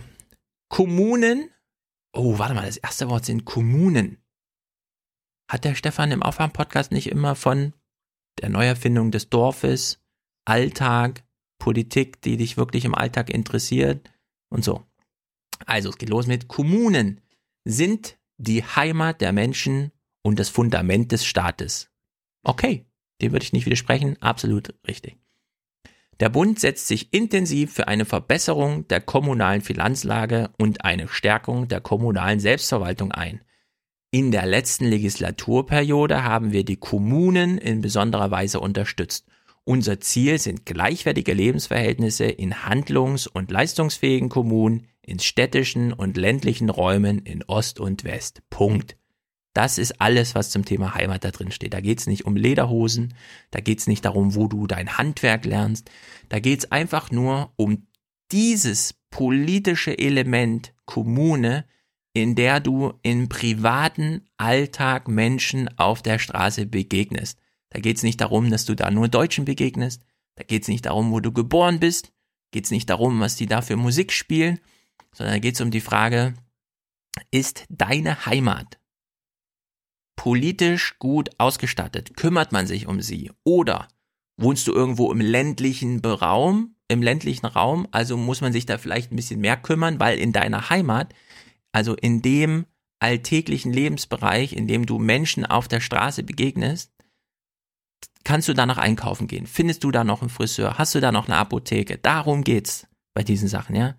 Diese ganze Thematisierung von Heimat und so weiter. Ich meine, wenn die jetzt einfach gesagt hätten, äh, Kommune, ja, also Horst Seehofer ist ähm, Bundesinnenministerium, Bauen, irgendwas und Kommunen, wäre blöd gewesen. Nein, es geht wirklich um Heimat. Aber Heimat in diesem Zuschnitt, wie es im Koalitionsvertrag steht. Und ich meine, der Koalitionsvertrag ist scheiße und das ist auch alles gelogen und es kommt eh nicht und das, was kommt, das ist schon wieder, ja, wissen wir auch, wollen, werden, aber, hoffen aber, und so. aber, aber, aber, aber, aber, aber das stimmt jetzt. Aber diese vier, diese vier Zeilen, egal was die politisch daraus machen, finde ich genau den richtigen thematischen Zugriff. Weil darum geht's. Die Kommunen wurden vernachlässigt und vor allem die, wo nicht so viele Menschen leben. Ländlicher Raum. Im Osten. Nicht besonders leistungsfähig. Genau diese Worte sind hier aufgezählt unter, sollten wir eigentlich als Regierung was machen. Ob die das dann machen, ist mir ja total egal. Ja, das ist jetzt nicht Inhalt meines Arguments, sondern nur, der Zugriff auf das Thema Heimat im Koalitionsvertrag ist das, was ich gerade vorgelesen habe. Da geht es um die Stärkung der Kommunen. Und da geht es nicht um Lederhosen. Und da geht es nicht um, wo der Friseur sein Handwerk lernt, obwohl er eigentlich in der Türkei geboren wurde und so weiter. Sondern geht es um die Frage, was kann die Politik tun, um deine Kommune, falls sie unter dem Durchschnitt liegt, auf den Durchschnitt mit allen zu holen? Und was können reichere Kommunen, wie Frankfurt zum Beispiel, tun, um beispielsweise der ärmsten, einer der ärmsten Städte äh, Offenbach zu helfen, die hier direkt an der Stadtgrenze liegt. Darum geht's und das ist genau richtig so. Und dann sollte man als Journalist im öffentlich-rechtlichen Rundfunk nicht die ganze Zeit despektierlich die Stimmung des Volkes aufgreifen, nur weil Heimat von irgendwelchen linksversifften und rechtsverdrehten Menschen völlig nach eigener Maßgabe immer behandelt wird. Na, dann beobachten wir mal den neuen Heimatminister. Ja, wird natürlich eine Riesentragödie. Ich meine, Horst Seehofer ist der falscheste Typ dafür. Aber Heimat, ich meine, die Bayern haben, sich, haben sich gut um Heimat gekümmert, das muss man auch sagen. Ja, also der, der, die kommunale Unterstützung, der politische Rahmen für bayerische Kommunen stimmt einfach. Da kriegen die ja schnelles Internet, da sind die versorgt, da sind Ärzte, da sind Apotheken, ja. anders als woanders. Unter der Maßgabe ist es wieder gut, einen Bayerischen für sowas zu haben. Aber wir wissen ja, Horst Seehofer, den interessiert es im Grunde nicht, dem, dem ist halt sein Fernsehbild wichtiger. Aber trotzdem. Ich will nicht nochmal so einen Scheißbericht über Heimat sehen, liebe öffentlich-rechtlichen Fernsehsender. Das ist einfach, ich will das jetzt, so wie die Bundes, äh, ich will jetzt den Geist des Koalitionsvertrags da auch mal ein bisschen wiedergespiegelt haben. Nicht nur die äh, Meinung von irgendwelchen Leuten, die 10.000 Euro im Monat verdienen, weil sie ab und zu mal bescheuerte Fragen stellen an irgendwen. Ja. Ja. Gut, Rauschmeister aus unseren Regierungsberichten ein äh, Sigmar Gabriel, der uns ähm, nochmal beruhigt. Gut. Meine Bitte ist, macht's mir nicht noch schwerer. Also lasst uns über die Sache diskutieren. Ansonsten, ich bin ja nicht, oder ich bin ja nicht aus der Welt. Und es ist ja auch noch nichts klar. Aber wenn wir das jetzt so machen, dann tun wir so, als hängt die Politik an einzelnen Personen. Und das stimmt nicht. Das macht's ihm nicht noch schwerer. Ja. Bejubelt mich doch nicht so sehr. Ihr wisst doch, in Berlin, die sind alle neidisch. Auf mich. Gut, also, wir waren beim Thema Heimat. Da dachte ich Mhm. mir, was macht denn meine Heimat so? Ich ja, muss mal wieder. Zeig uns mal, was deine Heimat macht. Und dann reden wir nochmal darüber, ob die Unterstützung braucht oder nicht. Ich, äh, ich habe mal wieder Nordmagazin geguckt. Mhm. Ne? Laut Stefan Schulz das erfolgreichste, äh, die erfolgreichste Sendung in also dieses Programm. NDR, heißt das nicht Nordlicht oder so? Ich dachte, es hat irgendwie so ein okay, Nein. Meckle Mecklenburg-Vorpommern hat Ja. das Nordmagazin. Und wir kommen mal zu der ersten, zu den ersten News aus MacPom. Äh, wir sind ja ein Innovationsland. Mhm. Was, haben, was haben wir da jetzt für Innovationen gestartet? In Torgelow speziell. Wo? Anti in Torgelow. Mhm. Das ist am östlichen Rand. Ja, fast Polen. Und da ist, da gibt's jetzt Anti-Terror-Innovationen. Halt dich fest. Muss gucken. Sie sind knapp 900 Kilogramm schwer und bestehen ausschließlich aus Gusseisen. Das Konstrukteursteam der Torgelower Eisengießerei hat sich mit dem Thema Antiterrorsperren nach dem Anschlag auf dem Berliner Weihnachtsmarkt vor gut einem Jahr intensiv beschäftigt. Na, uns hat ähm, der ähm, Anschlag in Berlin doch stark mitgenommen und wir dachten, da könnte man vielleicht mit unserem Werkstoff auch was gegen tun, gegen diese Geschichte. Und ähm, wir wollten natürlich irgendwas haben, was äh, uns nicht einengt, sondern wir wollten irgendwas ähm, entwerfen, was eine offene Gesellschaft ermöglicht. Die Leute sollen durchgehen können, sollen es eigentlich gar nicht merken, dass sie von den LKWs getrennt werden. Ein paar Monate haben die Experten an den verschiedenen Ideen gefeilt. Dann lass uns das in die Türme integrieren. Dann ist deine schöne Kugel zwar weg. Ja, das sieht doch so gefällig aus.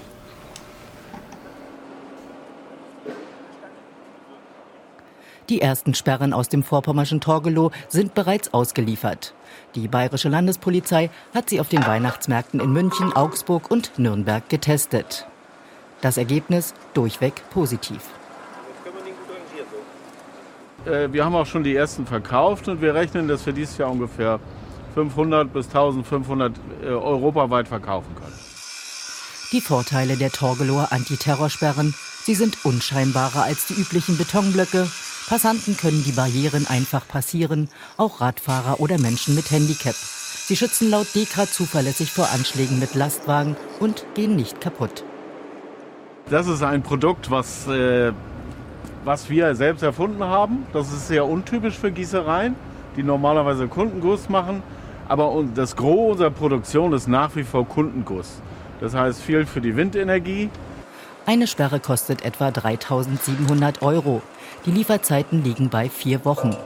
Die Eisengießerei Torgelow hat die Antiterrorsperren unter dem Namen CitySafe patentieren lassen und markenrechtlich geschützt.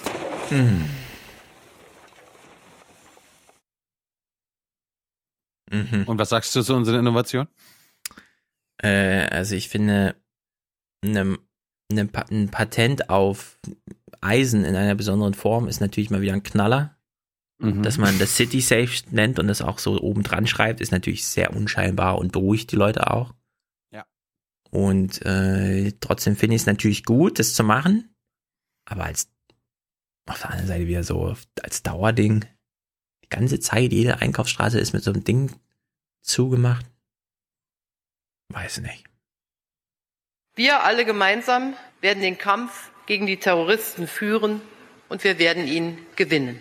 Darum geht's. Ja, also für Hotspots, Weihnachtsmärkte finde ich es gut. Für so im Allgemeinen, weiß ich nicht. Das, Hm. das weiß man ja doch, das ist so eine Terror-Dings. Ich meine, wie heißt die Stadt nochmal, an der die das jetzt aufgestellt haben zuerst?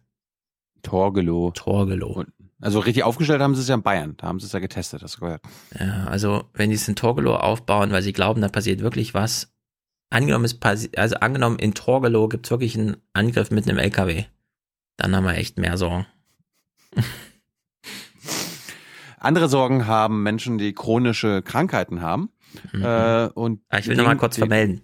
Ja. Das Nordmagazin über Medien hat da letztes 2016 drüber geschrieben.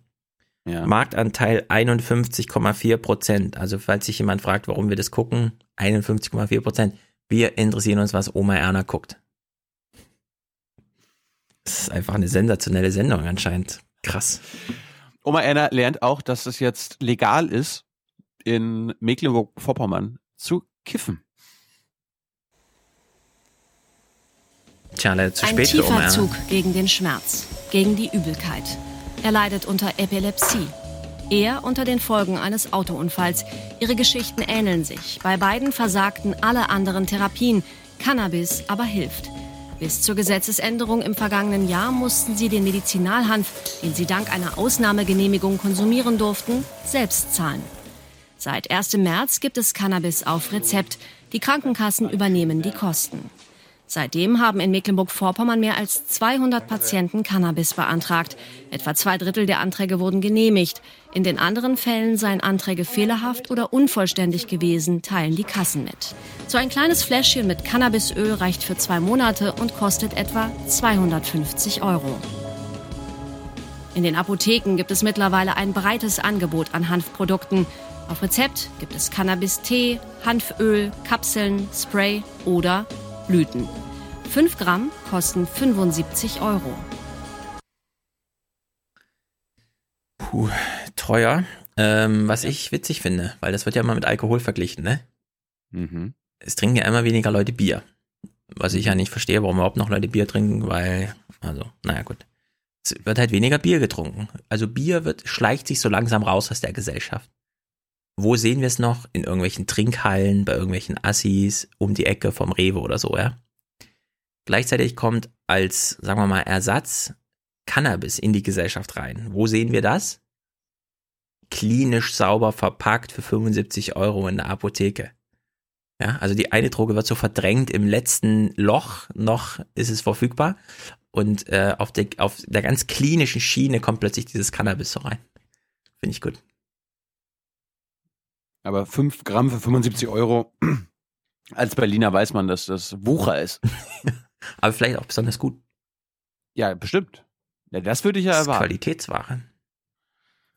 Gut, äh, anderes Thema. Wir hatten ja uns vor mm, zwei oder drei Wochen damit beschäftigt, was die SPD bei mir in der Heimat in Sachen Breitbandausbau plant. Mhm. Hören wir doch mal, was die CDU, also der Koalitionspartner von Manu- Manuela Schwesig, plant. Die CDU-Politiker fürchten, dass Mecklenburg-Vorpommern den Anschluss bei der Digitalisierung verlieren könnte. Denn noch immer Was? gibt es zu viele Gebiete im Land, in denen kein oder nur sehr langsames Internet zur Verfügung steht. Um das zu ändern, setzt die Partei gleich auf die schnellste Technologie, Glasfaser statt Kupferkabel. Dafür haben wir eine Menge Geld zur Verfügung gestellt, auch als Land aus eigenen Mitteln. Das ist das größte Investitionsprogramm nach der Wiedervereinigung. Und das muss jetzt angeschoben werden, damit wir diesen äh, Wettbewerbsvorteil, den wir dann hätten als Land Mecklenburg-Vorpommern, auch ausbauen können. Beispielsweise auf der Insel Rügen in Mecklenburg-Vorpommern hat das schon sehr, sehr gut geklappt. Und das muss beispielgebend sein fürs ganze Land. Für den Ausbau des Internets stehen Mecklenburg-Vorpommern insgesamt 1,3 Milliarden Euro zur Verfügung. 830 Millionen davon kommen vom Bund. Geilstes Politikersprech ever. Da sitzt eine Oma und ihr wird angezeigt, deine Internetverbindung ist 0,0 Kilobit, alles leuchtet rot, nichts geht. Dann kommt der Politiker und sagt, wenn wir jetzt Geld investieren, dann hätten wir einen Vorteil, den wir dann noch ausbauen könnten und dann wären wir richtig geil dran. Ja, der baut jetzt schon einen Vorteil aus, den er dann hätte, wenn er das Geld denn bekäme.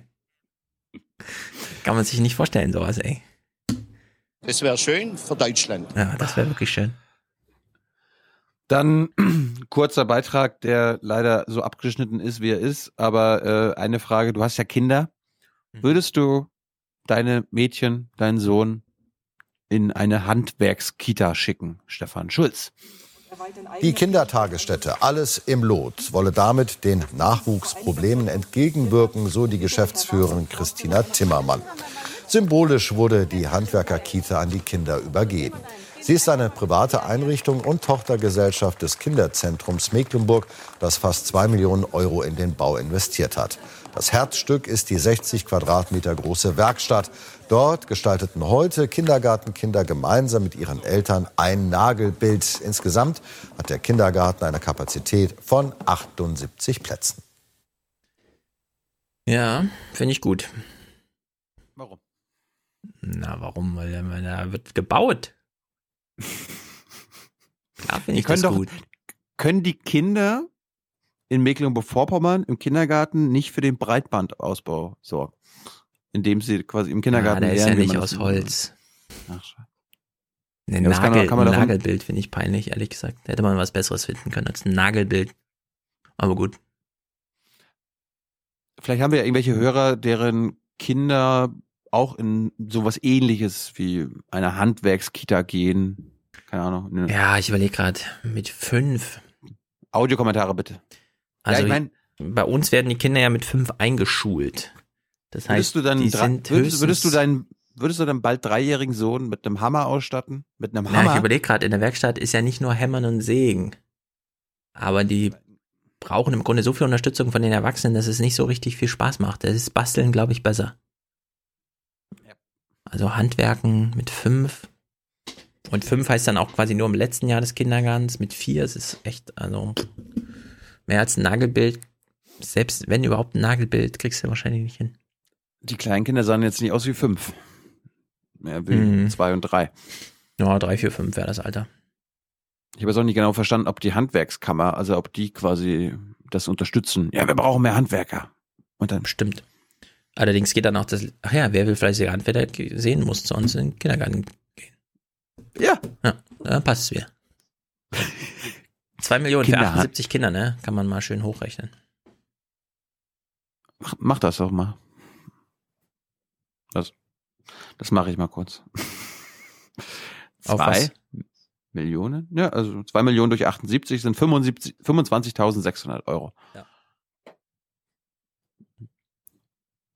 In Mecklenburg ist ein Kind mehr wert als in Frankfurt offenbar. Das stimmt nicht.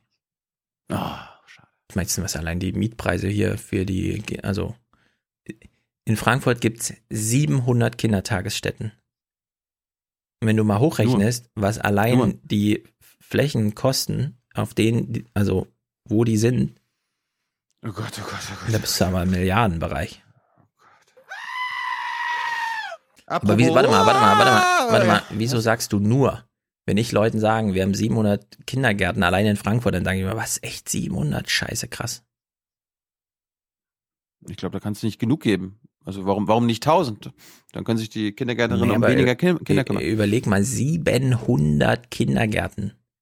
Ja, eine Millionenstadt? Nee, Frankfurt ist keine Millionenstadt. Ja, fast Million. Nee, Frankfurt hat nicht mal eine Dreiviertelmillion.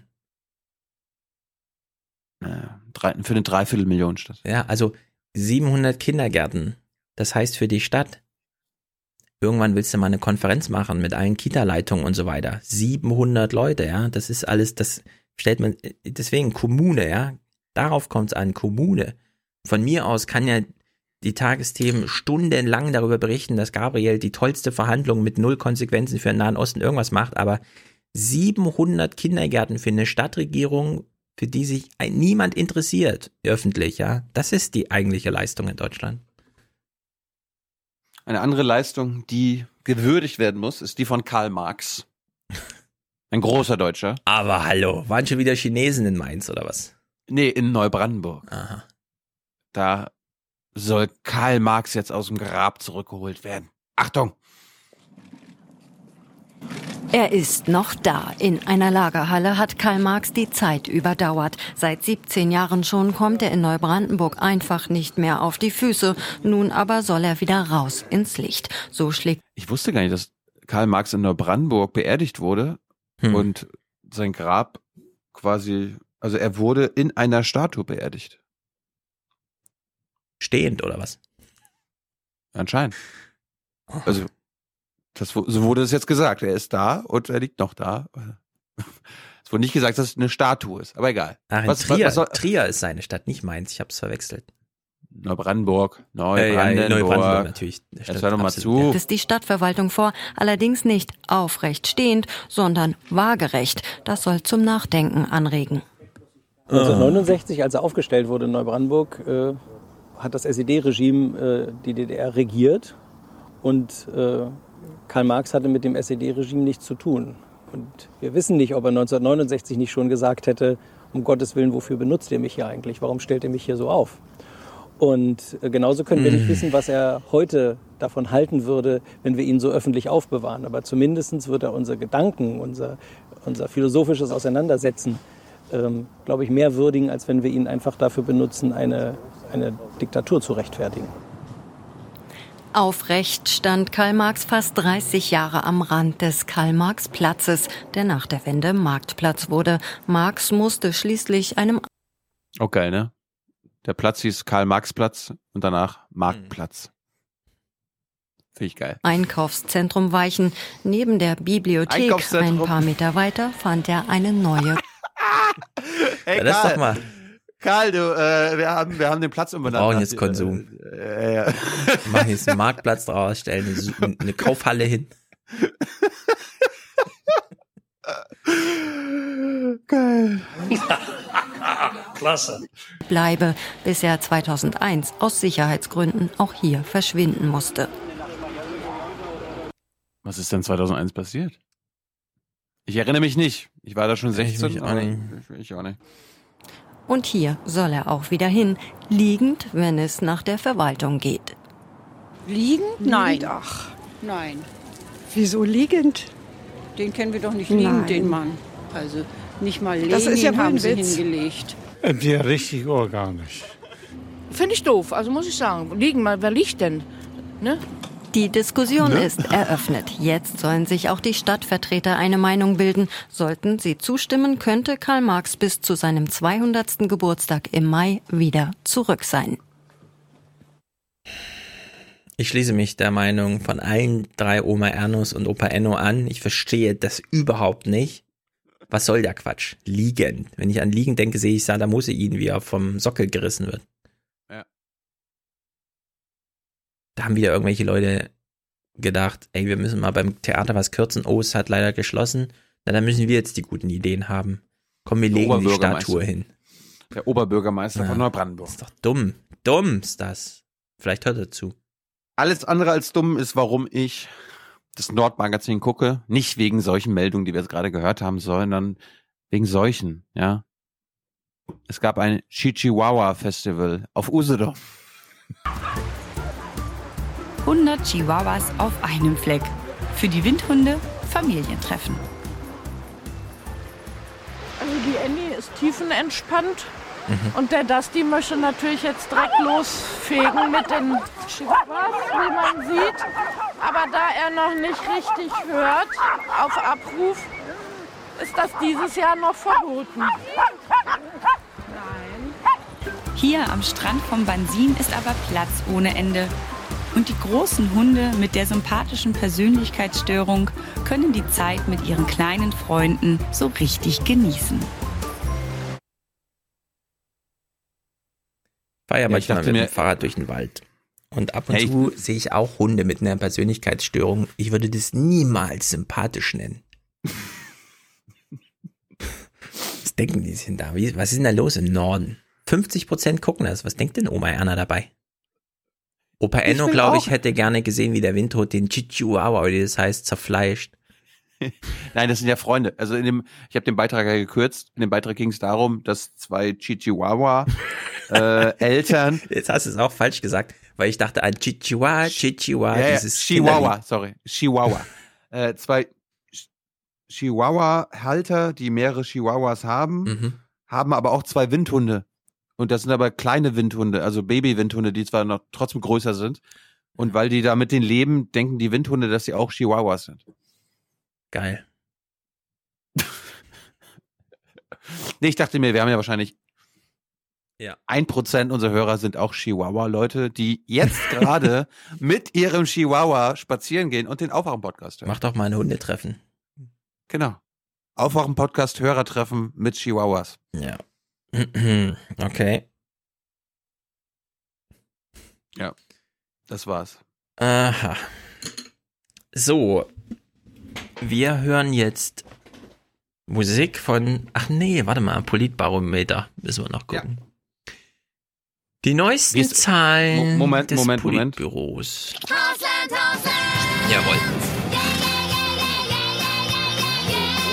Das sind Pferde, Freunde, Freiheit und Spaß. Hier fühlen wir uns zu Haus. Auf dem Rücken der Pferde, den Wind im Gesicht, reiten wir gemeinsam aus. Und alle. Horseland, das ist dabei sein. Glücklich und frei sein. Unsere Pferde Und Stefan jetzt. Horseland, Horseland. Ja. Ich bin bei dir. Gut. I feel you. Okay. Ich will vorher noch mal was sagen zum Politbüro-Zahlen. Politbarometer. Politbarometer, weil Thilo und ich, wir wissen jetzt auch, wie es ist, wenn man schreibt so eine Fernsehsendung, man glaubt, die ist super geil, kommt der Sender und sagt, hier müssten wir noch mal 80 Minuten rausschmeißen. Und man denkt sich so, kürzen? Also kürzt man halt irgendwas raus. Ähm, aus dieser Sendung, also heute schon halt grundsätzlich, aber Politbarometer, ja, das geht sechs Minuten oder so. Und ich habe die Sachen, die man nicht braucht, rausgeschnitten und die Sendung ist nur noch zweieinhalb Minuten lang. Also es ist, es geht mit dieser Sendung ein unglaubliches Maß an Zeitverschwendung einher, dass wir im fünfstelligen Tausenderbereich berechnen müssten eigentlich.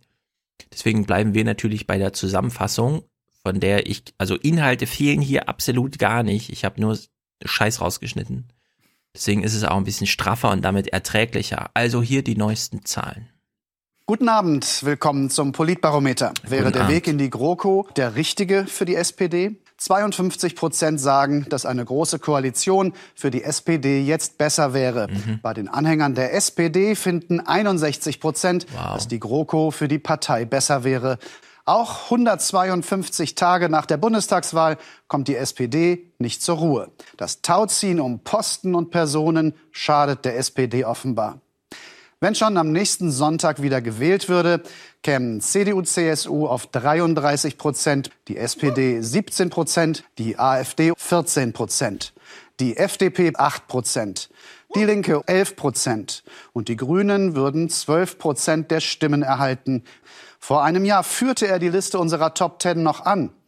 Auf der Skala von plus 5 bis minus 5 ist Martin Schulz neues Schlusslicht. Von Platz 10 auf 9 klettert Horst Seehofer, davor Christian Lindner, Sarah Wagenknecht gewinnt leicht, Markus Söder gewinnt ebenfalls hinzu, davor Andrea Nahles mit leichten Verlusten, Cem Özdemir gewinnt hinzu, auf Platz 3 Angela Merkel gewinnt ebenfalls dazu, Platz 2 für Sigmar Gabriel mit seinem bisher besten Wert, ganz vorn bleibt Wolfgang Schäuble, Sigmar Gabriel gehört klar zu den Gewinnern. Wenn Sigmar Gabriel Wo ist denn, wo ist denn Thomas de Maizière in den Top Ten? Hinterm Schlusslicht, noch hinter Martin Schulz. Warum ist Robert Habeck noch nicht dabei? Wird nicht aufgezählt in der Liste. Ja, genau. Der wird aber nicht abgefragt. Drum mal einer nicht gefragt. Schade. wieder Außenminister wird, fänden das 67 Prozent gut. 37 Prozent meinen, dass Andrea Nahles die SPD erfolgreich in die Zukunft führen kann. Bei den SPD-Anhängern glaubt eine Mehrheit von 54 Prozent, dass Nahles die SPD erfolgreich führen kann. Auch in der CDU werden die Rufe nach inhaltlicher und personeller Erneuerung lauter. Wenn Angela Merkel wieder Kanzlerin wird, fände das etwa die Hälfte der Befragten gut. Bei den Anhängern der Union hat Merkel weiterhin großen Rückhalt. 85 Prozent würden es gut finden, wenn Merkel Kanzlerin bliebe. Das Bundesverwaltungsgericht in Leipzig prüft derzeit, ob Fahrverbote für ältere Diesel-Pkw verhängt werden dürfen. Immerhin oh, oh. 43 Prozent sind dafür, dass es an Tagen, an denen die Grenzwerte überschritten werden, Fahrverbote geben sollte. Etwas mehr als die Hälfte ist dagegen. Das war unser Bericht über die Stimmung im Land. Vielen Dank für Ihr Interesse. Na, tschüss. Ja, so ist es. Äh.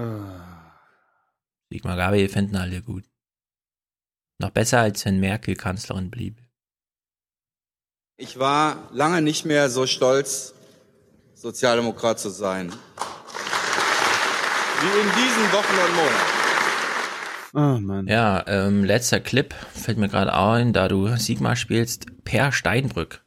Jemand hat uns, ich habe schon wieder alles vergessen, einen Link zu irgendeiner Doku, keine Ahnung, wie sie hieß, sie war von Lutz Hachmeister und ist von 2012, also kurz vor der Bundestagswahl.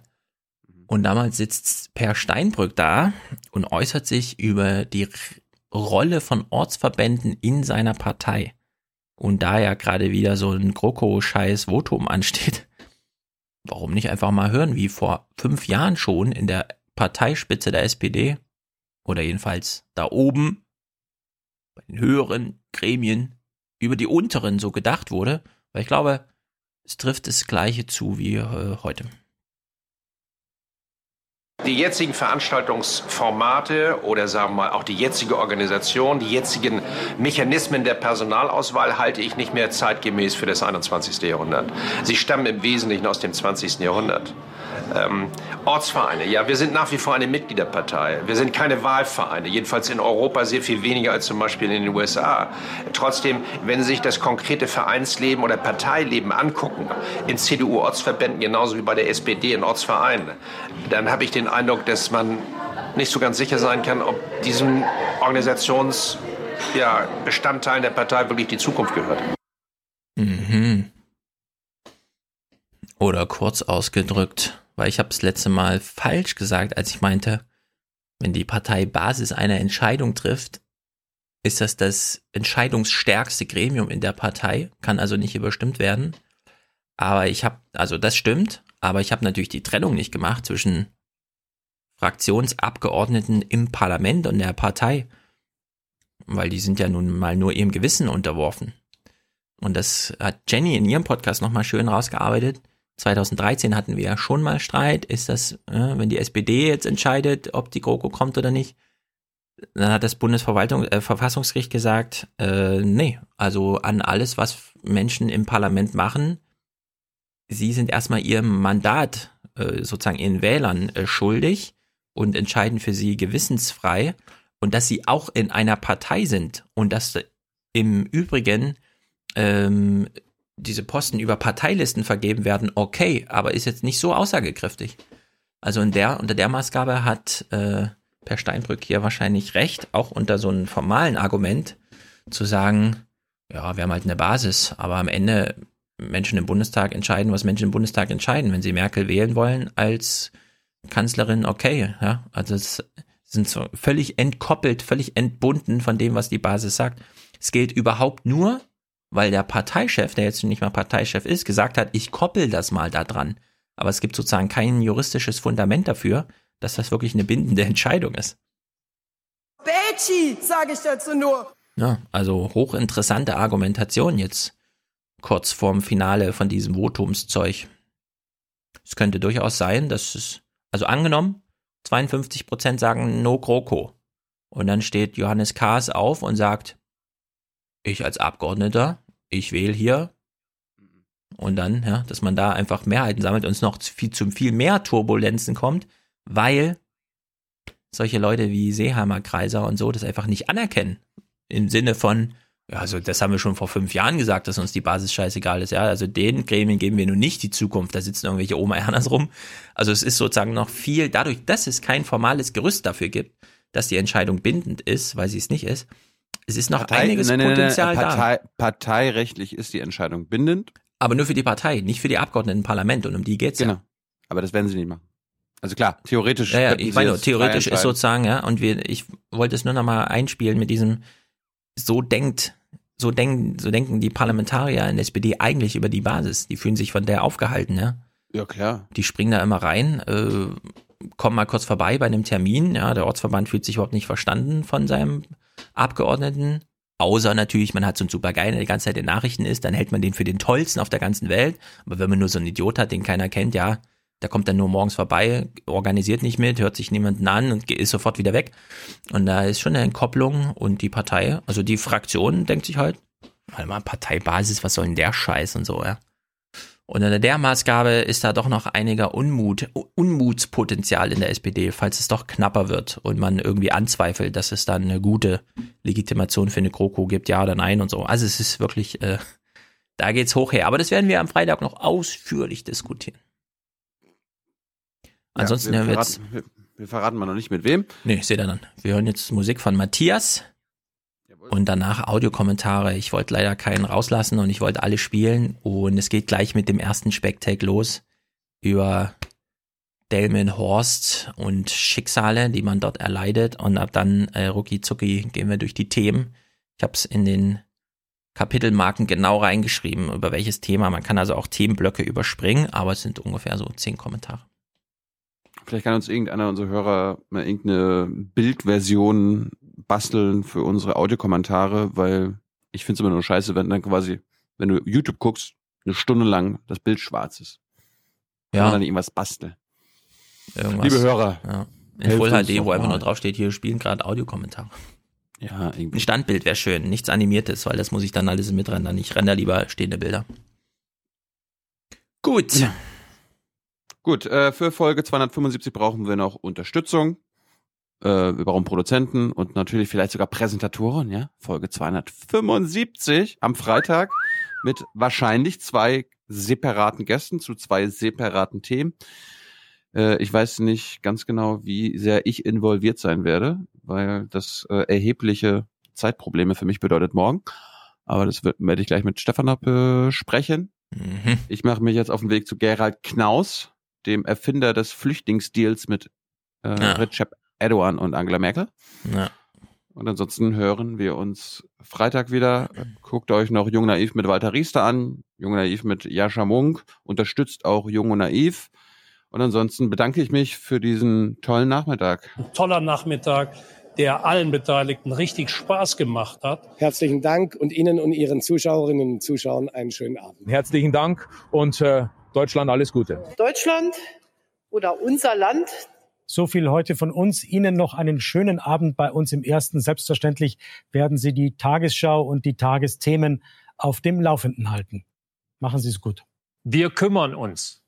Ja.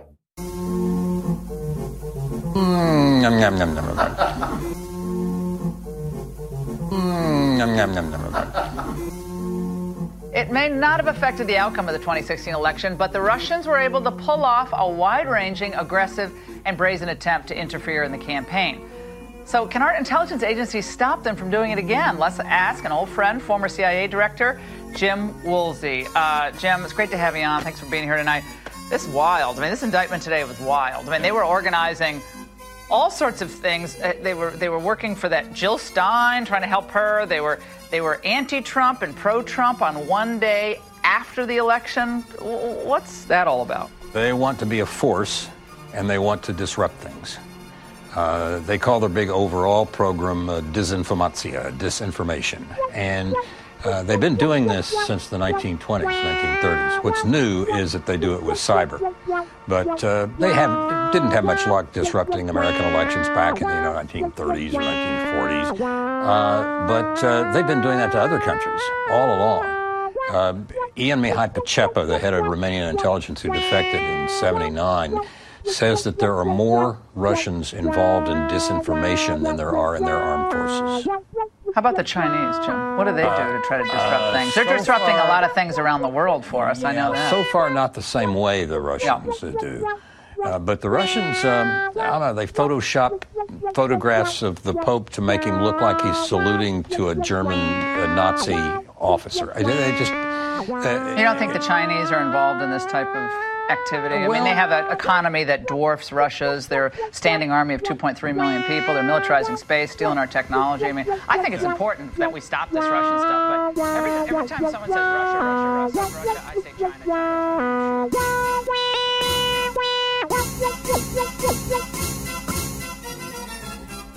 have we ever tried to meddle in other countries' elections? Oh, probably. But uh, it was for the good of the system in order to avoid the communists from taking yeah. over. For example, in Europe, uh, uh, in 47, 48, 49, uh, the Greeks and the Italians, we We don't do that CIA. now, though. We don't mess around other people's well, elections, Jim. Mm, nom, nom, nom, Only for a very good Can cause. you do that? Do a Vine video on this former CIA director. Only for a very good cause in Okay. the interest of democracy. All right, thanks for being here. Always great to see you.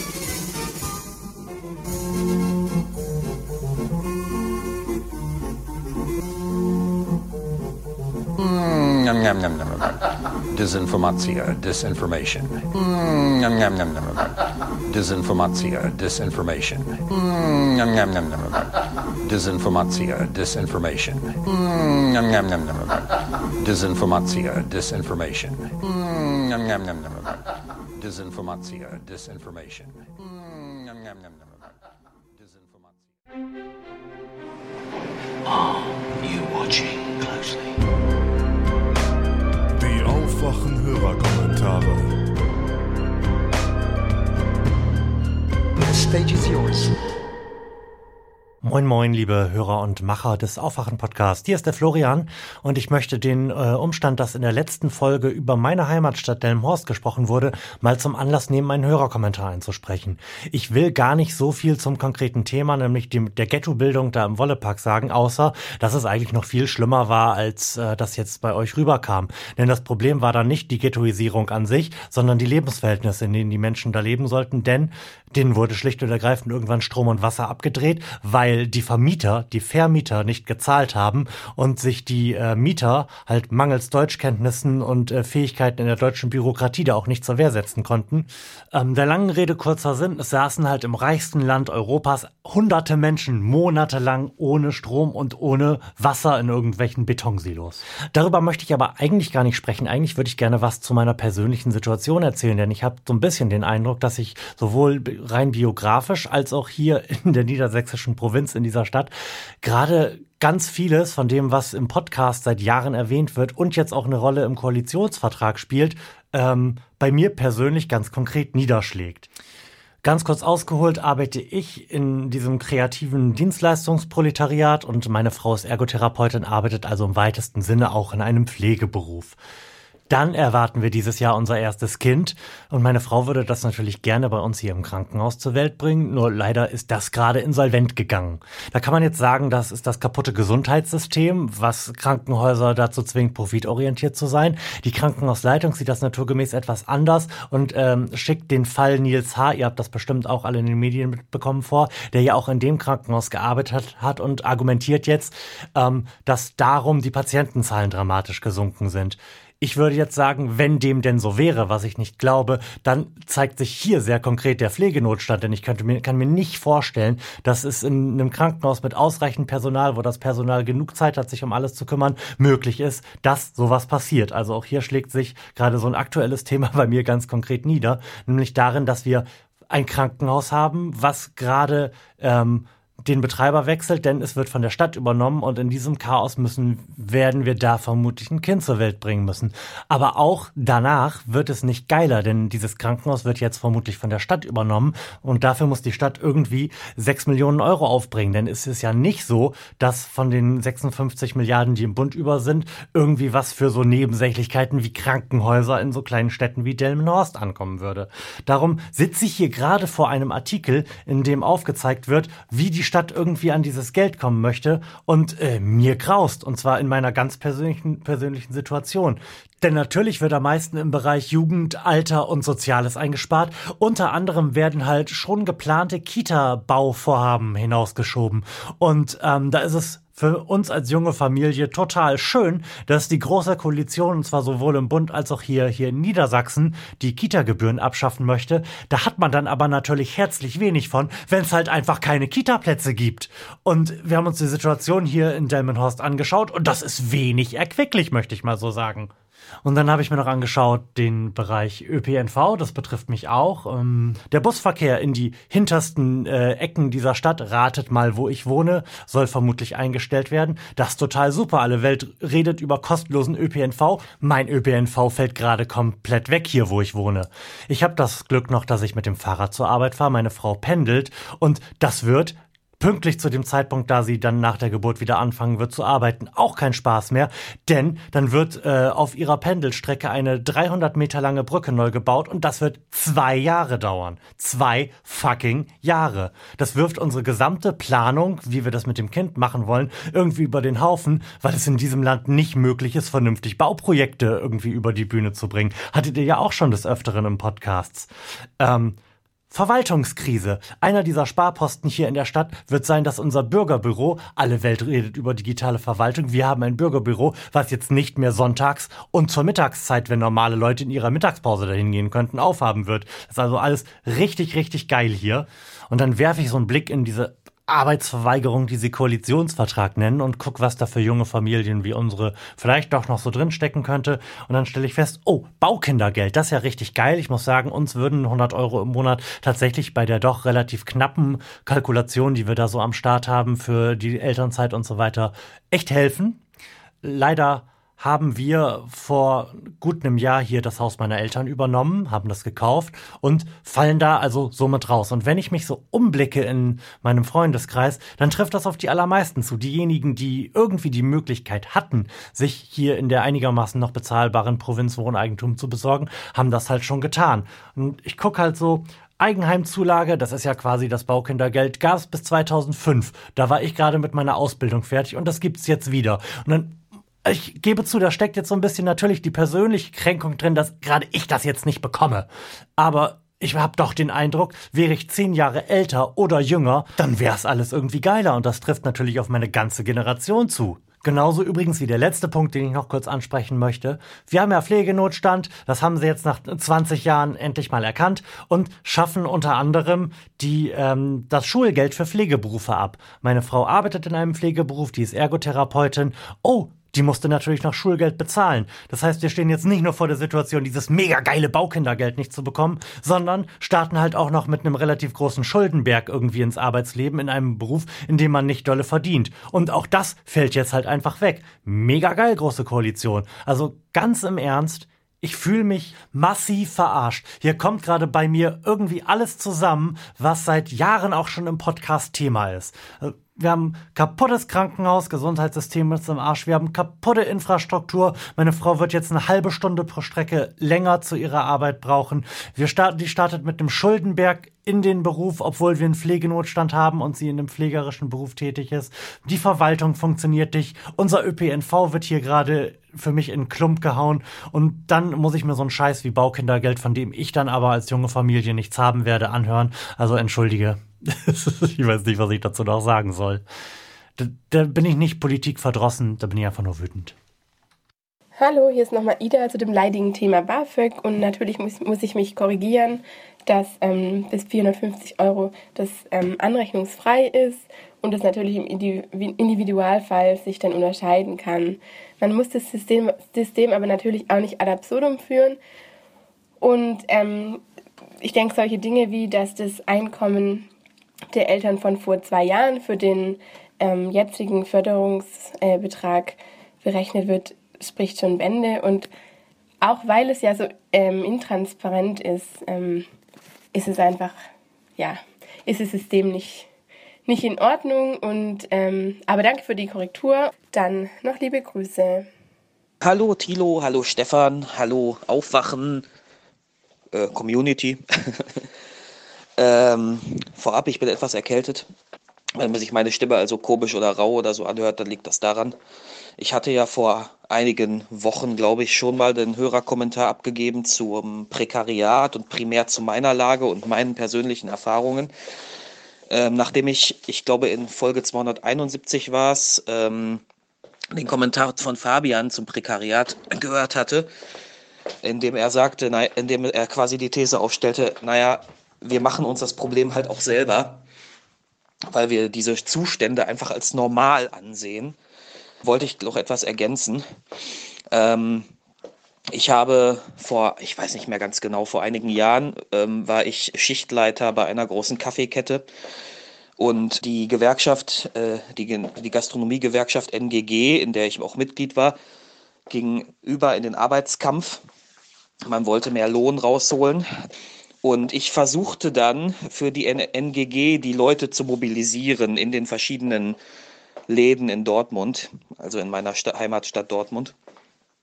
Und äh, es ist schon sehr bezeichnend, wie wenig Menschen ähm, ihr eigenes Interesse vertreten wollen. Also erstmal ist das ja eh alles durchweicht dadurch, dass du ganz viele Studenten hast in der Gastronomie.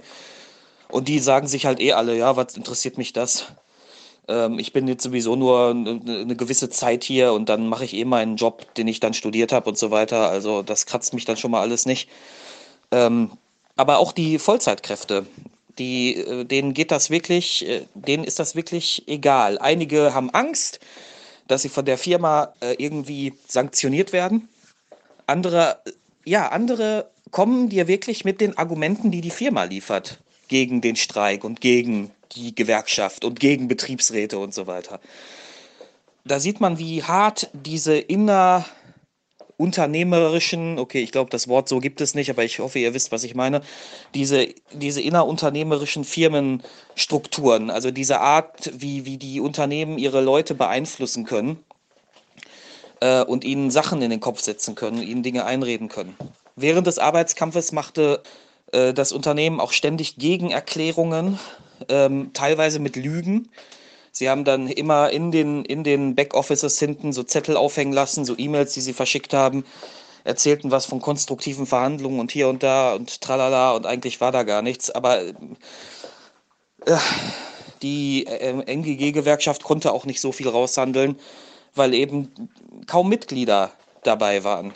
Ja, es ist also wirklich schwierig und am Ende waren es irgendwie 1,5 Prozent mehr Lohn oder so, also wirklich nicht viel. Ähm, und wenn man bedenkt, dass äh, der Job, den wir da gemacht haben, körperlich und seelisch wirklich nicht ohne war, ja, das darf man nämlich auch nicht unterschätzen. Das ist, das ist Gastronomie ist harte Arbeit. Ähm, dann finde ich das schon sehr heftig. Aber wenn Fabian jetzt sagt, das müsste bei den Arbeitgebern anfangen, ich hoffe, ich habe dich jetzt nicht falsch verstanden, Fabian, ähm, dann sage ich, naja, dass der Arbeitgeber äh, kein Interesse daran hat, bessere Löhne zu zahlen oder mehr Personal einzustellen. Das ist völlig klar, weil sein Partikularinteresse liegt halt einfach darin, ähm, zu sagen, äh, ich, äh, ich brauche einfach nur einen großen Pool an möglichst günstigen Arbeitskräften. Das ist, sein, das ist sein Interesse und das ist ja auch der Grund, warum es diesen Niedriglohnsektor und dieses Prekariat überhaupt gibt. Ähm, das ist wirklich problematisch. Äh, noch eine kleine persönliche Botschaft. Ich habe mich vor zweieinhalb Jahren entschieden, aus der Geschichte auszusteigen, soweit es mir möglich ist.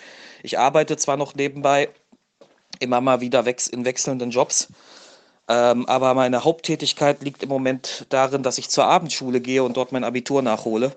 Übrigens, äh, Soziologie ist ein Leistungskurs. ähm, und damit bin ich auch bald fertig. Und ich hoffe, dass ich dann aus dieser Spirale ausbrechen kann ähm, wenn ich dann studiere. Aber das kann natürlich jetzt nicht die Lösung sein, dass einfach nur jeder an sich selbst denkt. Und der ist tatsächlich ein, äh, ja, um es mal, um es mal ein bisschen mit dem Namen des Podcasts zu sagen, ein Aufwachen derjenigen gefragt, die wirklich am untersten Ende dieser Skala stehen. Ähm, und dass, dass die sich halt wieder stärker für ihre eigenen Interessen einsetzen. Denn mein Argument da war immer und es wird auch immer sein, der Arbeitgeber wird auch immer sich für sein Interesse einsetzen und das relativ skrupellos. Warum sollten die Arbeitnehmer das also nicht tun? Na, ist etwas lang geworden, Entschuldigung dafür. Euch allen ein schönes Wochenende. Hallo Stefan, hallo Thilo. Ich war heute auf der Regionalkonferenz in Potsdam und möchte kurz davon erzählen. Ähm, vorauschecken will ich, dass ich diese Konferenz nicht wirklich sinnvoll fand. Ähm, grundsätzlich finde ich die Dialogforen, die da angeboten werden, ganz gut. Aber äh, so wie die ausgerichtet waren, fand ich das katastrophal und nicht wirklich zielführend für die SPD, weil ich finde, wir brauchen uns jetzt nicht nochmal zum zehnten Mal die Meinung austauschen, ob der Koalitionsvertrag jetzt gut oder schlecht war und wir brauchen jetzt nicht zum zehnten Mal vor dem Mitgliedervotum noch ähm, uns die Frage stellen, müssen wir die SPD erneuern? Ich glaube, das ist allen eigentlich klar in der SPD oder sollte es zumindest. Ähm, kurz zum Ablauf. Wir waren da in einer großen Halle mit Tischen und da waren Pappen auf den Tischen, auf die wir dann draufschreiben konnten und es gab zwei Themenanker. Einmal ähm, wurde an so eine große ähm, an so eine große Leinwand die Frage geworfen, was kann die SPD machen? Es wurde einfach so völlig ohne Kontext in den Raum gestellt. Also ich konnte mit der Frage nicht so viel anfangen. Und ähm, dann war noch Olaf Scholz und Andrea Nahles waren da und ähm, wir konnten dann noch auf unsere Pappen zwei bis drei Fragen an sie schreiben und die sind dann so rumgelaufen und haben an den einzelnen Tischen diese Fragen beantwortet. Und spätestens als das dann losging, war es so, dass äh, die Luft völlig raus war. Die Disziplin innerhalb der Halle war auch ziemlich daneben dann letztendlich, fand ich, was natürlich mit dieser komischen Arbeitsatmosphäre zu tun hatte, die ja einfach nicht dazu eingeladen hat, diszipliniert zu sein. Alle haben irgendwie ähm, mit irgendjemandem geredet, aber niemandem so richtig zugehört. Es gab keinen Leiter der Diskussion. Das war ziemlich unstrukturiert und ähm, ein interessantes Phänomen fand ich dann, dass Andrea Nahles und Olaf Scholz, wie gesagt, rumgegangen sind um die Tische haben die Fragen beantwortet, ähm, also haben ins Mikrofon gesprochen und dann äh, offen die Fragen beantwortet.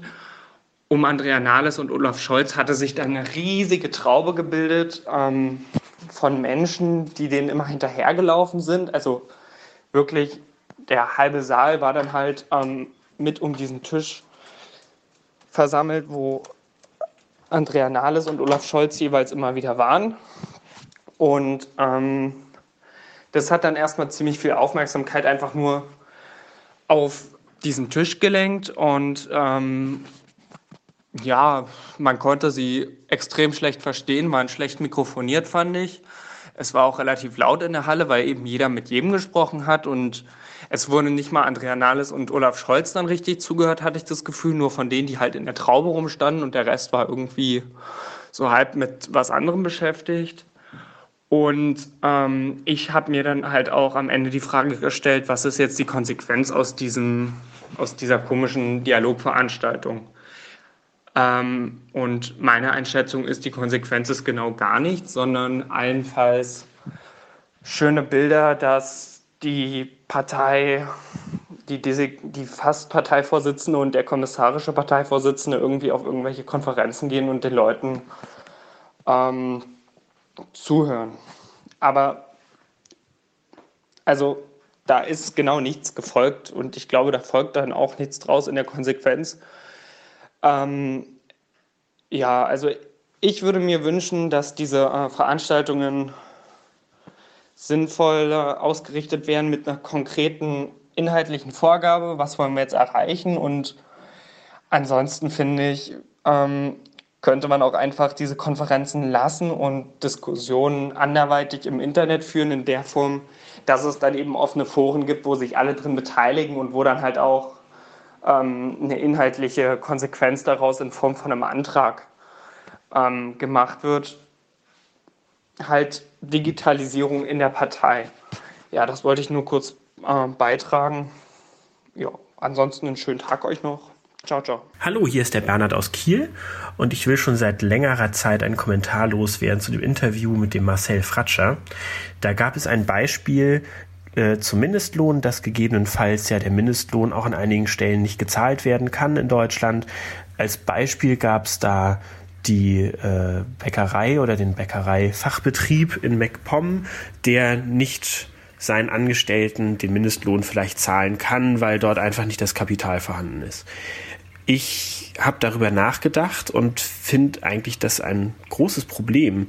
Und zwar werden immer öfters, habe ich das Gefühl, die unternehmerischen Fehlentscheidungen von Arbeitgebern, und das ist eigentlich ja relativ egal, ob das jetzt ein Bäcker ist oder ob das ein Konzern ist oder wie auch immer, werden auf dem Rücken der Angestellten ausgetragen. Das heißt, wenn ich ein Geschäftsmodell habe als Bäcker und ich bin nicht in der Lage, einen Mindestlohn, der nun das absolute Minimum ist, zu zahlen, dann funktioniert mein Geschäftsmodell nicht und dann muss ich vom Markt verschwinden. So leid mir das auch tut. Und ähm, was dann wahrscheinlich passiert ist, denn Leute brauchen ja Backwaren, die Leute kaufen dann die Backwaren beim Discounter ein an der Theke und äh, dann kann man nur sagen, der zahlt dann wahrscheinlich zumindest Mindestlohn an seine Angestellten. Zumindest muss er es tun. Dass die Arbeitsbedingungen da vielleicht auch nicht optimal sind, das ist vollkommen klar. Ähm, aber man muss ja erstmal von dem ausgehen, was sein müsste. Äh, das klingt jetzt vielleicht für den einen oder anderen blöd, der arme Bäcker, warum soll er zumachen und so weiter. Aber das ist nun mal das Wesen unternehmerischen Handelns, dass man auch verantwortlich mit seinen Angestellten umgeht und dazu gehört eben auch eine faire Entlohnung. Ja, ich äh, bin für Kommentare offen. Das war jetzt einfach mal eine schnelle Meinung und ähm, ich freue mich sehr über eure Arbeit. Vielen Dank dafür und bis zum nächsten Mal. Hallo, aufwachen. Hier spricht Torin. Äh, Kommentar äh, zur Bildung. Ja, diese Trennung. Ähm, warum können die nicht einfach alle gemischt in die Schule gehen? Das funktioniert. Da gibt es genügend Modelle, Dokus, Sendungen, Berichte, Bücher. Das funktioniert wirklich. Ähm, Trennung, genau. Dann überhaupt Trennung. Es muss immer getrennt werden. Gymnasium, Realschule, Hauptschule, Förderschule, ganz doofe, wie auch immer. Es muss immer getrennt werden. Es sind so viele auf der Förderschule, die gehören da gar nicht hin. Und äh, so wird es denen, die es wahrscheinlich privat schon so schwer haben, noch schwieriger gemacht. Dann so äh, Gedanken zum Thema Unterricht, äh, wenn ich mir denke, ja, kennt doch jeder. Du lernst da Stoff, der seit Jahrzehnten irgendwie in dieser Art und Form äh, äh, vermittelt wird, äh, Praxis, na, nee, äh, das braucht man alles nicht. Ja, lesen, schreiben, rechnen, okay, Fremdsprache. Äh, aber dann hört es dann auch schon auf. Den Rest lernt man eh erst in der Arbeit. Ähm, da gibt's so tolle Sachen wie ja, praktisches Lernen, Thema Mathematik. Da war vom Lesch mal was. Äh, Schüler gehen raus, ne, raus aus dem Klassenzimmer, nicht immer im Bunker. Und ähm, schauen Baum an. Zum Beispiel Baum, ja, ähm, der braucht Wasser. So, wie funktioniert das überhaupt? Schaut mal hoch, wie hoch der Baum ist und was für ein Wurzelgeflecht er hat. Äh, wie könnte man das jetzt mathematisch äh, äh, angehen? Ähm, weil das Wasser muss ja von dort irgendwie darauf und so weiter. So praxisnaher Unterricht. Genauso wie, ähm, wenn es dann zum Ende der Schulzeit geht, vielleicht äh, so ein, ja, Religion braucht man allgemein nicht, also weg mit dem Fach. Äh, da hätte man dann gleich äh, Ethik, äh, Empathie, Lebenshilfe. Ähm, wie bin ich zu Menschen? Wie sollte das alles funktionieren? Was muss ich tun, wenn ich mal selbstständig bin, ohne äh, Papa, Mama und äh, gar nicht weiß, wo die Post ist oder das Finanzamt? So. Ne? Ja, und dann die, die, die Technik. Hey, wir haben 2018. Da gibt's überall noch Tafeln, da gibt's Kreide. Also ich glaube, ich, ich, da hakt's doch.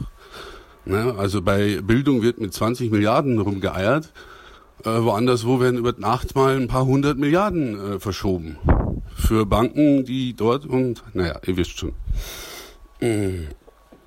Ja, also Tablets, weg mit den Büchern, ähm, diese, diese geilen modernen Tafeln, die keine sind, also, also alles vernetzwerk. Du hast äh, effektiv, du hast noch mehr Zeit, äh, man kann noch mehr auf alles und jeden eingehen und das ist einfach auch äh, angenehmer. Das ist auch eine andere Atmosphäre. Das ist eigentlich nur gut. Also man sollte einfach verdammt nochmal das alles äh, auch nutzen, der Zeit angepasst. Äh, kein Wunder, dass man da irgendwo hinterhängt. Ja, und wie es auf weiterführenden Sachen ist, kann man darüber streiten. Die einen heben das duale System so weit hoch, ich habe eine Kollegin, die war in Schottland. Äh, eierlegende Wollmilchsau, erst 22 und äh, schon alles hinter sich mit Schulbildung und Auslandserfahrung. Ja, da drüben, da gehst du einfach arbeiten. Da studierst du oder hast eine Ausbildung, wenn du was äh, Akademisches oder so machst, dann musst du da wohin. Aber so allgemein, man lernt ja alles in der Arbeit erst. Und das ist auch meine Erfahrung so jetzt nach 25 Jahren. Ja. Erwartung Rente 750 oder was. Also, ha, ha, ha, ha. ja, 2300 brutto, äh, keine Veränderung seit acht Jahren. Äh, langweilig. So geht's nicht. Okay, äh, das zum Thema Bildung. Ich hoffe, es interessiert. Ciao. Hallo Stefan, hallo Tilo. Ich habe heute drei Punkte. Zwei wollte ich schon immer mal loswerden. Ich versuche es sehr, sehr schnell zu machen. Ähm, erstens das Alter. Ähm, ihr sprecht immer von irgendwelchen alten Leuten, die ihr da seht im Hintergrund und so. Mir fällt dazu ein Interview ein, was ich mal mit Moritz Bleibtreu gelesen hatte. Er hat gemeint, und ich glaube, das stimmt sogar, dass die, die sehr altmodisch denken oder die sehr konservativ sind, dass die eigentlich äh, in ihrer Jugend auch schon konservativ waren. Und wenn ich mir das jetzt so angucke bei den Generationen, das stimmt wahrscheinlich auch. Mein Vater denkt eigentlich heute noch so, wie er damals auch schon gedacht hat. Mir geht's vielleicht ähnlich. Klar, die Jungen kommen danach, haben neue Ideen, frische Ideen, das ist auch alles wichtig. Trotzdem glaube ich, dass ähm, ältere Menschen, ich sage das auch, weil ich dieses Jahr leider äh, 50 werde, wird euch auch irgendwann noch treffen, ähm, dass man doch im Kopf noch relativ flexibel und jung sein kann. Also das ist irgendwie kein Kriterium. Zweiter Punkt, Flüchtlinge, was mir immer wieder auffällt. Tilo äh, merkt man der war da in, im arabischen Raum, der kennt sich ein bisschen aus. Bei Stefan habe ich immer den Eindruck, der hat noch nie mit einem Flüchtling gesprochen. Ich selber betreue einige Flüchtlinge, habe auch schon einen rausgehauen. Ähm, sprich, der hat jetzt Asylstatus erlangt ohne Anwalt, haben wir ganz ordentlich gemacht mit ein paar sehr guten Argumenten. Der war allerdings auch politisch wirklich verfolgt. Egal, auf jeden Fall, ähm, ich habe Kontakt äh, zu Flüchtlingen und was mir halt immer wieder auffällt, ist, dass die selbst sagen, dass unsere Justiz zu lasch ist, die Polizei ist zu lasch und wenn ich das so beobachte, muss ich sagen, das stimmt auch. Natürlich haben wir uns diesen sozialen Status erarbeitet. Wir äh, haben einen Rechtsstaat, ähm, auf den wir im Prinzip alle hören. Wir wissen genau, was passiert, wenn wir kriminell werden. Wir gefährden unsere Karriere, wir gefährden unser ganzes Leben und so weiter, unsere, unsere Freunde und so weiter. Bei den Flüchtlingen ist das eben nicht so. Die kommen teilweise aus Dörfern, wo nun mal Clans geher äh, geherrscht haben und wenn dann halt äh, die Polizei reinkommt, ich habe das auch selber erlebt, und die Personalien aufnimmt, dann verstehen die das überhaupt nicht. Die ähm, beim ersten Mal haben sie noch gedacht, das wird jetzt irgendwo abgespeichert und wird dann auch mal wieder irgendwo auftauchen, aber im Prinzip verschwindet das ja alles in der Versenkung. Ähm, ja, wie gesagt, da müsste man ein bisschen martialischer auftreten. Ich glaube schon, dass es für äh, Migranten da so eine Art äh, zweite Justiz geben müsste, einfach aus äh, erzieherischen Maßnahmen, auch wenn das jetzt nicht ganz gerecht ist. Aber ähm, das sagen selbst die Flüchtlinge, dass sie sagen, so, so geht es nicht, so lernen die das nie, die Jungs. Dritter Punkt, äh, Kindersoldaten. Ich kenne selbst einen, der war Kindersoldat in Somalia, hat da wirklich schwere Zeiten erlebt. Und ähm, er ist allerdings heut, heute ein charakterlich unheimlich wertvoller Mensch. Der ähm, ist gerade abgelehnt worden vom Asylstatus her, weil er nicht nachweisen kann, wo er wirklich herkommt und so weiter. Aber ähm, was ihm geholfen hat, das war eine muslimische ähm, Organisation, die Kindersoldaten geholfen haben. Das heißt, ähnlich wie bei der katholischen Kirche oder bei sonstigen oder evangelischen Kirche gibt's halt da auch so Charity-Organisationen, die äh, betreiben Schulen und schauen, dass die Jungs, äh, die Kindersoldaten waren, dann eben zu guten Menschen werden oder zu anständigen Menschen werden. Bei dem hat das super geklappt. Und solche Organisationen müsste man vielleicht auch mal unterstützen, selbst wenn sie muslimisch sind. Ja, das war's eigentlich schon. Ähm, viel Gelaber. Äh, macht weiter so. Macht Spaß mit euch. Bis dann. Tschüss. Hey, liebe Zuhörer, lieber Thilo, lieber Stefan toller Podcast. Zum Thema. Ich habe äh, mich be ich habe mir gedacht, es wäre äh, ganz gut, einen ähm, Kommentar zu sprechen zu einem anderen Kommentar, den ich im letzten Podcast gehört habe, nämlich von Till zum Thema ÖPNV bzw. Diesel. Und da möchte ich auf zwei, drei Punkte eingehen. Der erste Punkt ist, Till meinte, dass der ÖPNV also jetzt die Belohnung sein soll für die Dieselfahrer und dass die Dieselfahrer ja unsere Luft verpestet haben und dass das ja unfair wäre quasi im Zusammenhang. Da muss ich sagen, zum einen sehe ich es nicht als Belohnung für die Dieselfahrer, sondern es ist ähm, eine Symptombekämpfung oder ein, ein, ein Tropfen auf einen, auf einen heißen Stein, aber es ist halt besser als nichts, weil ähm, was anderes will die Politik ja nicht machen. Und der ÖPNV muss so und so gestärkt werden, da geht kein Weg dran vorbei. Das ist äh, einfach so. Äh, in Zukunft wird der ÖPNV eine verstärkte, eine viel größere Rolle spielen müssen. Und deswegen ist es, finde ich es richtig, diese Schritte zu gehen. Ähm, unabhängig davon, dass ich denke, es gäbe viel bessere Wege. Aber gut. Zu dem Thema, dass die Dieselfahrer, die unsere Luft verpesten, das finde ich das mag vielleicht sogar, ähm, sagen wir mal, technisch stimmen, finde ich aber unfair sozusagen, weil ähm, zum einen gibt es ja auch noch andere Quellen von Schadstoffen, nicht nur der Dieselmotor, aber selbst wenn man das mal außer Acht lässt, ist es ja immer noch so, dass ähm, auf Zigarettenpackungen haben wir einen Warnhinweis, dass wir nicht nur uns selbst, sondern auch unsere Mitmenschen vergiften die Werbung, die wir abends sehen von dem neuen Diesel VW oder äh, Diesel BMW oder was auch immer für eine Marke, da gibt es keinen Warnhinweis. Es ist nicht so, dass den Konsumenten seit äh, in den letzten zehn Jahren ständig gesagt wurde, äh, du, du kannst zwar einen Diesel kaufen, aber du bist echt eine dummer äh, oder ein schlechter Mensch, wenn du das machst, weil du unsere Umwelt vergiftest. Nein, im Gegenteil, das wurde überhaupt nicht kommuniziert und deswegen finde ich es unfair, äh, das jetzt den Leuten ähm, plötzlich äh, vorzuhalten. Ähm, ein anderer Punkt, den Till angesprochen hat, war, äh, dass ähm, genau Value für Value, also er meinte, wer den ÖPNV nutzt, der soll ihn doch auch zahlen. Und dazu will ich sagen, dass für mich äh, das hier nicht passt, dieses Prinzip weil für mich ist hier das Prinzip der Solidarität äh, maßgebend, so wie es auch zum Beispiel beim öffentlichen Rundfunk ist. Ich meine, wir wissen ja von diesem Podcast nicht zuletzt, äh, dass die Qualität zu wünschen übrig lässt, aber wir wissen auch, dass die Idee vom öffentlichen Rundfunk eine gute ist. Und bei der, bei dem öffentlichen Nahverkehr ist es nicht anders. Es ist eine gute Idee und es, hier ist es sogar so, dass nicht nur die Leute profitieren, die den ÖPNV nutzen, es profitieren sogar die, die ihn nicht nutzen.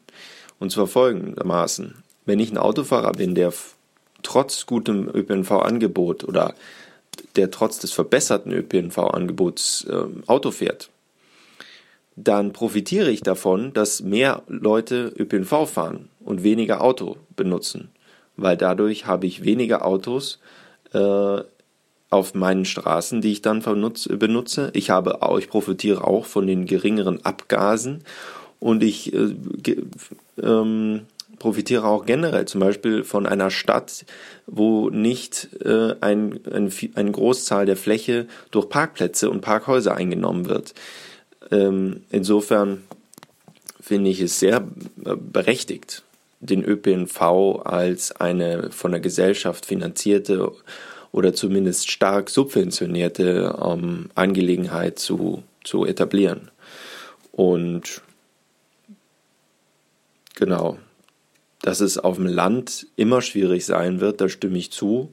Aber dafür hat man ja zum Beispiel dann die Elektroauto-Technologie, die hoffentlich da helfen kann, weil es vielleicht auch nicht so viel Sinn macht, das den letzten Winkel noch mit ÖPNV zu verbinden, weil ja, weil es teilweise wahrscheinlich echt nicht äh, rentabel ist. Aber das muss man im Einzelfall betrachten, wie man so schön sagt. Okay, danke für die fürs Zuhören und ähm, ich wollte jetzt kein Kommentar-Bashing machen, aber es gab auch einiges, was, was gut war an dem Kommentar oder wo ich zustimmen kann. Ähm, danke fürs Zuhören. Ciao.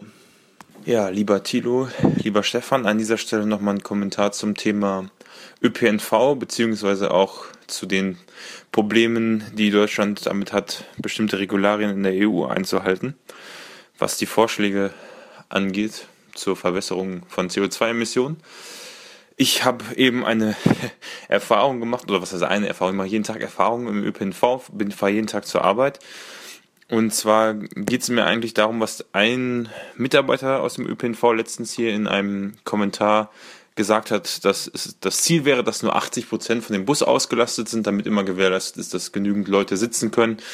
Und ja, alles sicher ist, dass es natürlich im Moment absolute Utopie, also wenn man zu den Berufszeiten in Bonn, Köln mit der Straßenbahn fährt oder den Bussen, ähm, die sind da, also da, da stehen die Leute von vorne bis hinten.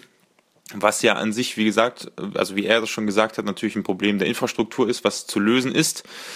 Bei mir ist es zum Beispiel so, ich bin ähm, montags zum Beispiel arbeite ich dort, wo ich wohne, in Bonn und fahre mit dem Fahrrad, vorbildlich, ja, die 25 Minuten zur Arbeit, ähm, weil ich mit dem Bus eine Stunde bräuchte oder ja, mit dem Bus müsste ich fahren eine Stunde, Bus und Straßenbahn. Also insofern natürlich da der smartere Weg, das Fahrrad zu nehmen.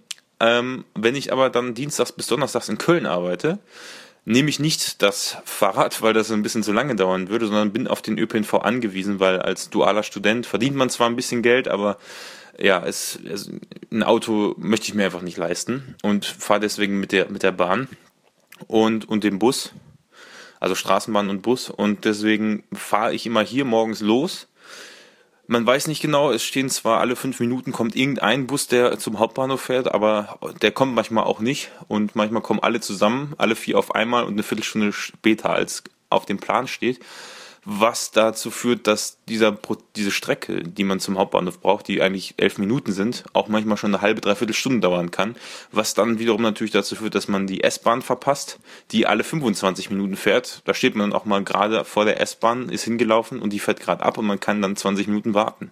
Was dann dazu führt, dass ich die restlichen 40 Minuten, die ich dann noch mit der S-Bahn fahre, meistens erst nach einer Dreiviertelstunde antreten kann, für eine Strecke, die elf Minuten nur beträgt.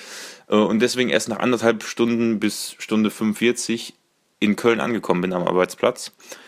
Für eine Strecke, bei der ich mit dem Auto ungefähr 25 Minuten bräuchte. So, jetzt kommt dazu, dass ich ja liebend gerne auch mit dem Auto fahren würde, wenn ich mir das leisten könnte, weil ich zum einen A, im Auto rauchen kann, im Auto meine Ruhe habe, nichts gegen andere Menschen, aber es gibt tatsächlich abends auf dem Rückweg manchmal Begegnungen mit Menschen in Bahnen, die dem Drogenkonsum nicht mehr Herr geworden sind. Und ja, ähm, manchmal möchte man dann doch lieber seine Ruhe haben, auch nach der Arbeit. Deswegen ist das Auto da in der Hinsicht auch manchmal ganz schön. Man kann die Musik hören, so laut man möchte, beziehungsweise man kann man muss sich keine Kopfhörer aufsetzen, was weiß ich, ist nicht so eingeengt. Das Auto hat schon vom Komfort, vom Komfort her viele Vorteile. Und Fakt ist aber auch, ich fahre lieber 25 Minuten als anderthalb Stunden. Diese Zeitersparnis ist eigentlich das, was mir das Wichtigste ist weil ich eben ja dann einfach noch andere Sachen am Tag erledigen kann nach der Arbeit, wenn ich schnell zu Hause bin. So, und der Punkt bei dem Ganzen ist eigentlich, dass ich für diese Bahn und den Bus zur Arbeit äh, dreimal die Woche nichts zahle, weil das der Arbeitgeber übernimmt. Und ich würde trotzdem nicht lieber mit der Bahn fahren oder dem Bus, mit der Straßenbahn oder dem Bus, wenn es kostenlos wäre. Das ist es ja für mich sowieso schon. Ähm, da, das, damit will ich jetzt nicht sagen, dass es mir egal ist, das Thema an sich, sondern dass es für mich keinen Mehrwert hat, wenn es umsonst ist. Nicht aus dem Grund, weil es für mich eh schon umsonst ist, sondern weil ich trotzdem lieber mit einem Auto fahren würde, wenn ich, wenn ich mir, wenn ich mir eins leisten könnte. So, jetzt kommt, jetzt kommen wir mal ganz weg von diesem Punkt kostenloser ÖPNV. Wäre es denn nicht viel sinnvoller? A, die dafür zu sorgen, dass die Menschen, die mit dem Fahrrad zur Arbeit fahren können, einfach auch eine gute Infrastruktur für Fahrräder haben. Gibt es mittlerweile schon in einigen Städten. In Cottbus zum Beispiel habe ich auch eine Zeit lang gewohnt, da kann man überall super mit dem Fahrrad hinkommen. Das ist echt auch gut ausgebaut. Aber hier, naja, in Bonn sehe ich ab und zu noch mal ein paar Nachbesserungsmöglichkeiten, wo man sich dann nicht in Lebensgefahr bringt, aber schon risikoreich Fahrrad fahren muss, um zum Ziel zu kommen. Ähm, anderer Punkt, natürlich wird dieser kostenlose ÖPNV, wenn man die Infrastruktur ausbaut, seinen Teil dazu beitragen, denn nämlich immer dann, wenn der Mensch dadurch schneller zur Arbeit kommt, also Stau vermeiden kann. Ähm, das muss einfach schnell genug funktionieren. Die Anbindungen müssen hoch frequentiert sein und man muss damit irgendwo eine Ersparnis haben. Es muss einem etwas bringen, die Bahn zu benutzen, das Auto stehen zu lassen. Beim Auto spricht ja auch nichts dagegen, wenn ich mir ein Elektroauto holen würde oder eins, was zumindest wenig Emissionen hat, ist das an sich, an und für sich ja auch kein Problem. Jetzt aber nochmal ein ganz anderer Punkt dazu. Freitags haben wir Homeoffice und wenn man, wenn viele, wenn, wenn solche flexible Arbeitszeiten, dass nicht jeder immer um 8 Uhr losfahren muss oder um 7, wo Rush Hour ist, sondern auch mal später fahren kann, wenn, wenn, wenn einfach in solchen Punkten ja nachgebessert wird, die nicht mal direkt was mit dem Verkehr zu tun haben, dass einfach viel mehr Menschen von zu Hause arbeiten können, was ja technisch möglich ist, ähm, dann gibt es zumindest da schon mal die Möglichkeit, CO2-Emissionen zu sparen, indem die Leute einfach nicht fahren müssen. Dann auch noch so andere Sachen, wie zum Beispiel Lieferservices. Ja, viele sagen zu mir, ja, du lässt dir dein Essen von Rewe nach Hause liefern. das ist ja voll die Umweltverschmutzung, da muss ja extra einer fahren. Naja, aber wenn der Typ halt, ähnlich wie beim Bus, der mehr als ein, eine Person befördert, kann dieser Typ von DHL, der das Essen dann vorbeibringt, äh, einfach ja, für 20, ähm, 30 Bestellungen den Laster vollpacken und fährt das dann eben zu den Leuten hin die, die Leute würden sowieso bei so großen Einkäufen dann mit dem Auto dahin fahren. Insofern ist das meiner Meinung nach, wenn es dann noch ein Elektrobus, ähm, äh, Bus, sag ich schon, LKW wäre, natürlich noch besser. Aber das spart zum einen Zeit, kann auch für die Umwelt schonender sein. Und jetzt frage ich mich, warum man dann nur auf diesen kostenlosen ÖPNV sich so konzentriert, der die Leute, wie in diesem Audiokommentar gesagt worden ist, ganz richtig gesagt worden ist, die Leute nicht dazu animiert, mehr Bus und Bahn zu fahren, das Auto stehen zu lassen, sondern da freuen sich dann einfach, ja, wie gesagt, diejenigen, ähm, die den Use Case, also sowieso, sowieso schon am praktischsten haben, mit, der, mit dem ÖPNV zur Arbeit zu fahren. Die freuen sich dann. So, ähm, wenn damit natürlich einhergeht, dass die Infrastruktur besser wird, freuen sich auch noch einige andere. Aber das könnte man ja gerade, weil ja der ÖPNV nicht kostenlos ist, jetzt auch schon umsetzen, teilweise. Deswegen ist meine Meinung, man sollte da eigentlich viel weiter wegdenken von diesem Thema nur ÖPNV und Autos zu reglementieren, sondern einfach auch so Dinge wie Homeoffice oder Lieferungen oder die den Alltag leichter machen, die einen dazu bewegen, mit einem gewissen Grund und Vorteil das Auto stehen zu lassen, dass man in solche Dinge investiert und da einen Plan aufstellt. Aber gut, was da wieder vorgeschlagen wird bei der EU, kann man sowieso nur drüber lachen.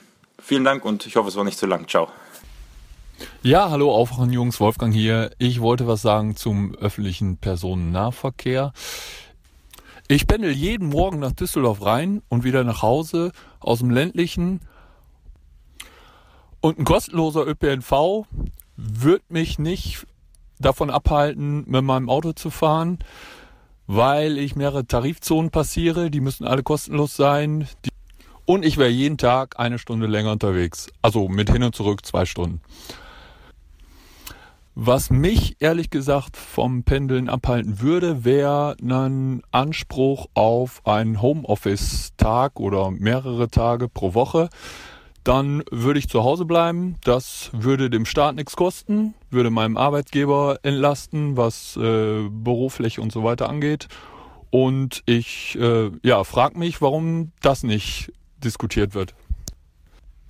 Da greift natürlich wieder ein ins andere, was Breitbandausbau auf dem Land äh, angeht, schreitet bei uns gut voran. Da kann ich nicht klagen. Und wer sich jetzt fragt, warum pendelt er, das liegt ganz einfach an den horrenden Mieten, die hier in der Stadt gefordert werden. Und ja, ich einfach ein Landkind bin, äh, da sind wir wieder beim Thema Heimat. Ich fühle mich da wohl, ich habe da meine Freunde, Familie und so weiter. Und gerade mit Kindern ist es ganz praktisch, wenn die Oma ums Eck wohnt. Dann kann ich natürlich aufgrund meiner enormen Stauerfahrung auch äh, zum Thema äh, Sicherheit auf den Straßen was beitragen. Ich habe jetzt äh, einen äh, Wagen mit einem ACC-System, so ein automatisches Abstandshaltungssystem, der gibt Gas, beschleunigt automatisch, bremst automatisch und ich muss sagen, das funktioniert wirklich super. Ich muss das explizit einschalten. Andersrum wird eher ein Schuh draus werden, dass man das ausschalten muss. Also ich fahre die komplette Strecke ohne aufs Gas oder auf die Bremse zu treten. Einfach fließe einfach mit dem äh, Verkehr mit. Muss mich auch noch als Dieselfahrer outen, habe aber noch eine kleine Anekdote. Äh, habe einen VW Passat und äh, ich wollte einfach mal wissen, ob äh, die Firma VW mich bei den Verbrauchswerten genauso bescheißt wie bei den Abgaswerten. Habe dann in den letzten drei Jahren oder andersrum gesagt auf den letzten 145.000 Kilometern alle Tankquittungen aufbewahrt und mal durch Excel gejagt. Mein Wagen sagte mir, ich hätte einen Durchschnittsverbrauch von 6 Litern, also stand im Bordcomputer, habe ich nie auf Null gedrückt. Und die Excel-Rechnung ergab 5,86 Liter. Also in dem Bereich funktioniert die Software. Ansonsten super Podcast, mach weiter so. Ciao. Und äh, Grüße an alle, die mit mir im Stau auf der A3 stehen. Ich bin der mit dem Aufkleber hinten auf dem Auto. Bitte nicht hupen. Fahrer, hört aufwachen. Ciao. Hallo Tilo, hallo Stefan. Hier ist der Peter. Und auch hallo an äh, alle Hörerinnen und Hörer. Ich äh, habe äh, vor ein paar Wochen, ist es jetzt schon her, einen äh, sehr, sehr interessanten Podcast zum Thema Diesel, Elektromobilität, Benziner, was hier Brennstoffzelle, was ist denn hier überhaupt, wie effizient und dreckig und sauber. Und möchte dementsprechend mal eine Podcast-Empfehlung aussprechen, ähm, weil ich den wirklich sehr, sehr gelungen finde. Und das ist ein, ja, über wie das dort dargestellt wird von wirklich einem Experten, der in der Autoindustrie bei einem Zulieferer arbeitet, der das mal wirklich alles genau durch, durchrechnet, wie hier was funktioniert. Der Podcast heißt Blindstrom, der Energiepodcast. Und die Folge, um die es geht, ist Folge 28. Und unter anderem ist es wirklich sehr, sehr interessant, was er da äh, sagt. Also nach diesem, äh, gerade zum Thema äh, Ausstoß von äh, Feinstäuben, Stickoxid, CO, CO2 und so weiter.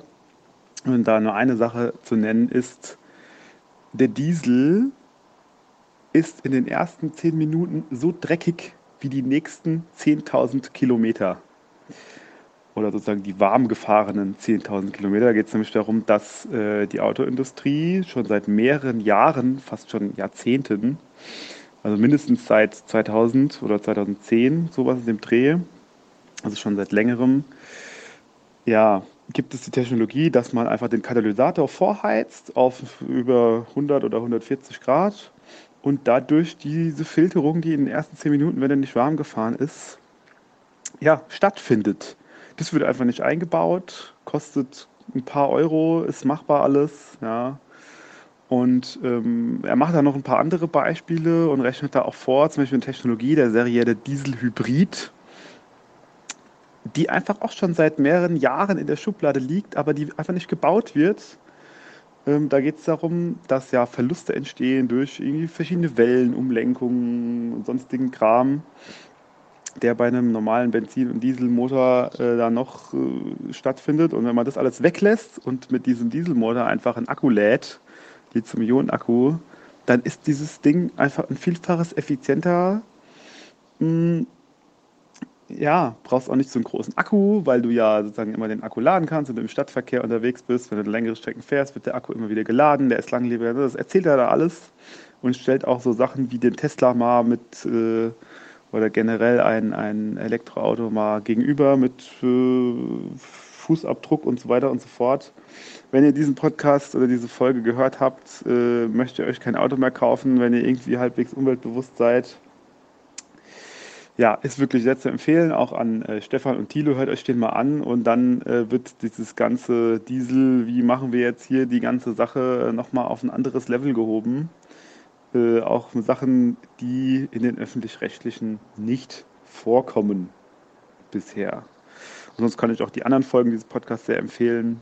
Äh, sehr, sehr great stuff. Moin, ihr Lieben, hier ist äh, David. Kurze juristische Einschätzung zu den Dieselfahrverboten, über die das Bundesverwaltungsgericht ja voraussichtlich am 27.02. entscheiden wird. Ähm, aus meiner Sicht ist das schon lange absehbar, dass die Dieselfahrverbote nicht zu vermeiden sein werden. Es ist also nicht eine Frage des ob, sondern nur das Wann und das Wie. Ähm, neben den europarechtlichen Vorgaben, äh, die wir anders nicht werden erfüllen können, äh, besteht auch eine staatliche Schutzpflicht für die Gesundheit der Bürger aus Artikel 2 Absatz 2 Grundgesetz. Ähm, andere effektive Maßnahmen sind einfach nicht erkennbar. Hm, das werden auch die verantwortlichen Politiker alles wissen. Die äh, werden ja auch juristisch beraten. Und ähm, aus meiner Sicht geht es vor allem darum, dass von den Entscheidern in der großen Koalition einfach niemand diese politische Verantwortung tragen möchte, sondern das, es ist sozusagen ein bewusstes Aussitzen. Man möchte die Verantwortung abschieben auf Gerichte und sozusagen erst dann, wenn völlig klar ist, wenn jedem klar ist, dass es nicht anders geht, erst dann springt man auf den Zug auf und sagt, ja, können wir ja nichts dafür.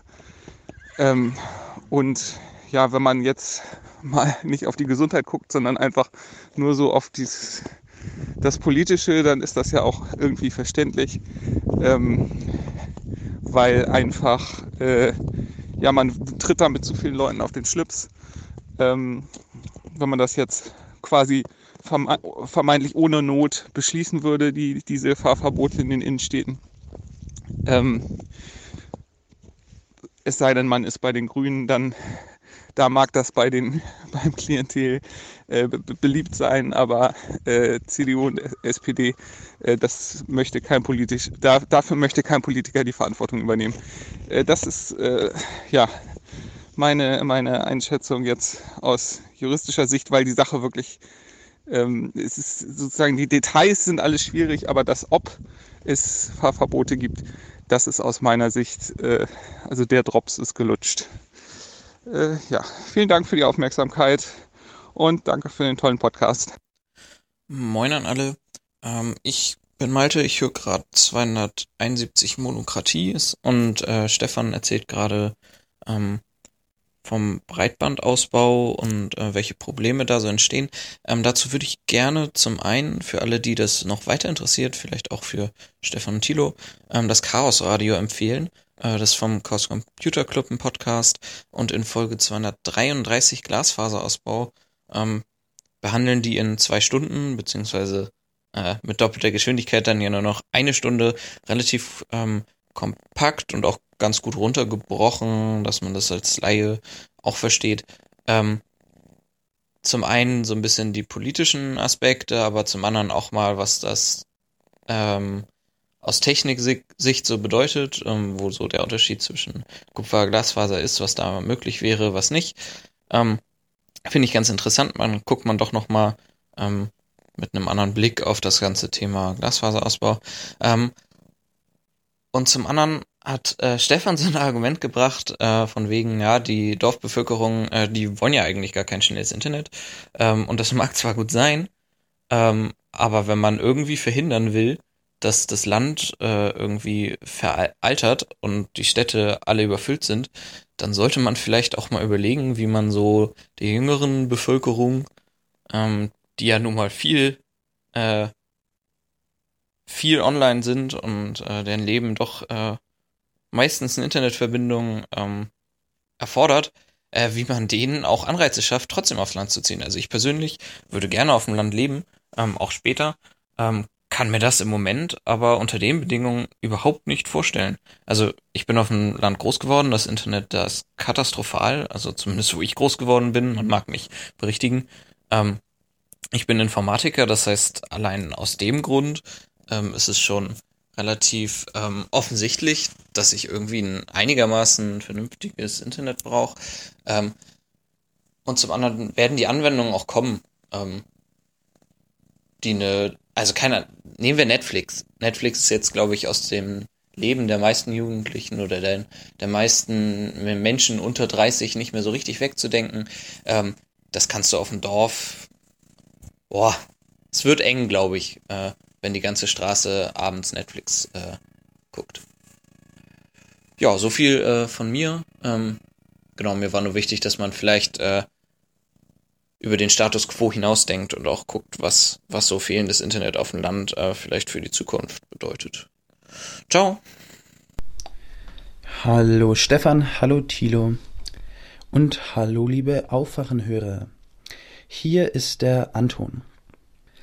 Im Zuge des SPD-Mitgliedervotums wollte ich noch einmal die Frage stellen, was denn mit der sozialen Gerechtigkeit in der SPD passiert ist. Die stand nämlich so ziemlich im Mittelpunkt von fast jeder Rede, die Martin Schulz im Wahlkampf gehalten hat. Allerdings kommt sie im gesamten Koalitionsvertrag äh, nur ein paar Mal vor. Anscheinend wurde sie komplett über den Haufen geworfen, um die GroKo durchzuboxen. Aber ich denke, argumentativ wurde schon oft genug besprochen, warum die GroKo Mist ist. Es soll jetzt vielmehr darum gehen, wie die SPD-Führung eigentlich das Unmögliche wieder möglich machen konnte und die wahrscheinlich letzte GroKo eingeläutet hat, die eigentlich ja nicht mal mehr eine GroKo ist, weil sie nur noch eine knappe Mehrheit im Bundestag hat. Es wäre ja nach dem Wahlergebnis absolut unmöglich gewesen, noch einmal in die Kroko einzutreten. Drum hat Martin Schulz mit dem historisch schlechtesten Ergebnis auch gesagt, jetzt müsse man sich in der SPD erneuern, die wird weiblicher und jünger und alle haben sich ganz doll lieb. Und beim Bundesparteitag, ja, da bleibt alles wie es ist und die SPD erneuert sich halt. Ja, und ein Bundesparteitag später, nachdem Jamaika geplatzt ist, ja, dann für Deutschland. Für Deutschland müsse man halt mit der Union reden. Und wie schafft man es, am Posten zu bleiben, an der Macht zu bleiben und an der Macht im Ministeramt auch zu bleiben oder andere Leute ranzubringen? Richtig. Man fragt die Mitglieder. Also es ist ja klar, die Mitglieder, die müssen es ja wollen. Die brauchen ja irgendeine Art von Legitimation.